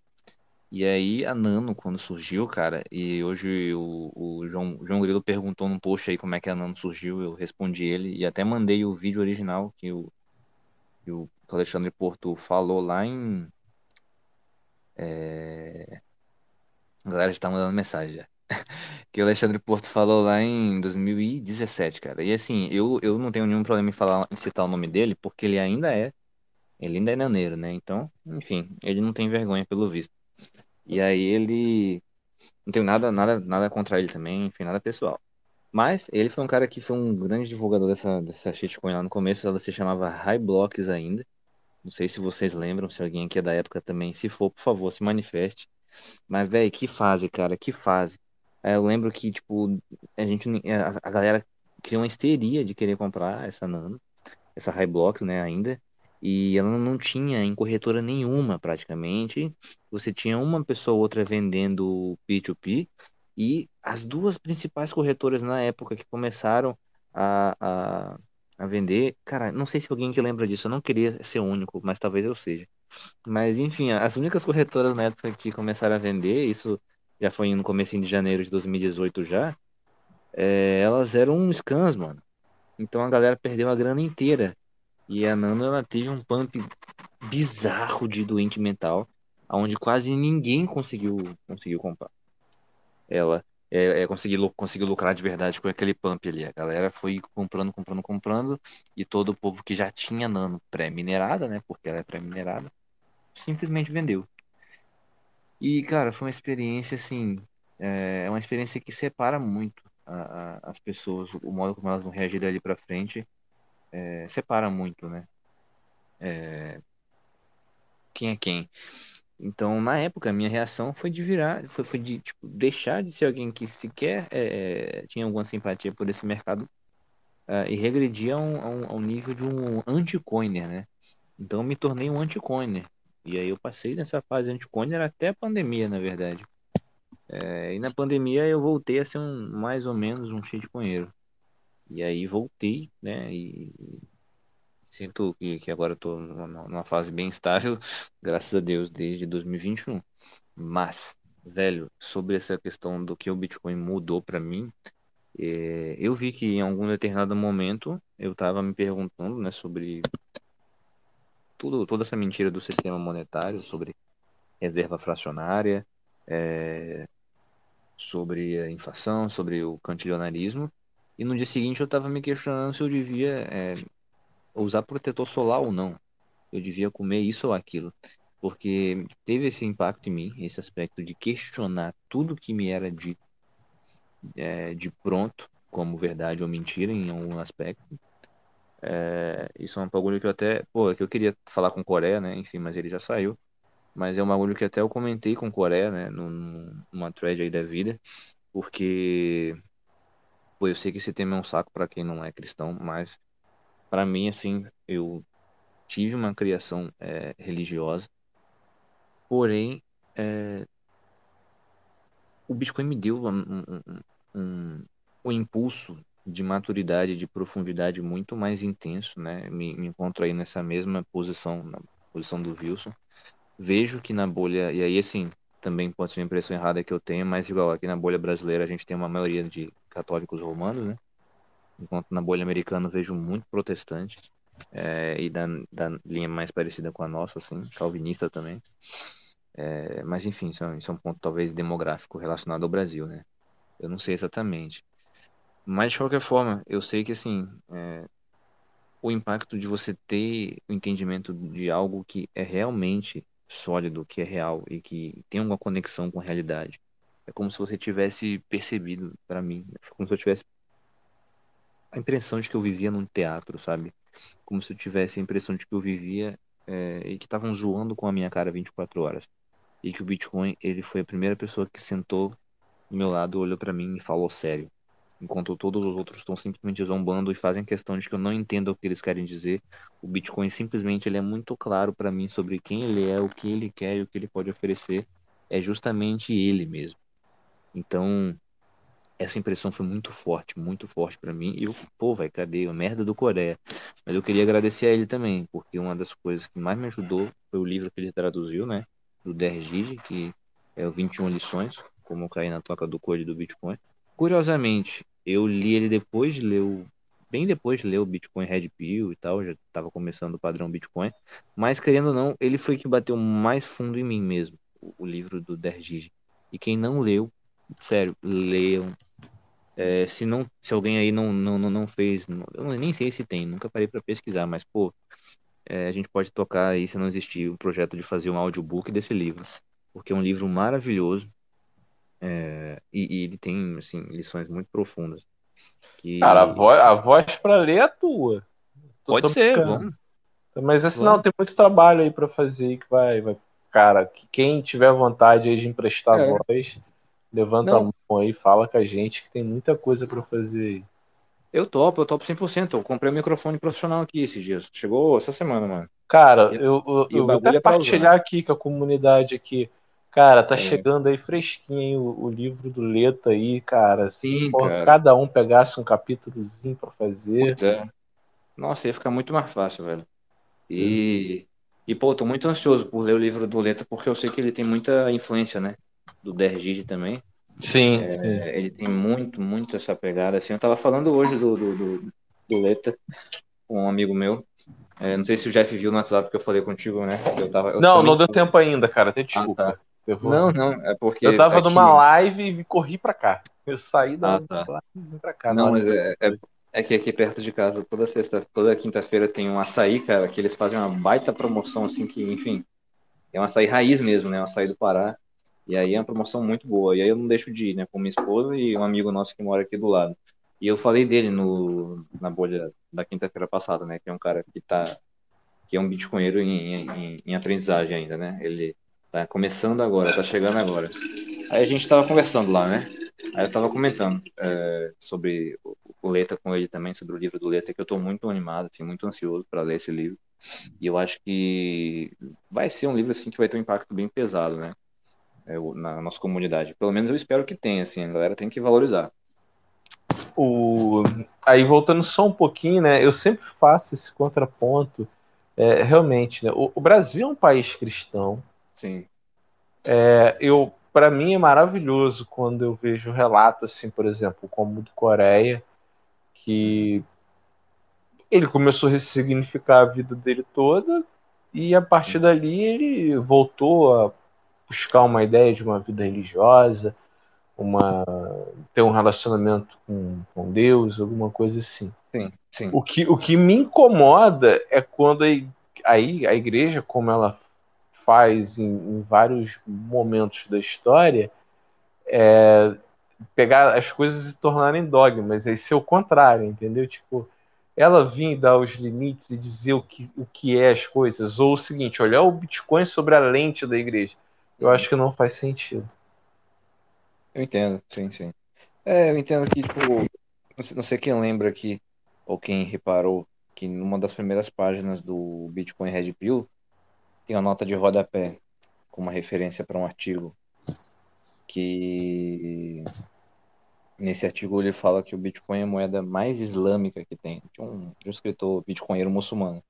E existe isso, né? É, mas é, é, não, mas aí o que acontece? Cara, eu acho que a galera da academia lá dos maromba, para eles o Bitcoin é a coisa mais maromba do mundo.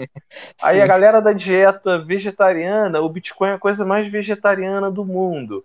E assim por diante. Toda bolha quer pegar o Bitcoin, quer tomar posse do Bitcoin para si. É, essa é a minha conclusão. E o É, Bitcoin na, na don't época care. da, na época da Silk Road, o Bitcoin era a coisa mais jamaicana que tinha, velho. Coisa mais maconheira do mundo. Sensacional. É, Bitcoin de já.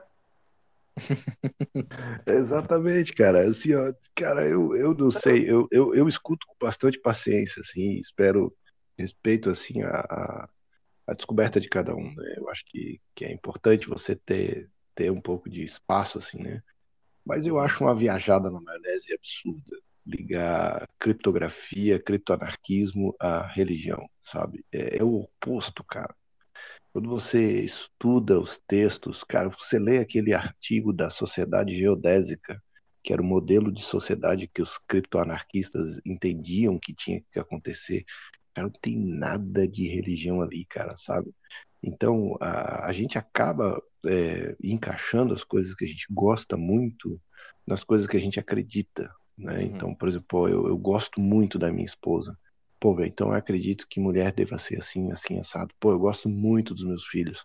Pô, então eu acho que toda criança deva ser assim, assim, assado. Mas no final da história, não tem nada a ver. É, é, é mais assim, é como, é, sabe, sabe, bichinho favorito de criança, sabe, para dormir? Você tem, a criança tem vários brinquedos, aí ela escolhe um para dormir, né? E, e eu entendo assim, é o cara dizendo, velho, para mim, ele funciona como Deus, cara. Tô, beleza, é o teu bichinho favorito. Mas, mas é só um bichinho, velho. Entendeu? Tipo assim, é, no, no, o- a o- o é muito mais a pessoa falando de si do que o Bitcoin sendo alguma coisa, entendeu? É a lente dela.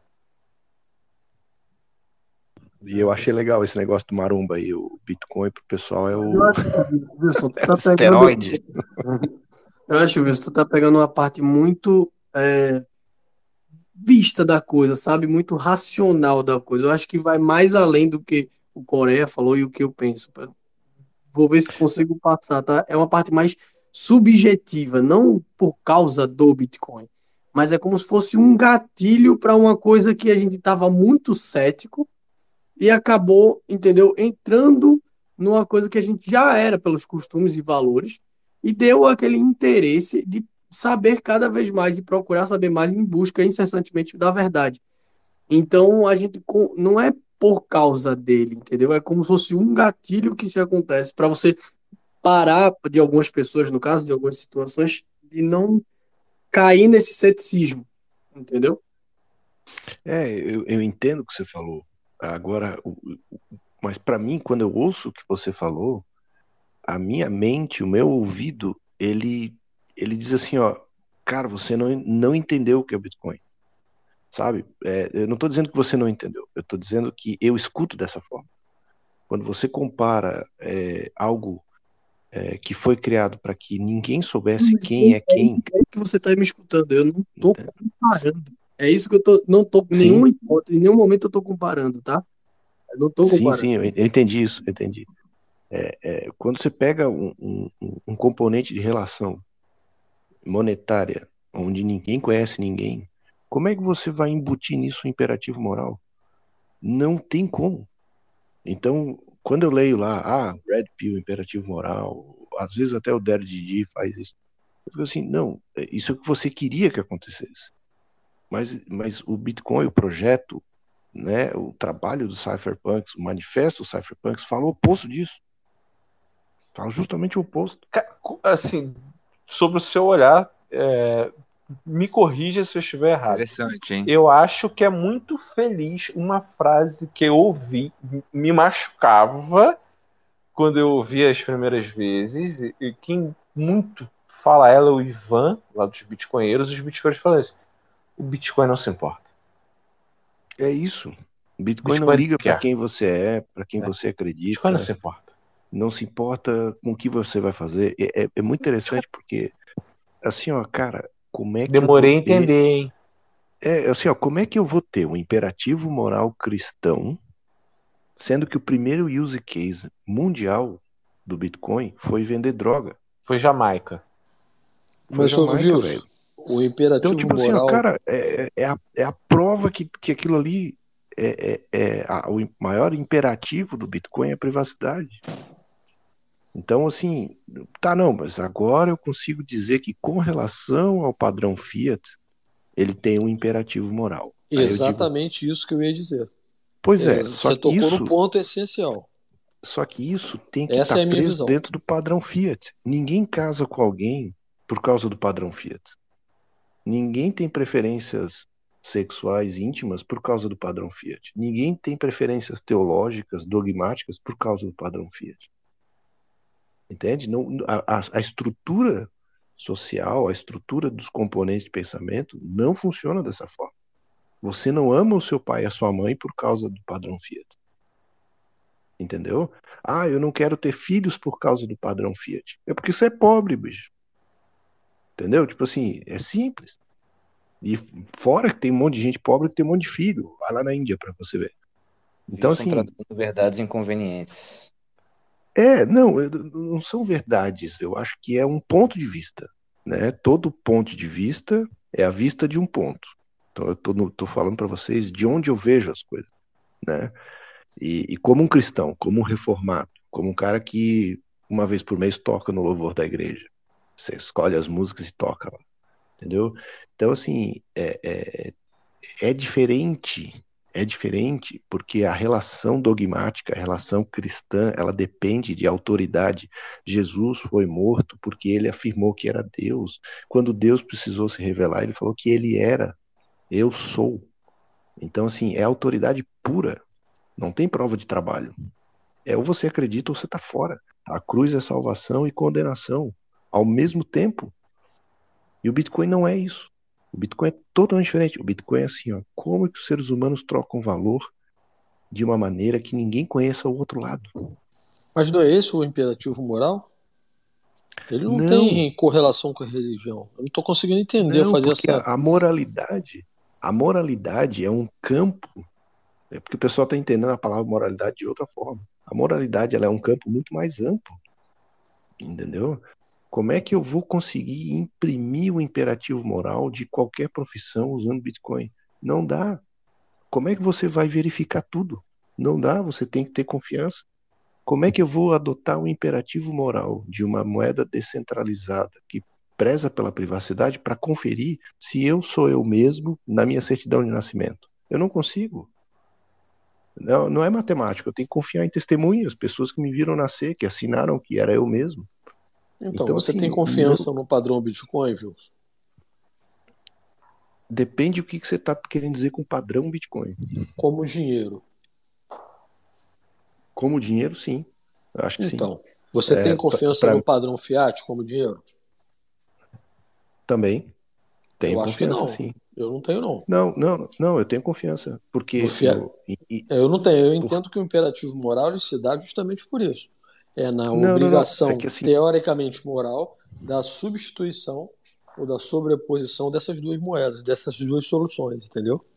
Sim, então, então me explica o que que é ter confiança. Porque quando eu digo que eu tenho confiança, é que ele tem a sua aplicabilidade e funcionalidade na nossa sociedade. Ok. Então, o, o que que eu entendo que o Bitcoin faz? Ele tem a sua aplicabilidade e funcionalidade numa nova sociedade. Uma sociedade onde ninguém sabe quem é a outra parte. Então, vou dar um exemplo para vocês, assim, ó, que dá um nó na cabeça do pessoal. Quando eu faço uma transação imobiliária, todo o ecossistema de confiança é baseado no intermediário. Eu passo né, o, o- o meu, o meu capital para alguém e, esse, e um terceiro valida que o capital sai daqui e aquele terreno saiu dali para lá. Beleza, como é que a gente faz isso no Bitcoin, onde o outro lado é anônimo? Caraca, entendi, eu acho. Entendeu? Co- Como é que eu faço? Ah, É peraí. tipo, Então, todo... como é que você transfere na internet dinheiro sem precisar de intermediário e ainda corrigindo um erro de gasto duplo? Nunca, nunca. Exatamente. É, é a única coisa Como que é faz que- isso é o Bitcoin, porra. Não tem mais nada. É, Exatamente, exatamente. Então, assim, ó, existem relações do modelo Fiat que elas vão precisar deixar de existir. Elas não vão ter um um modelo híbrido ou um modelo de transição. Ela simplesmente vai deixar de existir. Por quê? Porque ela faz sentido no padrão Fiat. Quando eu tenho um padrão hiperbitcoinizado, onde ninguém conhece ninguém, ninguém depende de conhecer ninguém, mas depende do protocolo, depende da mesma regra de consenso, muda.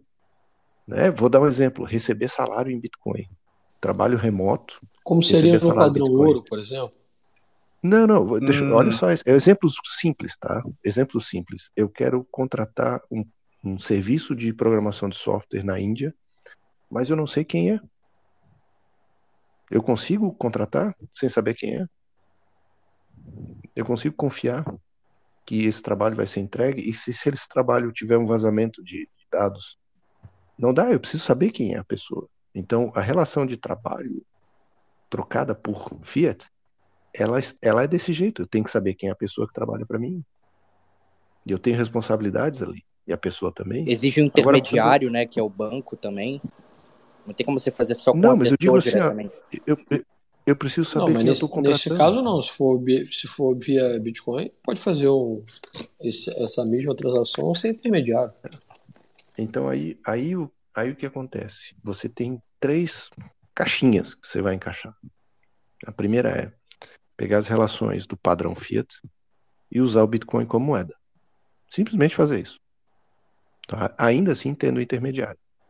Tá certo? Ou seja, ir lá no cartório e dizer que o nome, número da carteira do cara, e tá aqui a quantidade de Bitcoin, e tá aqui o número do bloco que foi feita a transação, coloca no papel do cartório, fechou, tá registrado. Isso o que, que é? É trocar a moeda. É só trocar a moeda. Ele não é um padrão Bitcoin, não é um padrão criptográfico. É, é cypherpunk. Entendeu? Você está falando com relação aos smart contracts. Isso, não, estou falando com relação a, a padrões. O padrão Fiat ainda é o padrão, mas você usa uma moeda como Bitcoin. Certo? Certo. Aí eu digo assim, não, beleza. Então eu vou fazer um contrato inteligente, né, de, de possessão, ah, como o Ed tenta fazer, né, criar algum token não fungível, dizer que eu tenho possessão do token, e o token me dá acesso ao produto imobiliário. Esse é um híbrido. Eu posso fazer isso com um cheque, uma nota promissória. Isso já existe. Ah, mas vou botar na blockchain. Cara, desculpa. É padrão Fiat. Ah, não, então vamos, vamos para a hiperbitcoinização. Beleza. Cara, na hiperbitcoinização existe propriedade privada, mas ninguém sabe de quem é a propriedade. E aí? Essa relação de troca entre ativos imobiliários vai continuar existindo? Caramba. É então, então, por isso que Me eu falo assim, ó, Entendeu?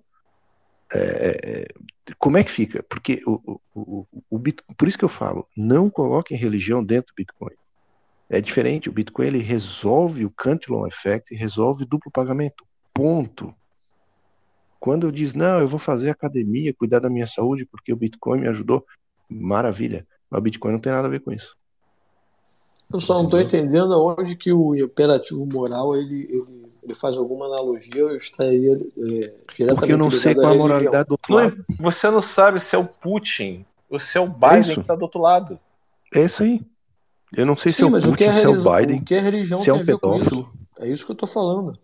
Não, O que a religião tem contexto com que isso? eu tô dizendo. Eu acho, Raul, o padrão moral que eu eu- entendo no, padrão, no, no- no imperativo moral seria na relação da, da utilização da, da, da moeda, da, da- do dinheiro em substituição ao fiat. E isso nada tem a ver com religião. Ralph, quando, quando eu ouço, tá? Opinião. Quando eu ouço assim, muito do, do, do imperativo moral, uma vez eu até perguntei, mas pô, o que, que é o imperativo moral? Mas, por exemplo, quando eu ouço isso e outras coisas, é mais ou menos o seguinte: nós somos ainda tribais. E quando a gente pega e levanta a bandeira do imperativo moral, ou dos marombas, ou a galera vegana, ou qualquer outra tribo, é dizer o seguinte: ó, nós somos essa tribo. Só que nesse sentido o Bitcoin não se importa. Não importa quem, qual é a tribo. Com certeza, Exato. o Bitcoin é para todos. O Bitcoin é de todos. Até É, não do- só até isso. Essa- É que, é que Essa é tem, uma, discussão. tem um Eu tô- interesse. É porque estão tentando associar o Bitcoin à religião e eu não consigo entender essa associação. Não, é, é- é justamente esse é o ponto de crítica que eu estou fazendo. Não há essa associação. E quando você fala do imperativo moral com relação ao padrão Fiat, eu estou trazendo um outro ponto que a- a- o, Bitcoin ele usa o padrão do imperativo moral do Fiat de uma forma descentralizada. Ele não vai refazer, entendeu? É, é- é- o, o que, o que as pessoas precisam entender é que para entrar na hiperbitcoinização, você vai ter que ter uma sociedade geodésica, onde a relação de nó e de interdependência é maior do que a relação de propriedade privada. O que você vai ter é securidade da tua informação, mas a questão de ser privado ou não a propriedade não faz mais sentido. Por quê? Porque não tem mais alvo, não tem dono. Você sabe que o dono é um código, mas não sabe quem é o dono do código. Então você não consegue transacionar a propriedade privada do cara, a não ser que ele se revele. Então, quando se fala em, em- em imperativo moral de transações financeiras entre pessoas, você ainda vai ter alguns ok. padrões. Aí eu concordo. En- Entendeu? Tipo assim. Porque a tem moralidade desgarrada da identidade é complicado, né? Exato. E, e assim, ó, para mim o maior exemplo para aterrizar essa conversa é assim, empregar alguém. Você tem uma empresa, precisa empregar alguém, você precisa saber quem é a pessoa, cara. Não tem como você contratar alguém sem saber. Entendeu? Então, assim, é, é o, é o exemplo que eu sempre uso para dizer que existe uma moeda melhor para fazer a moralidade que a gente tem. Repete esse trecho aí que eu não entendi. existe uma moeda melhor para fazer a moralidade que a gente já tem. Conserte o dinheiro e conserte o mundo. É isso aí. Então, assim, cara, eu, eu, eu, eu queria muito pagar meus funcionários com o Bitcoin, com todo o incentivo que existe. Mas eu ainda vou saber quem são eles. Entendeu? Eu não posso, na minha empresa hoje, chegar lá e dizer para os 30 funcionários escreverem o número das suas carteiras e jogar num pote e eu sortear uma por uma para fazer o pagamento. Eu preciso saber de quem que é. Porque eu tenho imperativo moral com ele lá do padrão Fiat, que é, cara, eu sou empregador, ele é empregado, eu preciso comprovar que ele recebeu a quantia certa. Eu preciso ter identificado que é ele. E o, o padrão Bitcoin é, é justamente não identificar. Então, é, é, eu, eu, e assim, voltando para o outro lado, como é que eu consigo fazer o pessoal entender o Bitcoin? Eu sempre repito isso. Você vai entender o que é o Bitcoin na prática quando ele se tornar 100% ilegal. quando os governos do mundo inteiro proibirem o Bitcoin. Aí você vai entender por que ele foi criado. Aí vai ter choro, ranger de dentes, lágrimas de sangue. É, mas ele não vai morrer, entendeu? O teu dinheiro vai estar lá e vai funcionar e você vai encontrar as pessoas sem saber quem elas são e a rede vai continuar existindo. Olha o que aconteceu com a proibição na China da mineração. Ali o Bitcoin se mostrou verdadeiro. Esse é o padrão Bitcoin. Pode proibir, não vai parar nunca. Por quê? Porque não tem alvo. Não se sabe quem é a pessoa. É imparável. Por quê? Porque simplesmente não tem para onde mirar. Você pode ter a melhor bomba atômica do mundo. Se você não sabe onde jogar, você joga em cima da tua própria cabeça e se mata. Então, se não tem alvo, esse, esse é o padrão moral, não ter alvo. Então isso dá um nozinho na cabeça, assim. Mas faz parte. É, é, é, tem, que ler as, tem que ler as coisas antigas. Tem que ler as coisas dos anos 90, ler as coisas ali do, do, dos anos 2000, comecinho dos anos 2000. Tem muito vídeo no YouTube ainda dos caras, entendeu? A, a realidade era outra. A preocupação maior era sempre a privacidade. Nunca Ô, era tanto roda ou acumular dinheiro, essas coisas. Ô, Wilson, tu tem que sentar e escrever isso aí, velho. é sério. Não, é sério, porque, tipo, eu acho que é interessante conseguir sistematizar um pouco melhor esse raciocínio, que é bem precioso, cara. Eu acho que aí tem coisas valiosas, hein, velho? Que tem, que tem que dar um jeito de sistematizar melhor esse raciocínio assim. Porque é bem complexo, pode ser mal entendido, né? Pode ser mal interpretado. A gente aqui mesmo, como tu falou, tá dando um nó na nossa cabeça, assim, é, é complexo, né? E eu achei muito legal essa frase de que o Bitcoin ele facilita né, o, o, o cumprimento, não sei, da moralidade que a gente já tem, enfim, alguma coisa assim, né? Eu achei É, ele é- um insight, cara, perfeito. É, porque assim, ó, vamos ser honestos, tá? Vamos ser honestos. Bem honesto. Eu, eu tava falando com o Shinobi, que é um core dev, outro dia. Sim, conheço. Eu, eu falei, eu falei, Shinobi, cara, a- as coisas que você viveu feliz na tua vida foram criadas pelo padrão Fiat. Uhum. Não é de tudo Ele ruim. usou, ele usou o padrão Fiat pra moralidade dele. Exato. Então, assim, Uhum. calma, né? Uhum. Tipo assim, as pessoas vivem uma vida feliz com uma moeda de merda. Desculpa a palavra, entendeu? É, mas isso acontece, cara. Nós temos que ser honestos nesse sentido. Entendeu? Você, você conseguir dar uma roupa pro teu filho, fantástico. O que que nós somos contra? Contra a regra que faz todo mundo ter menos poder de compra. Mas ter poder de compra é algo que todo mundo quer. Então, assim, ter o poder de compra não é uma coisa cypherpunk. É uma Sim. coisa do padrão Fiat. Querendo ou não, é. A cripto, economia tá quebrada, é, né? A economia virou é, uma, uma bagunça, velho. Então, É, o, o criptoanarquismo, o pessoal precisa entender, ô sobrinho, eu acho assim, talvez eu possa escrever alguma coisa, mas talvez tenha que começar a traduzir as coisas do criptoanarquismo. Existe o Instituto do Criptoanarquismo, né? Fica, Acho que se não me engano na Finlândia. Sim. É, e é anarquismo, cara. É, não, É e- regra sem e- regrador. Isso é um ponto interessante, porque assim, é, eu tenho muito contato, porque aqui no Brasil o movimento muito forte é o movimento ANCAP, né? Mas assim, eu tenho muito contato com pessoas de bolhas, vamos dizer assim, anticapitalistas, né, que têm uma admiração muito forte pelo Bitcoin, alguns até que se consideram bitcoinheiros, e a última prioridade deles é o poder de compra. Eles não estão nem aí para o poder de compra, praticamente, né? Exatamente. E aí acaba que nisso, nesse, assim, é, talvez nesse sentido, é que, não, sei aí quem tá tão por dentro disso, quem sabe, mas eu sinto isso, né? Que o pessoal de algumas moedas aí, como a Monero, a Zcash, a Dash, eles tentam ocupar esse vácuo de discurso em relação à privacidade. Não sei se vocês já perceberam isso, mas isso é muito comum, que acreditam, né, assim, muitos que são, que são libertários, que são é, criptoanarquistas, que são cypherpunks, sejam austríacos, sejam anarcocomunistas, sejam anarcomutualistas, é, muitos trazem isso, de que a comunidade bitcoinheira e o foco do Bitcoin acabou se virando muito mais para o poder de compra e menos para a privacidade, menos para a questão do anonimato, esse tipo de coisa, né? E aí se torna até um vetor de ataque. Eu sei porque eu estou em alguns servidores do Discord, alguns grupos do Telegram de cypherpunks, onde a esmagadora maioria deles já se tornou shitcoinheira, né? E é interessante esse movimento, né? Porque, É. dá- enfim, faz refletir sobre algumas coisas.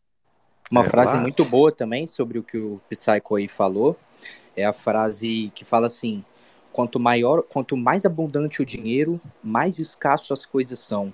E quanto mais quanto mais escasso é o dinheiro, a mais abundantes são as coisas que ele pode comprar, entendeu? Então, quando a gente conseguir mudar esse paradigma de dinheiro da sociedade, a sociedade vai assim evoluir tanto de uma maneira tão absurda que parece até que eu tô né, aumentando, mas realmente com essa mudança de paradigma que vai acontecendo aos poucos, vai ser algo que vai transformar nossa sociedade para algo muito melhor. É, o, o- a gente tem, do ponto de vista é, anarco, é, do cypherpunk, é, o, o muito melhor da sociedade é a não violência. Então, o, o grande ponto central. Ele fala, né? O Eidar fala isso no texto aqui, do texto do Bimani, né? Da eliminação da violência, não pela, pelo pacifismo, mas pela impossibilidade da prática da violência. Exato. Você não tem alvo. Então, se você olha a evolução dos negócios na sociedade, você tomar a propriedade do outro, tomar as terras, tomar as fábricas, tomar a propriedade do outro é um grande vetor de acumulação de poder, tanto de compra quanto de status social, quanto que você quiser. Então, você simplesmente é, tomar posse de algo que você sabe de quem é, você você ganha muito poder. E essa violência é que o anarquismo, né, e que o criptoanarquismo buscam eliminar. Por quê? Porque tá todo mundo no mesmo lugar, mas ninguém sabe quem é quem. Então eu vou tomar de quem? Aí, como é que a sociedade funciona? Com interdependência, igualzinho os nós do Bitcoin. Eu preciso abrir um canal com alguém. Eu preciso me comunicar com aquela pessoa. Hoje a gente faz isso com pessoas que a gente conhece, que a gente está aprendendo, que a gente está adotando. Mas daqui a pouco você vai abrir canal com pessoas que você não conhece, cara. E aí? É, vocês, quem, quem roda o nó aí? Você abriria um canal com quem você não conhece? Começa por aí. Então, é, é aí que funciona o caminho. Por que, que o pessoal baixa o aplicativo Strike e usa? Porque eles sabem quem é o Jack Mallers. Né? Ah, poxa vida. Entendeu? Não era para saber. Você falando aí também sobre o roubo, né? Hoje em dia o roubo ele tá muito velado. O, o- parece que o Estado ele consegue fazer barbaridades e, e botar nomezinho e acabou, tá tudo bem. Enquanto que o Bitcoin, por ele ser uma informação, né?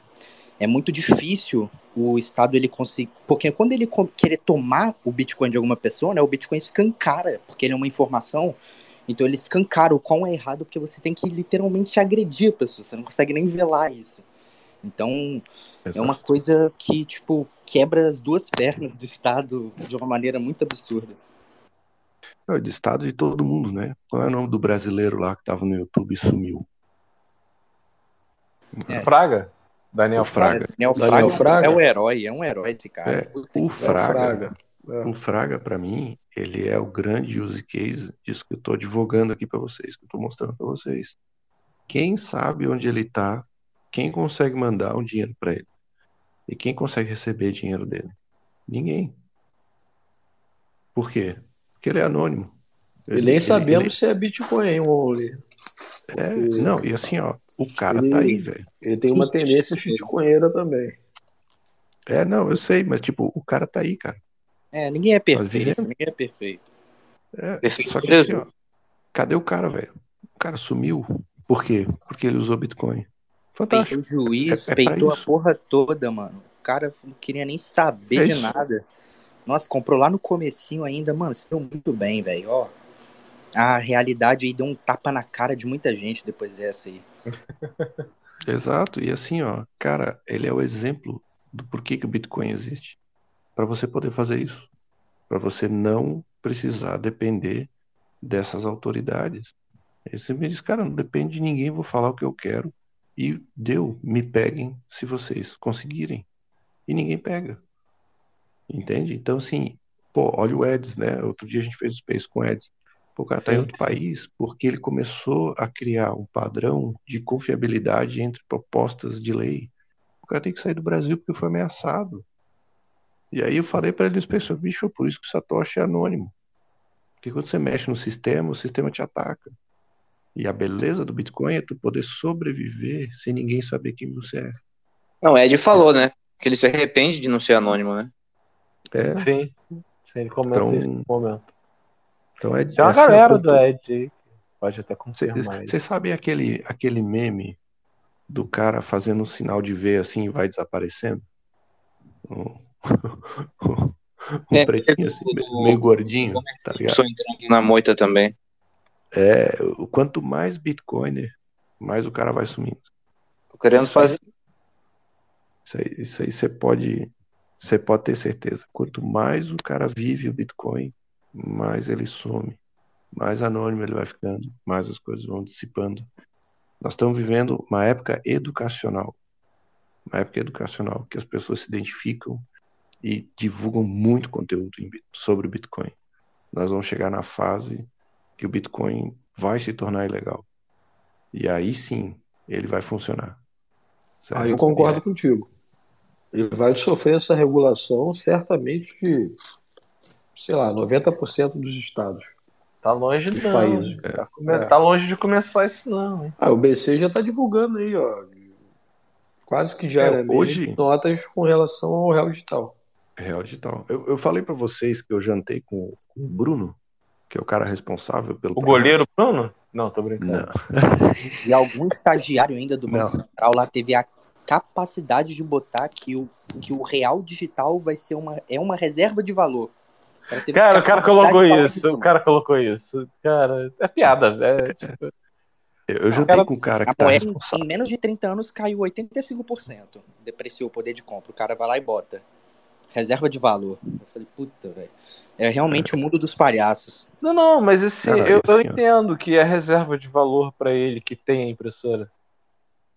É, Cara, assim, ó, eu tava, eu tava aqui em Floripa, um amigo do Rio tava aqui e falou assim, bicho, eu tô com um cara que você tem que estar nessa mesa, velho. Nós estamos com 10 pessoas aqui.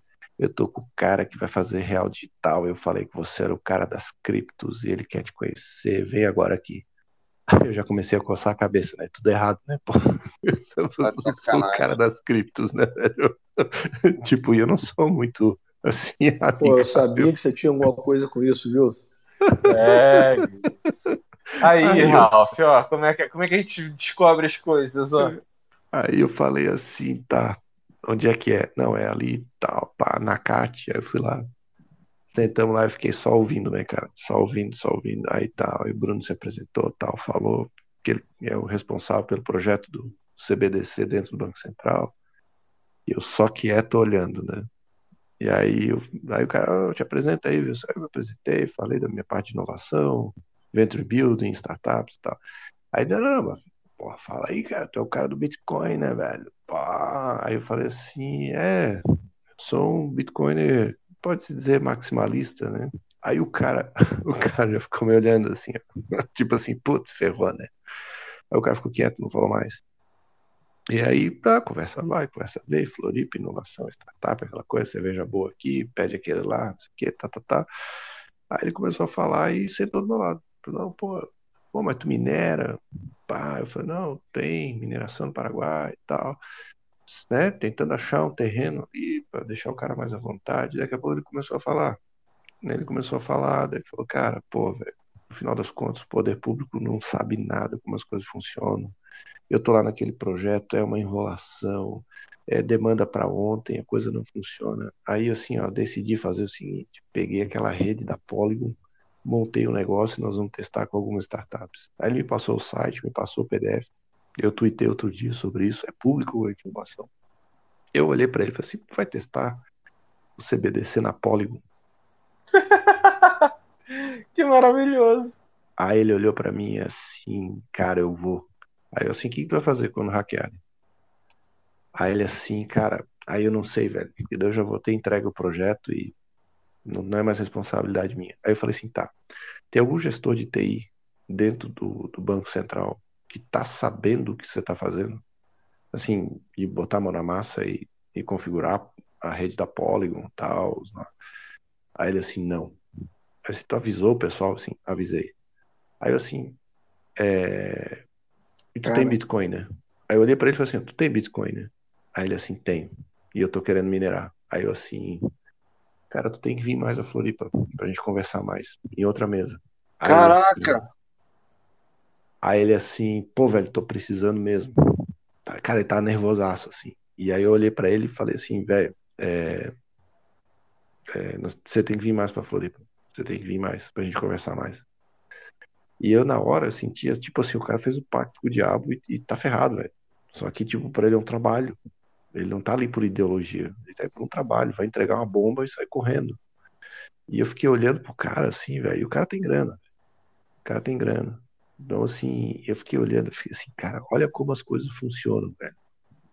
E lá todo mundo falando de padrão Bitcoin, imperativo moral e tal. Cara, os caras não estão nem aí pro conto da carochinha, velho. É só mais um contrato que vai entregar pro governo do jeito que for e tchau. Cara, que loucura, velho. E eu falei assim, pô, aí eu liguei pro, pro meu sócio e contei a história pra ele. O bicho dava risada. Ele assim, cara, bem-vindo ao mundo real de quem tá perto do poder. As coisas não são feitas com intenção. As coisas são feitas na bagunça, velho. As coisas não funcionam assim. Só, Cara, só tem gente séria querendo se comprometer com as coisas no universo do Bitcoin. O resto, bicho, é assim, ó, tirar proveito de quem não sabe o que tá fazendo. Aí você pega o encontro da Febraban e escuta lá o Campos Neto falando, e os caras que são gestores desse contrato falando, os caras não sabem bulufa do que estão falando, velho. Os caras não fazem a menor ideia, entendeu? Então, assim, tu- os caras pegam o microfone pra falar, tu fica ouvindo aquele negócio, e assim, ó, bicho, estão armando a bomba relógio vai explodir. E depois nós conversamos sobre o Pix. Eu senti que o cara ficou travado e tal, e eu falei, tá, e o Pix? Aí ele explicou como é que funciona o Pix na prática. E, e foi uma coisa meio assim, ó, cara, vai ser adotado os bancos se virem para fazer. Não foi um consenso. Simplesmente botaram a fórceps, o troço dá prejuízo, e agora estão querendo começar a consertar, tanto é que as regras novas estão vindo aí. Mas assim, ó, é uma conta que não se paga do servidor rodando, do Pix. Então, eu fiquei pensando assim, eu fiquei com aquela coisa, cara, melhor não perguntar tanto, porque você vai descobrir que amanhã o Pix pode travar tudo e sair tudo lá. Ou vai que você acaba perguntando e ajuda a melhorar um projeto que vai ajudar a diminuir nossa liberdade, né? Não, cara, assim, ó, ah, Deixa sincero merda. ti, cara. Deixa a merda da Esse- merda. né, Esse medo eu, eu, eu passei a não ter mais depois dessa conversa. Porque é, a, a, a desordem é tanta, a gente não está vivendo uma época organizada. A desordem é tanta, o caos é tanto, e os próprios caras vão se destruir. O próprio projeto não vai andar. Entendeu? A, a coisa não vai Amém. funcionar. Ei, Cara, mano, eu quero muito amém. que o que você tá falando. Assim, é, é muito complicado dizer isso, porque vai machucar muita gente, mas. Cara, é, acho que é um pouco de esperança em relação à liberdade. Vocês querem ver uma coisa que vai funcionar antes? Hoje, Ah. a Stacy anunciou, a Stacy, esposa do Max Kaiser, eu vi no, no Twitter dela, até con- conversei, mandei um tweet para ela, que o, a gente vai ter, acho que são 24 mil pontos de venda ATM, né, de caixa automático, caixa Ó. eletrônico, de USDT, de Tether. Hum. Quando, quando o comerciante entender que ele pode fazer um edge numa moeda pareada em dólar, nós, nós vamos conseguir sair da inflação que está para chegar aí, até final do ano. Então, o Tether ele vai ter uma aplicabilidade muito mais rápida do que o real digital, por exemplo. Quando o pessoal entender que. Porque o brasileiro tem o Pix. E quando ele entender que ele pode fazer isso com a moeda pareada em dólar, cara, acabou. Nenhum taxista vai aceitar mais Pix de real. Eles vão, eles vão querer o SDT. Entendeu? Eu acho que pode É ser a mesmo. grande sacada do governo americano. Inclusive, é o grande desafio do Bitcoin para mim é o Tether. Exato. Uhum. É o- é- ele é o grande oponente, né, Ralf? Porque já tem uma infraestrutura montada, calculada, já se sabe o custo. E para você montar uma CBDC, cara, não tem para onde sair, cara. Montar CBDC é a Seriam, pior coisa seriam do as stablecoins o maior inimigo do Bitcoin? Com certeza, porque ele, ele, é, ele é um paralelo para o usuário comum da moeda mais forte. Né? E como o Bitcoin ainda não é a moeda mais forte, no curto prazo, que é pagar o, o boleto todo mês, ah, o pessoal vai para a preferência temporal, como está acontecendo em El Salvador. Então, assim, agora na queda, todo mundo quer dólar. Ninguém quer Bitcoin lá em El Salvador. Grande maioria dos comerciantes querem o dólar.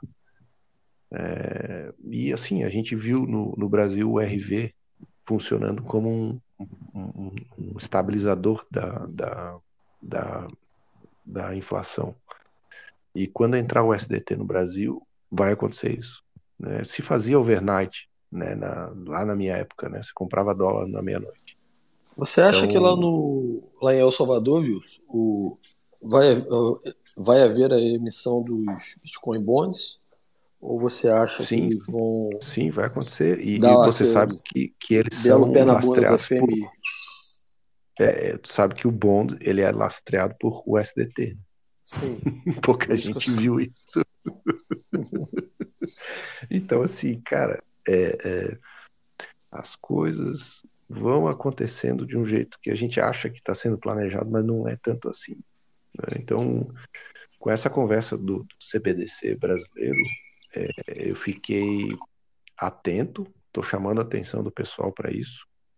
É, e o primeiro passo vai ser realmente fazer o, o, o, o Pix ser o antecessor do CBDC. Então, quando o Brasil tiver um real digital, ele não vai se chamar, na minha visão, eu acho que ele não vai se chamar real digital, ele vai se chamar Pix.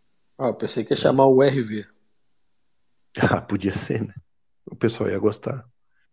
Mas assim, é, eles vão, vão trabalhar o Pix como incentivo maior, porque eles querem ter a, a rastreabilidade como está sendo feita agora, né, no imposto de renda. Você aperta dois botões lá, rastreia todos os teus Pix, ele faz a dedução, cálculo normal.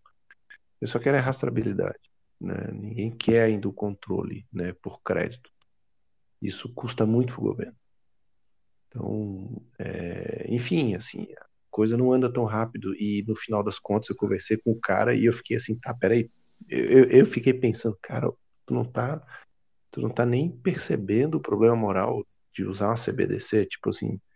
E o cara não, cara, isso é um, isso é um contrato. Isso é um contrato que o governo me tá me cobrando aqui, eu tô cobrando aqui por horas, tal, tô entregando e deu, tchau. Vou sair, vou usar Polygon e tchau. Assim. Aí outra alternativa dele era a ave, né? Aí eu assim, ave? Aí o cara começou a me olhar assim, ficou meio mal, tá ligado? E, enfim, é, é- cara, é uma bagunça Mas, mas ô total, né? Ele- eles vão fazer a. Eles vão fazer a. o- tirar o rastro, rastrear é, todas as transações e operações de crédito, é isso? Mas sem saber se essa operação de, fre- de crédito é um fato gerador de receita, que é um dos pré-requisitos para a declaração? É igual o Pix. O Pix já é isso. Sim, mas não necessariamente é um fato gerador de receita. Não, o, o- o Nem todo Pix, crédito é um fato gerador de receita. No Pix é. No Pix é. Porque você. Ô, Ralf, você- Ó, todo, to, Ralf, você sabia que todo Pix que um CNPJ recebe, ele tem que gerar nota fiscal? Sabia disso? Se eu fizer um Pix de um real para comprar uma bala numa, numa, num restaurante, ali aquela balinha, né, que dá de cortesia e tal. Ah, eu vou comprar um Trident aqui, um chicletinho. Tá, cinco pila. Eu faço Pix de cinco pila. Ele tem que me dar nota fiscal. Sabia disso? Não. Ninguém está sabendo. E sabia que pode ser cobrado retroativo esse imposto que não foi pago? Até cinco anos. Então, meu amigo, os caras já têm tudo na mão. Então, assim, eu tô assim até agradecendo que tem o SDT junto com o Real Digital, sabe? Agora, esse projeto não está sendo desenvolvido pela Rede Serpa. Me espanta que uma empresa, um cara desse tenha sido contratado. Porra, catastrófico. É catastrófico porque ninguém sabe como contratar. Esse é o ponto. Nós ficamos aqui falando, falando, falando, discutindo bit byte, discutindo hash rate, discutindo detalhe do detalhe, corrigindo quem fala errado, né? É, bicho, na camada decisória, ninguém sabe o que está acontecendo.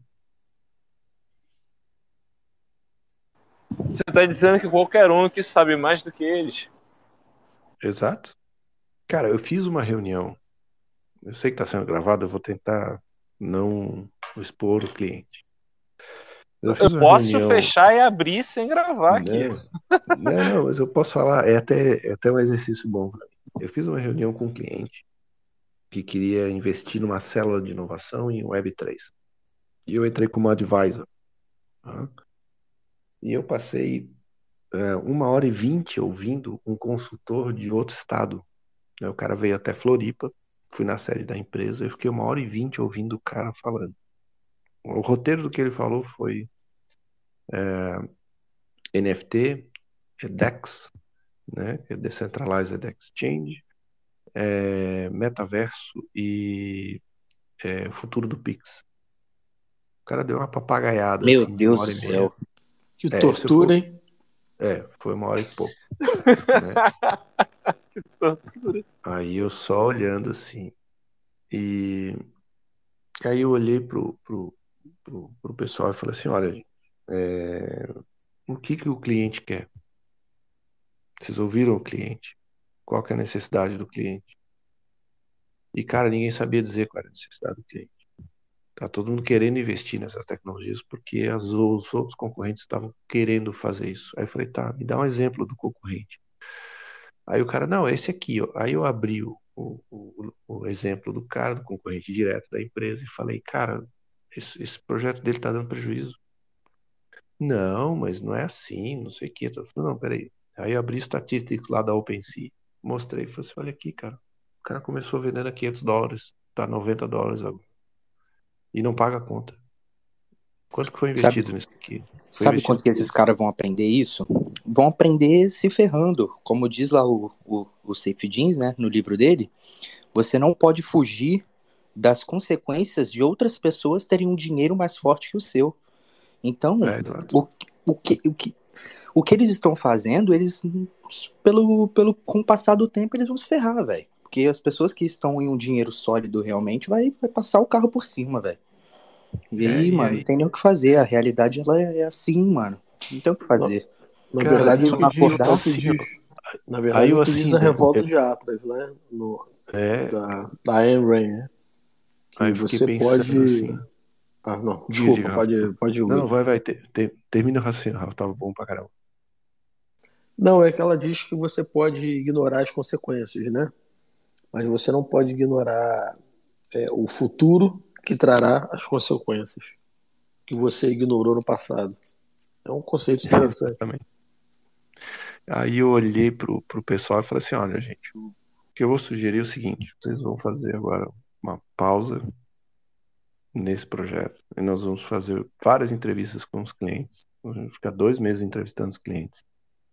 E nós vamos uh, procurar use cases né, reais que resolvam as tarefas do cliente e o que o cliente precisa fazer. Se o cliente precisar de um mundo 3D para se encontrar com pessoas, beleza. Aí tu abre o Unity, monta a tua sala, monta a tua sala no metaverso e recebe o cliente lá dentro. Se o teu cliente precisa fazer uma transação usando um incentivo financeiro dentro do teu sistema bancário, da tua própria marca, beleza, aí você pode usar uma DEX ou criar até uma fintech, né, um novo Nubank para fazer isso. Mas assim, ó, o que que vocês estão querendo criar de melhor para a vida das pessoas? Ou vocês estão vendendo um hype que todo mundo vai comprar e depois vai reclamar da tua marca que era E aí, pô, aí, aí aquela congelada na sala. né? Mas eu podia ter subido na mesa, rasgado a camisa, gritado, pelo amor de Deus, vocês são um bando de scammers, Satoshi Nakamoto existe e tal. Entendeu? Tipo assim, cara, eu só olhei e falei assim, ó, bicho, vocês têm que ouvir as pessoas e fazer as coisas para melhorar a vida das pessoas. E aí, quando eu saí depois do feedback do CEO, falou assim, velho, cara, obrigado, porque a gente não estava orientado para as pessoas mesmo.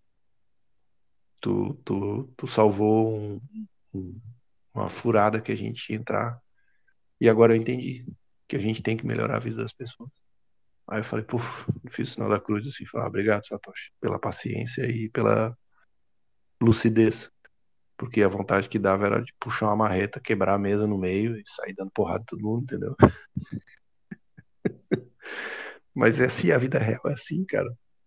Entendeu? É, as pessoas não sabem o que estão fazendo, cara. Não sabem. A grande maioria não sabe, tá no automático.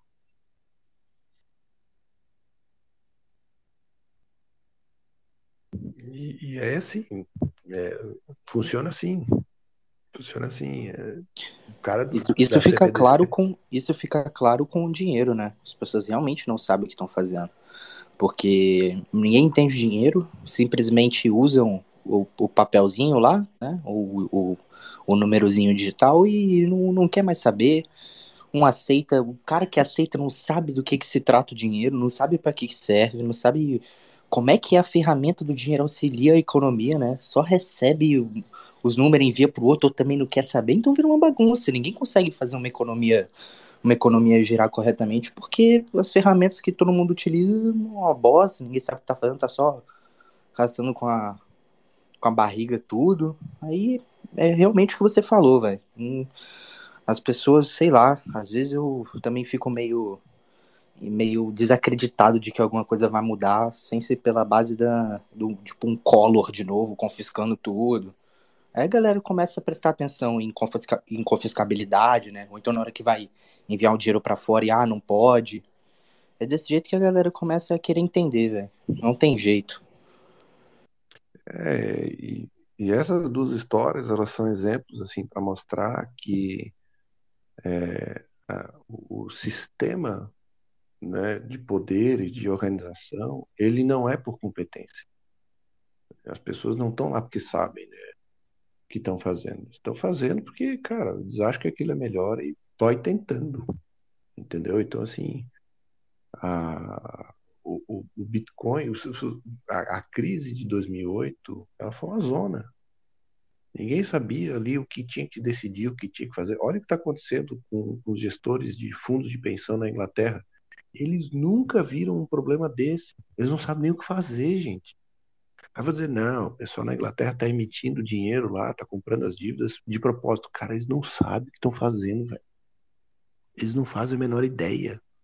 Escuto o Jeremy Powell falando durante a pandemia, e nos 60 segundos lá ele falou: não, não, nos 60 minutos, né? Só, a gente imprimiu dinheiro. Como imprimiu dinheiro, velho?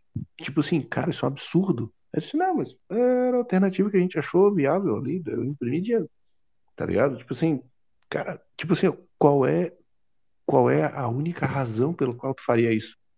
É porque a gente podia. Tipo, Ah, não não tem sei não. Me desculpa, velho, mas, pô, olha quanto tempo já se tem fazendo essa merda, essa cagada de keynesiano, velho.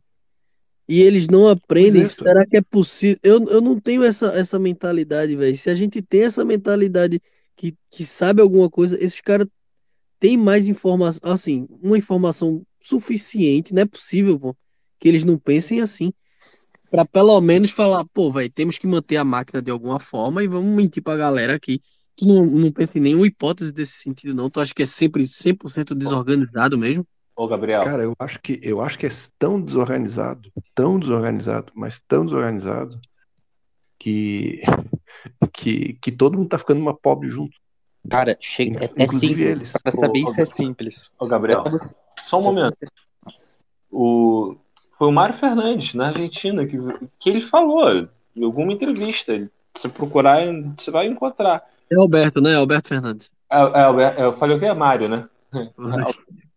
Ele falou, eu entendo, porque quanto mais a gente coloca dinheiro, mais os preços sobem. Da mesma forma, que, pô, eu não entendo, porque quanto mais eu molho, mais.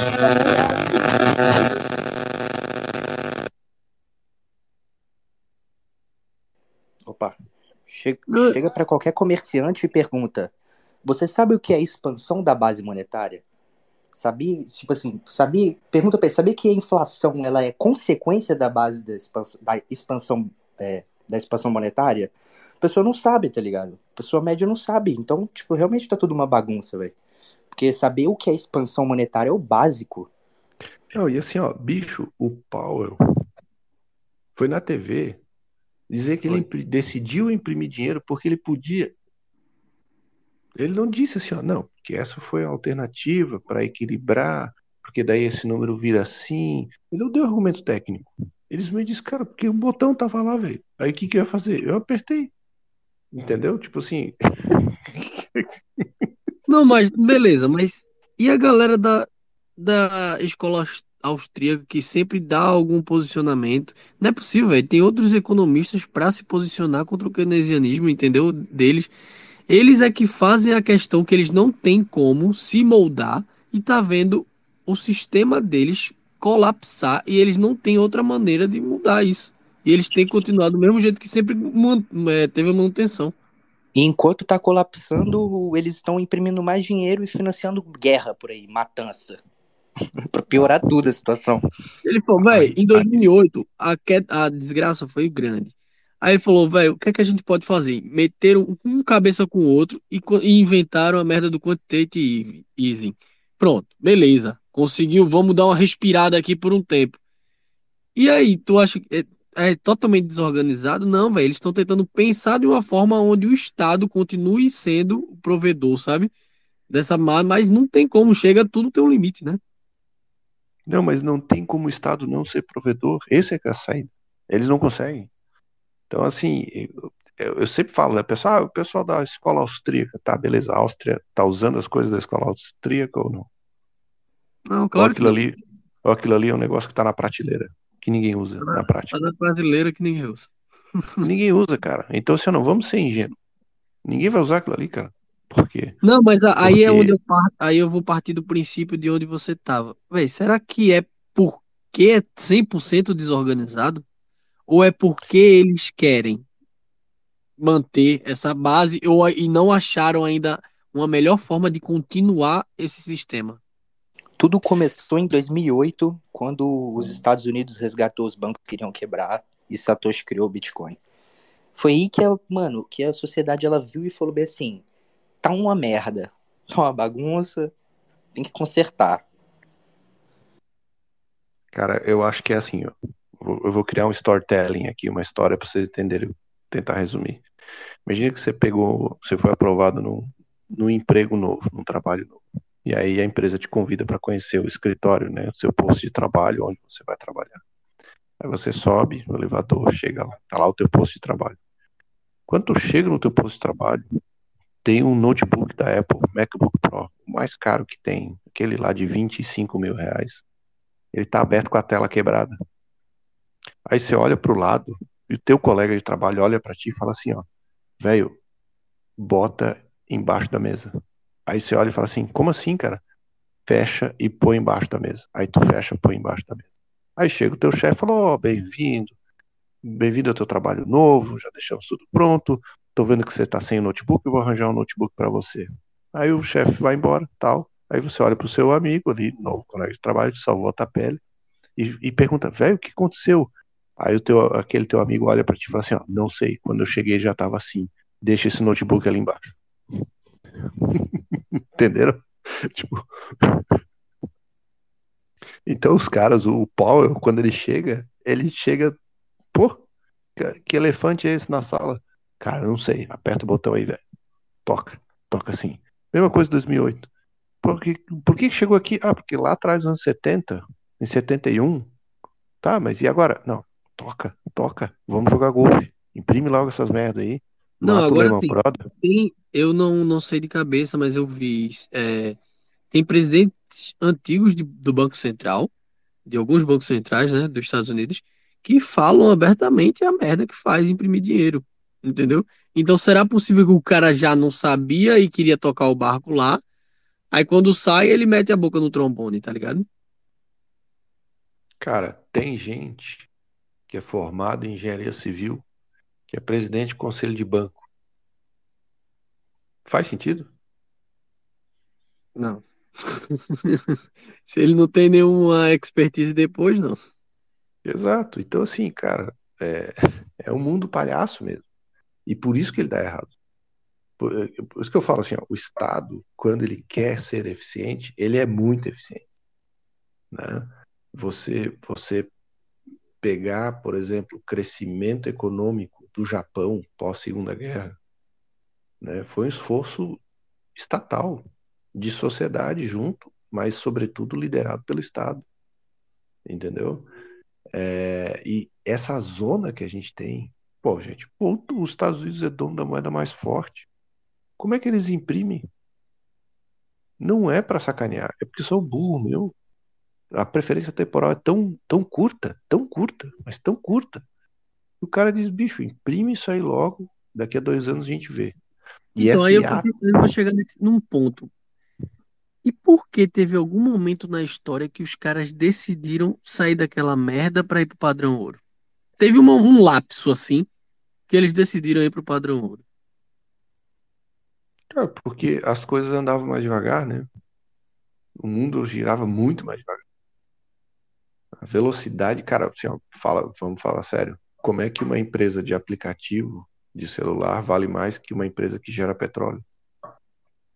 O mundo É, era não. muito diferente. Não, hoje tá totalmente louco. Então, Hoje assim, tá ó, o o meu orientador de Ah, doutorado falava isso assim, ó, um, um prato de comida custa mais caro que um pendrive vindo da China. Tem algo errado com o mundo. não tem, não tem lógica nenhuma. Então, qual que é o ponto, né? Lá atrás, as coisas tinham uma velocidade, tinham uma estrutura. Todo mundo concordou com essa estrutura. A coisa avançou, desestruturou. Ou seja, cada um por si, velho. Aí cada um por si, eu tenho a minha moeda. Dane-se. Né? Não, então, aí, só relembrando, a galera imprimiu grana pra sustentar a guerra, imprimiu grana, se fudeu, aí vamos todo mundo reorganizar aqui no fórum econômico deles lá, naquela época, né? E fez o padrão, o padrão ouro. E não aguentou por muito tempo, né? A Claro, evolução foi muito grande. porque tinha que organizar, né? Tinha que manter organizado. Então, o, o que eu estou dizendo é o seguinte: a coisa acontece muito mais por caos em cima de caos do que um grande plano secreto organizado e orientado. Né? Então, mas aí, aí é onde eu pego essa parte, Wilson. O que é que tu achas? Tá, beleza. Digamos, a gente chegou nesse, contraponto, nesse ponto aí de que eles estão em caos, em cima de caos e, desorganizados. Mas qual seria o ponto-chave para unir todo mundo? Entendeu? Naquela época foi o padrão ouro, que não durou por muito tempo, mas foi um consenso. E qual seria essa agora? Para ter a manutenção do Estado, entendeu? Eu acho que a Cara- vontade de ter um Estado, né, é o que faz tudo virar essa bagunça. Porque, por exemplo, o Estado ele não consegue lucrar.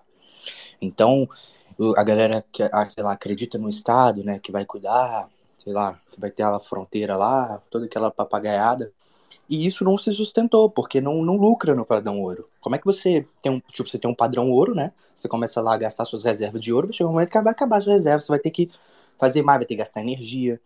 E pela, por essa vontade de que tenha um Estado que não sei o que lá, e começa a perverter as coisas, né? Começa a tirar o lastro para que o Estado ele consiga ainda existir, fazer aquelas coisas. Então, é uma questão de mentalidade, a Não, mentalidade da perfeito. Eu vou, eu sociedade vou que a pergunta. Qual será o próximo padrão ouro? Como é que eles vão fazer para manter essa, essa desgraça que tá, que tá. Já estamos nela praticamente, né? Desse crash. É, o que eu, o que eu vi nos círculos assim de economistas, mais assim visionários, né, pessoal mais novo, é que a eu até acho que o Fernando Urrich está demorando para falar isso, é, que a nova teoria econômica é que você tem a inflação constante crescente controlada. Não existe mais é, é, deflação, né? Vai ser sempre inflacionário, sempre inflacionário. É, é, E aí gera o problema, que é um problema de, de, de crescimento econômico no E hemisfério os juros sul. é elevado, né? Como é que a galera vai pegar capital? Ju- Exatamente, juro elevado. Ou seja, você vai centralizar. É, é, mas, de certa forma, os grandes grupos de investimentos, eles adoram isso, né? A Unilever, é, a Goldman Sachs, é, é, eles, a BlackRock, eles querem ter monopólio. Se era quando- monopólio ou oligopólio, agora é que vai ser mesmo, então, né? Se for nesse É. pensamento. Então nós vamos, vamos dizer assim, o- acho que o futuro é um monopólio inflacionário com taxa de juros, entendeu? Tipo assim, o que a gente está vivendo esse ano, e eu vou ser muito sério para vocês, o Bitcoin só está em 19 mil dólares agora por causa dos mineradores, porque já era para a gente ter caído para 8 mil dólares, fundamentalmente falando, entendeu? Como gestão de ativos. Não tem como o Bitcoin ficar a 19 mil dólares com a economia e com os dados que a gente tem e com o macro cenário que a gente tem. Já era para ter derrubado até lá embaixo. É, e só tá funcionando aquilo ali Mas porque, cara, explica tem mais. Não, mas tá faltando a fagulha ainda, Por que Wilson. que não caiu? Explica Tá melhor. faltando a fagulha não ainda da, da crise do, li- de liquidez, Wilson. Não, mas já tem, cara. A gente já tem crise de liquidez. Não, não, não, assim, ó, não, daqui a pouco alguém vai imprimir de novo. É a única saída. É piorar mais o problema, né, para o sistema Fiat. né? Então, é, é, a gente tem uma, uma- o recorde de carteiras com mais de um Bitcoin. A gente tem o recorde de hash rate. Nunca se investiu tanto em mineração. Por quê? Porque todo mundo sabe que o problema vai estourar daqui a pouco. Mas é muito estranho a gente não ter uma queda tão forte no preço.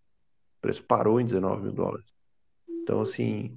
Mas é o que se é, deve isso- isso, Wilson. Mas então, Wilson, as 500 maiores empresas também dos Estados Unidos não tá uma queda tão grande ainda, não. Entendeu? Tá no mesmo. Eles estão correlacionados em relação a preço. é Eu acho que o Bitcoin deveria ter caído mais para ter correlação. Eu acho que descorrelacionou porque bateu um chão ali. É, é, mas o, o que eu vejo assim, ó, é que o que o que a gente está indo para o novo padrão é o pessoal começar a alocar um pouquinho em Bitcoin. As grandes empresas vão começar a alocar um pouquinho em Bitcoin, 5%, 2%, 1%, para poder ter uma saída financeira independente do Estado. Tá? Eu acho que as próprias empresas vão começar a fazer isso como um, um contrajogo, um contragolpe assim, a essa quantidade de dinheiro impresso. A grande maioria dos CEOs subiu a margem, aumentou seus bônus mensais, mas o bônus mensal já não está mais conseguindo comprar o iate que ele queria, porque o preço do iate disparou. Então, não está tão legal, entendeu? Então, eles vão tentar começar a alocar um pouquinho de Bitcoin. E é por isso que eu acho que não cai de 19, porque tem muita gente comprando. Entendeu? Tipo assim, o preço vai lá para baixo, entra uma compra grande, segura o preço. E o pessoal não tá mais comprando as ações. E é aquele esquema, né? É, com as empresas comprando um pouquinho, né? Quando sua mente eleva para uma nova ideia, ela não volta mais para aquele pro estágio anterior. Então, começa no, no pouquinho ali, né? Começa com só a cabecinha, mano, mas depois não tem jeito. A- não- você não, não, não regride, não vai regredir, a coisa vai só ir aumentando. Não, mas tá, beleza. Deixa eu te fazer uma pergunta aí, Wilson. É, juros aumentando americano, você vai quebrar as empresas zumbis, certo? E é, Mano, e eu é, manjo, isso eu não manjo. e é um efeito dominó, isso.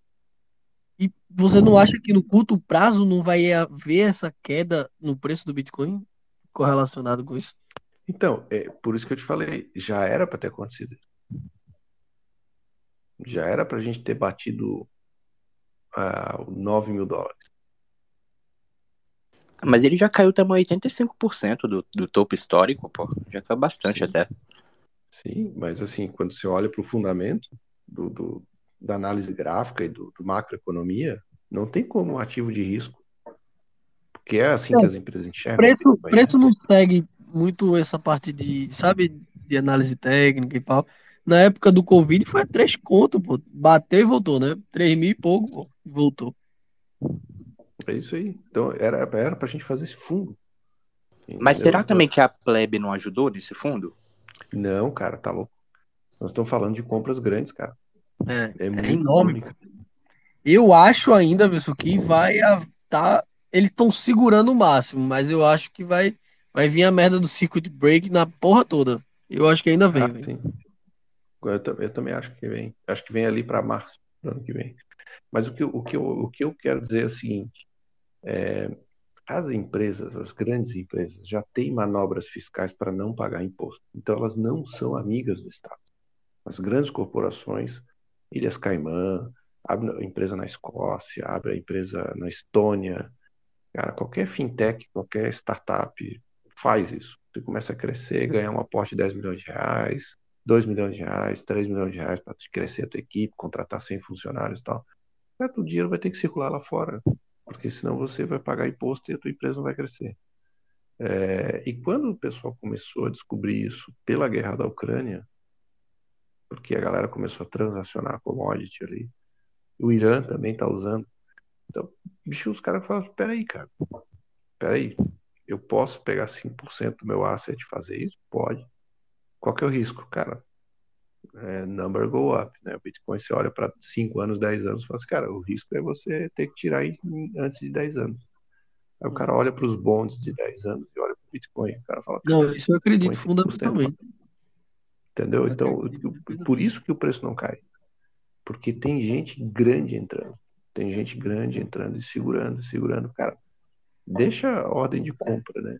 Eu já, já operei muito no mercado e de vez em quando faço algumas operações, mas para mim, deixa uma ordem de compra lá com, com 18 mil cravado, você vai ficar chupando o dedo. O preço vai lá, bate 18,800, pum, volta de novo para 20. Então, assim, peraí, velho, tem alguém muito grande alavancado para comprar, velho. Não tem como.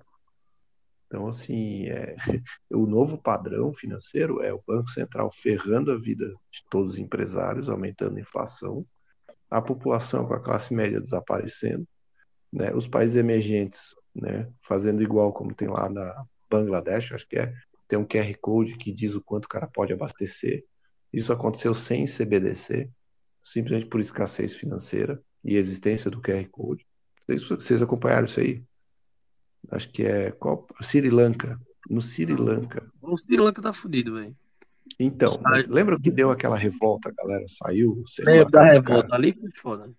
Invadiram o palácio ali, não foi? Procura saber o que aconteceu depois. Eles criaram uma regra estabilizadora de consumo. Então, todo cidadão tem um QR Code, tipo um CPF do QR Code. E ali tem o histórico.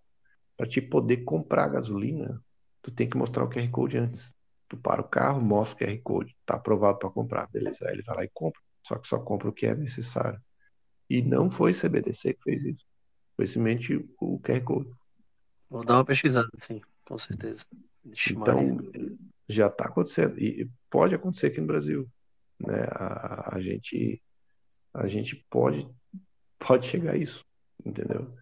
É, mas é, é, isso vai acontecer por quê? Porque, cara, os grandes vão alocar para outro lugar. Entendeu? Os grandes vão alocar para outro lugar. E quem está lá embaixo, velho, que se vire.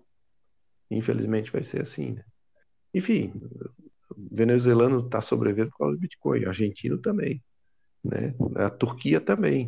Você olha para a depreciação de moeda, a gente é o próximo, o Brasil é o próximo. Então, Rússia também se deu bem com Bitcoin. o Rússia se deu muito bem, cara. O- só deu certo por causa do Bitcoin. Então, as grandes empresas falam assim: peraí, como é que eu não vou vender meu, minha, meu commodity para a Rússia, velho? Claro que eu vou, só que eu vou fazer de maneira anônima, entendeu? Eu- cara, já se faz isso com armas. Até mesmo os cidadãos conseguiram, né, continuar É. produzindo por causa do Bitcoin. Não, já, já se faz isso com arma. Qualquer guerra, eu posso pegar um estoque de arma e vender de maneira anônima, como um país, para o outro. Ou vocês acham que, que o Afeganistão, lá, o Talibã, se armou como? Né? Antes, de, de- antes de, de aparecer o Bin Laden, né? Como é que o Talibã se armou? Cara, com arma ilegal dos Estados Unidos. Beleza. Depois o que, que ele fez? Com arma ilegal da União Soviética. Então, assim, cara, é simples, com- é, é tudo legal, velho. Aí o que, que você faz agora? Você compra e vende commodity, trigo, metais, cobre, etc., da Rússia, ah, dá para usar o Swift? Não, não dá. Usa o que, usa o que, que você vai fazer? Usa o Bitcoin. Por quê? Porque não KYC. É ótimo para a empresa. E de repente, do nada, aparece um container cheio de cobre lá dentro da Rússia. Ah, de onde é que vem? Ninguém sabe. Mas tá pago. Fica tranquilo. Então, o, o, eu acho que o novo padrão é esse 5% em Bitcoin e segurar o calor do Fiat quebrando. Eu acho que nós vamos ver isso nos próximos 10 anos, assim, com bastante tranquilidade. Não, se for baseado nisso, acho que nos dois nos, vai o pump do preço no, no, nesse nesse próximo ano aí, no finalzinho do próximo ano, vai ser absurdo, então, do Bitcoin. É, existe uma chance de ser absurdo. Quando eu, 51% eu... da população tiver a custódia do próprio Bitcoin, aí vai começar a ficar legal. Não, se, se for nessa lógica, irmão, 100 mil dólares não é nada, tá ligado? É, eu, eu, também, quando, quando 51% da população mundial já tiver uma ideia de uma moeda forte, e tipo, a ideia do Bitcoin em si, né? 51% da população mundial é como se a população é como se a população tivesse dividida. Como se os seres humanos ali começassem a ser divididos entre bitcoiners e que acreditam numa moeda forte, que sabe o básico de economia, como é que funcionam as coisas, e vai ter a outra metade. E vai ser aí que vai começar o, o florescimento, assim, no, a olho nu, eu acredito, né? Porque as sociedades que tiverem Bitcoin vão começar a evoluir muito e vai ser só uma questão de tempo para dos 51 e para 99 e acabar tudo. É, eu, eu, eu vejo um estágio muito grande antes, que é a mineração. Vai ser plano de governo minerar Bitcoin. Eu acho que isso vem antes. É, e... pode, pode acontecer realmente, verdade. E vai ser tipo assim: os caras vão investir pesado em, em ter fábricas de máquinas de mineração né, nacionais. Né? Ninguém vai querer comprar máquina de outros países.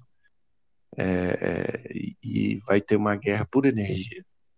Né? Acho que a guerra por energia vai ser maior do que a guerra por Bitcoin. Porque é, o próximo movimento que a Rússia está fazendo é atacar a fonte de energia elétrica da, da Ucrânia. Né? É, para não, não recorrer à bomba atômica. Então, assim, você, você é, tanto você se protege com energia minerando Bitcoin, quanto você protege a tua rede de distribuição de energia, você tem flexibilidade financeira para resistir a qualquer banco central, que é o que o Naib Bukele está fazendo no El Salvador. O Salvador está rindo, estão felizes da vida. Então, é, as próprias nações vão querer sair desse controle mundial de, de imprimir dinheiro dos Estados Unidos. É, cara, eu acho que isso o vem Salvador antes. acertou o time, não foi, velho? Acertou cert, certinho, irmão. O time é. da, da bosta. É, você vai ver agora na volta. Se a gente tiver um, uma retomada de preços aí, pelo menos até março, você vai ver a quantidade de dinheiro que esse cara vai botar no bolso, cara em termos de dólar, né? É, assim, é impressionante, cara. O outro cara é o Michael Saylor. Vai ser um absurdo, vai ser um esculacho. Então é, é aquela história, né? Tô quase. Se vocês souberem onde é que pega o empréstimo consignado para vender a sogra para comprar Bitcoin, eu tô interessado. O Michael Saylor tá lá bancando legal, meu velho. tô brincando, tá? É, mas assim, é, cara, eu tô bem impressionado com esse fundo há tanto tempo. Né? Nós estamos nós estamos com, com, uma água parada ali, né? nos 19 mil, 20 mil, 19, 20 mil, 19, 20 mil, 19, 20 mil. Não sai dali, cara. E eu acho que isso pode durar um bom tempo, sabe? Eu, eu, eu tenho uma sensação. Tomara que dure. É, cara, eu, tô com uma sensação que assim, ó, vai longe nessa indefinição econômica, macroeconômica e tal. E tipo, vocês viram, vocês viram o que aconteceu com, com, faz, acho que já faz mais de um mês que a gente teve o recorde histórico de compra de Bitcoin em libra esterlina.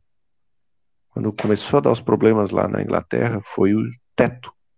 Tipo assim, nunca se comprou tanto Bitcoin quanto naquele dia, né? E na história, né? Superou anos, né? É, e assim, pô, como é que isso acontece? É todo mundo comprando? Não, velho, é empresa. É empresa? É gente grande, irmão. É gente grande entrando. É lógico. Como é que, como é que num dia bate, bate a média de compra de anos, né? De um ano Porque inteiro? o afegão, o cara não sabe, pô. Se você Não partir do sabe. princípio, metade do mundo é desbancarizado. Então o cara não tem muita informação pra isso ainda. Muito difícil Não, chegar não lá. sabe. É, é, é assim, ó, eu, eu brinquei outro dia no meu Twitter, mas é o que eu acho que vai acontecer nos próximos 10 anos, assim, candidato a qualquer cargo político dizendo se multisig deve ser ensinado nas escolas ou não. Entendeu? Tipo, todo mundo vai entender que é uma fonte de proteção contra um ataque financeiro de outro país, né, que tem uma moeda forte. É, poxa vida, gente, imagina, imagina a gente ter conseguido ter liquidez suficiente para comprar é, ali durante a pandemia, entendeu? É, ter liquidez suficiente para comprar antes de 20 mil dólares, ter liquidez suficiente para O comprar antes de mil Bitcoin, além dólares. de ser uma salvação pra gente, é mais pra eles que têm grandes empresas, porque é o único, a única questão que eles não, mesmo que o país se lasque, ele não vai não precisar mudar, entendeu? Às vezes ele tem a, sua reserva. Isso é meio, meio complexo, mas é, eles estão eles estão nesse seu pensamento também. Eles estão nessas reservas aí de 2, 5%. Com certeza. É, então, então é, é- é o que eu tô vendo, assim. Mas é aquela história, a gente vai conviver bastante com o padrão Fiat ainda, as coisas vão para lá. É, é, tem um caminho longo. Eu acho que meu neto talvez comece a ver esse caminho. Meu filho, acho que não. Mas tem um caminho longo, né? Eu acho que, e antes disso tudo que a gente espera que aconteça, vai ter uma guerra muito forte por mineração. Muito forte. Mas muito forte. Entendeu? De um negócio assim. é, ser relevante ter bomba atômica e relevante é, bombardear ou sabotar com drones as mineradoras de cada país, sabe? E quando isso acontecer, você vai estar agradecendo ao seu eu do passado por ter comprado o Bitcoin tão barato. Cara, independente da futurologia, a única certeza que eu tenho é que eu vou me arrepender de não ter comprado mais. É desse jeito, velho. Já que é Cara, desse assim, jeito. Pô, por que que eu não comprei? Porra, aquela cervejinha que eu tomei, cara, por que que eu não comprei? Cara, não fala isso, que isso dói, velho. É muito engraçado, velho. Isso, isso é a única certeza que a gente tem. Por que que eu não comprei mais? Podem ter certeza. né? Então, é, é, é o é o que eu tô vendo, assim. Tô- vamos, vamos esperar. Eu, tô, eu confesso para vocês que, que tô numa fase bem hodler, assim. né? Eu tô focando em algumas coisas mais do, do, do trabalho Fiat, né? Assim, aumentar a fonte de renda, quantidade de fontes de renda. É, é, começando aí, né, com, a, com a, um trabalho dentro de uma mineradora. né? Até o Leta tá vindo aí para Floripa para a gente conversar um pouquinho sobre alguns projetos que a gente quer fazer junto com, com o Leta, né, via Arthur Mining. Mas eu estou com uma outra mineradora né, fazendo um trabalho de desenvolvimento de produtos. É, e, e assim, cara, dormindo um pouquinho menos e Quando você fala produtos, é, você pode abrir um pouco, ampliar um pouco isso? Cara, a gente quer. é, é, O meu desafio, até por ser maximalista, é consertar o mining as a service. tá? Então a minha missão é consertar isso. Aquilo que a Compass Mining fez de cagada, meu desafio é consertar isso. né? Então, já tem pelo menos três modelos financeiros. A gente vai testar um amanhã com, o pessoal de São Paulo. É, mas a gente, mas o viés ele é, ele é facilitar, né, para as pessoas a, a gente quer, a gente quer potencializar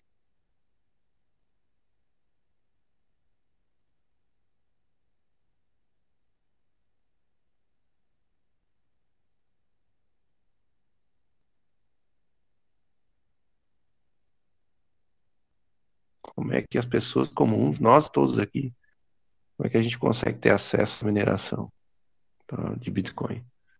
É, e aí tem todos os incentivos, tem todos os modelos de negócio, tem todos os, os, os padrões. A gente vai estar tá, é, validando aí com um parceiro em São Paulo para trabalhar. Eu já tinha um, uma ideia para a educação, né? Você, o aluno ele não paga mensalidade, né? Mas, mas o aluno ele ganha satoshis, ele ganha dinheiro estudando. Eu já tinha essa teoria dos jogos assim meio que pronta e eu estou adaptando ela para qualquer vertical, sabe? Mas são, são, são coisas em desenvolvimento, né? São coisas assim em desenvolvimento, porque eu acho que realmente dá para fazer. Quando você quando você entende energia, é, você tem um baita incentivo, entendeu? Para para ter um para ter um um potencial né, que a cada 10 minutos você tem, tem lá o seu, seu, seu, seu prêmio, né? Como é que se chama? É a sua recompensa. Block Reward. Então, é, eu acho que dá sim. Eu acredito muito em banco comunitário, né? É, moedas paralelas, né? O Brasil tem 142 moedas paralelas, né? De comunidades é, isoladas, vamos dizer assim, mais isoladas. Então, o Brasil é um país que, que que consegue ter uma adoção assim. Né? Você vê o fenômeno do próprio Nubank. Né? Então, uh, o meu desafio é tentar fazer algo de valor para esse esse cenário, sabe? É, misturando assim, tô pensando em algumas coisas tipo vale refeição, é, que é comum para todo mundo, entendeu? É, é entendendo esse incentivo, né, tanto para o empreendedor quanto para o colaborador, e, e, encaixar a mineração como parte disso. Porque a mineração é uma coisa muito egoísta, né? É uma coisa muito de, cara, eu sei minerar, eu tenho dinheiro para comprar as máquinas, eu subo lá, eu faço, e deu. Né? E quem tem poder monopoliza. Né? Os caras vão comprar todas as máquinas disponíveis no mercado. Se quiser comprar, é só daqui a 12 meses. Né? Então tem um, tem um aspecto aí. O desafio é você é, facilitar esse acesso. Né? E aí você tem que ter produtos e serviços que, que fazem esse trabalho. A Compass Mining tentou fazer isso e fez uma grande burrada, porque ela, ela não tinha um sistema econômico de segurança com relação ao preço e à liquidez. Né? Então, evidentemente falhou. Né? A Celsius, a mesma coisa, evidentemente falhou. É, a Swan Bitcoin, que é super famosa, a maioria dos bitcoins com quem eu falo fora do Brasil são, putz, admiram um monte o pessoal da Swan Bitcoin, mas ela ainda é uma startup, né? ela ainda tem que provar o seu modelo de negócio. Então, é, a BIPA, né? Eu penso muito na BIPA, a maneira como a BIPA está gerando produtos e serviços ali dentro, esse lance do swap, paga em Pix e recebe em Bitcoin, né? É fantástico é, é nessa linha, tá? É nessa linha que eu estou tentando fazer uma conexão aí da mineração com gente comum, com gente normal que que tá aí, velho, que só precisa entender o benefício e, e, e saber que é Bitcoin, né? Já tô ferrado, velho. Gostei dessa conclusão, tô ferrado. Se vira. Cara, vamos ver. É... Cara, Enfim, é sensacional. Ideia... É, o que eu queria assim, comunicar com isso é assim, ó, ah, não, velho, eu tô mexendo. Você tá parado, velho. Se mexe. O Jeff tá aí fazendo as camisetas. Compra a camiseta dele. E tá se mexendo, velho. Entendeu? Assim, mexe aí, dá um jeito de aumentar a renda. Porque a inflação vem, vão imprimir de novo dinheiro, o cenário é ruim, e não adianta a gente dizer que eles são malvados, a gente tem que reagir. Né? Reaja primeiro no seu ciclo, pessoal. Vai atrás das coisas. Né? Procure um trabalho. Se dá para ganhar em dólar, sei lá, trabalhando de home office, dá um jeito, velho. Ah, mas não sei inglês, dá um jeito. Vai no YouTube, abaixo do Olingo, se vira. Entendeu? A mensagem que eu quero dizer para vocês é isso. Né? É, enfim, acabo ficando menos tempo aqui no Space com a turma e tal. Mas, cara, a gente tem que se virar, velho. Tem que se virar né? Tenho duas, dois pequenos aqui, esposa. Então, tem, tem que se virar, bicho. Tem que se virar.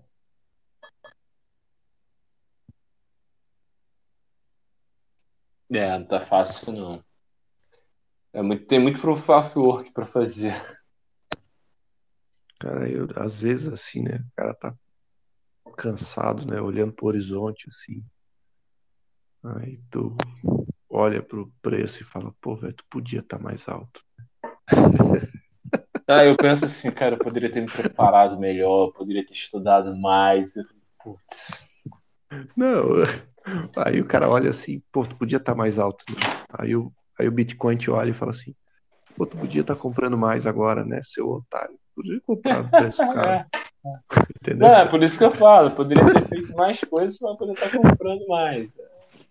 Aí eu fico olhando. Aí eu fico olhando assim, porra, acho que eu vou comprar os picolé para vender no verão, cara, porque não é possível.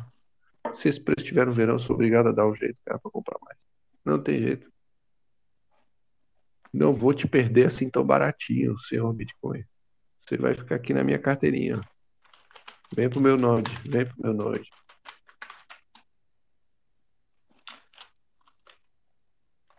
Mas muito massa. Galera, assim. Passou minha prazo de validade aqui. Agora todo mundo já tá roncando. Galera, considerações finais. Wilson, obrigado pela visita. Ralph, como sempre, abrilhantando aí o Space, sobrinho. Gabriel, sempre muito Valeu aí, brigadão aí todo mundo. O Tuco, ele não muda muito de assunto, mas sempre tá aí. Muito falador ele. É, porra! Muda de assunto, Tuco. Mas, galera, foi, foi espetacular. Eu, os pequenos chegaram aqui, aí eu saí da minha casa, vim pra casa da minha mãe, tô com, agora tô com os pequenos aqui. E eu tava mutado aqui, tava aqui falando com eles. Dá uma boa noite pro pessoal. Boa noite. Boa tá. Noite. Boa noite, queridos. Cuidei do papai aí, hein? Não faz bagunça. é possível. É de Satoshi de mesada. Isso aí, é isso. Não, mas aqui, aqui é padrão Bitcoin, irmão. Aqui é padrão Bitcoin. Eu tenho o maior orgulho. Um dia eu cheguei em casa, eles estavam desenhando, e eu falei, desenha uma coisa que o papai gosta muito. Mas perguntei assim, sem. Faz um desenho pro papai. É aleatório. Aí, cara, os dois me entregaram Bitcoin. É aí eu falei, pô, acho que eu tô no caminho certo. Pô, aí é, é, safadeza. Dez palavras que tu fala no é Bitcoin. É muito bonito. Ah, cara, vou te falar. O, o, o olho marejou, Gabriel. o olho marejou, o olho marejou. Eu conto para todo mundo, quem nunca ouviu, eu conto, cara. Eu tava procurando saber o que era Bitcoin, tive a sorte, a felicidade de cair no livro do Fernando Ulrich. Cara, eu fui lendo aquilo, a cabeça foi explodindo. Teve um momento assim que eu não aguentei, a cabeça explodiu, bum! eu percebi o mais velho perto, né, no, no cômodo, chamei ele.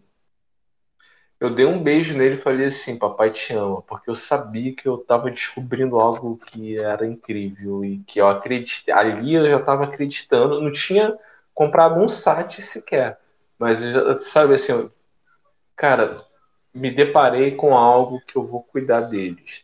Chamei meu filho e falei o quanto eu amava. É o momento que você fala assim: sair do poço. Sim, no... obrigado, cara. Perfeito o que você falou. É isso. É porque foi a mesma sensação a mim. É isso. o momento que eu tava debatendo com o, Will, com o Wilson, velho, de filosofia e pá, meu celular descarregou na casa da noiva, velho. Aí eu caiu. Aí por isso que nem deu mais para conversar sobre isso. Galera, fica pra, pra próxima. É. A gente sempre entra nesse, nesse debate, né, velho? Nessa filosofia. Bom, aqui é a praça, é o banco da praça, aqui a gente fala de tudo. Senhores, vou dar uma atenção aqui para a gurizada que eu amo tanto e até quinta que vem. Valeu, Jeff. Um grande abraço para todo mundo. Até quinta que vem. Stack sets. E é isso aí. Até quinta que vem, pessoal. Eu prometo que eu vou falar mais. Até a próxima, rapaziada. Falou, pessoal. Até a próxima. Muito obrigado. Boa noite, boa noite. Valeu.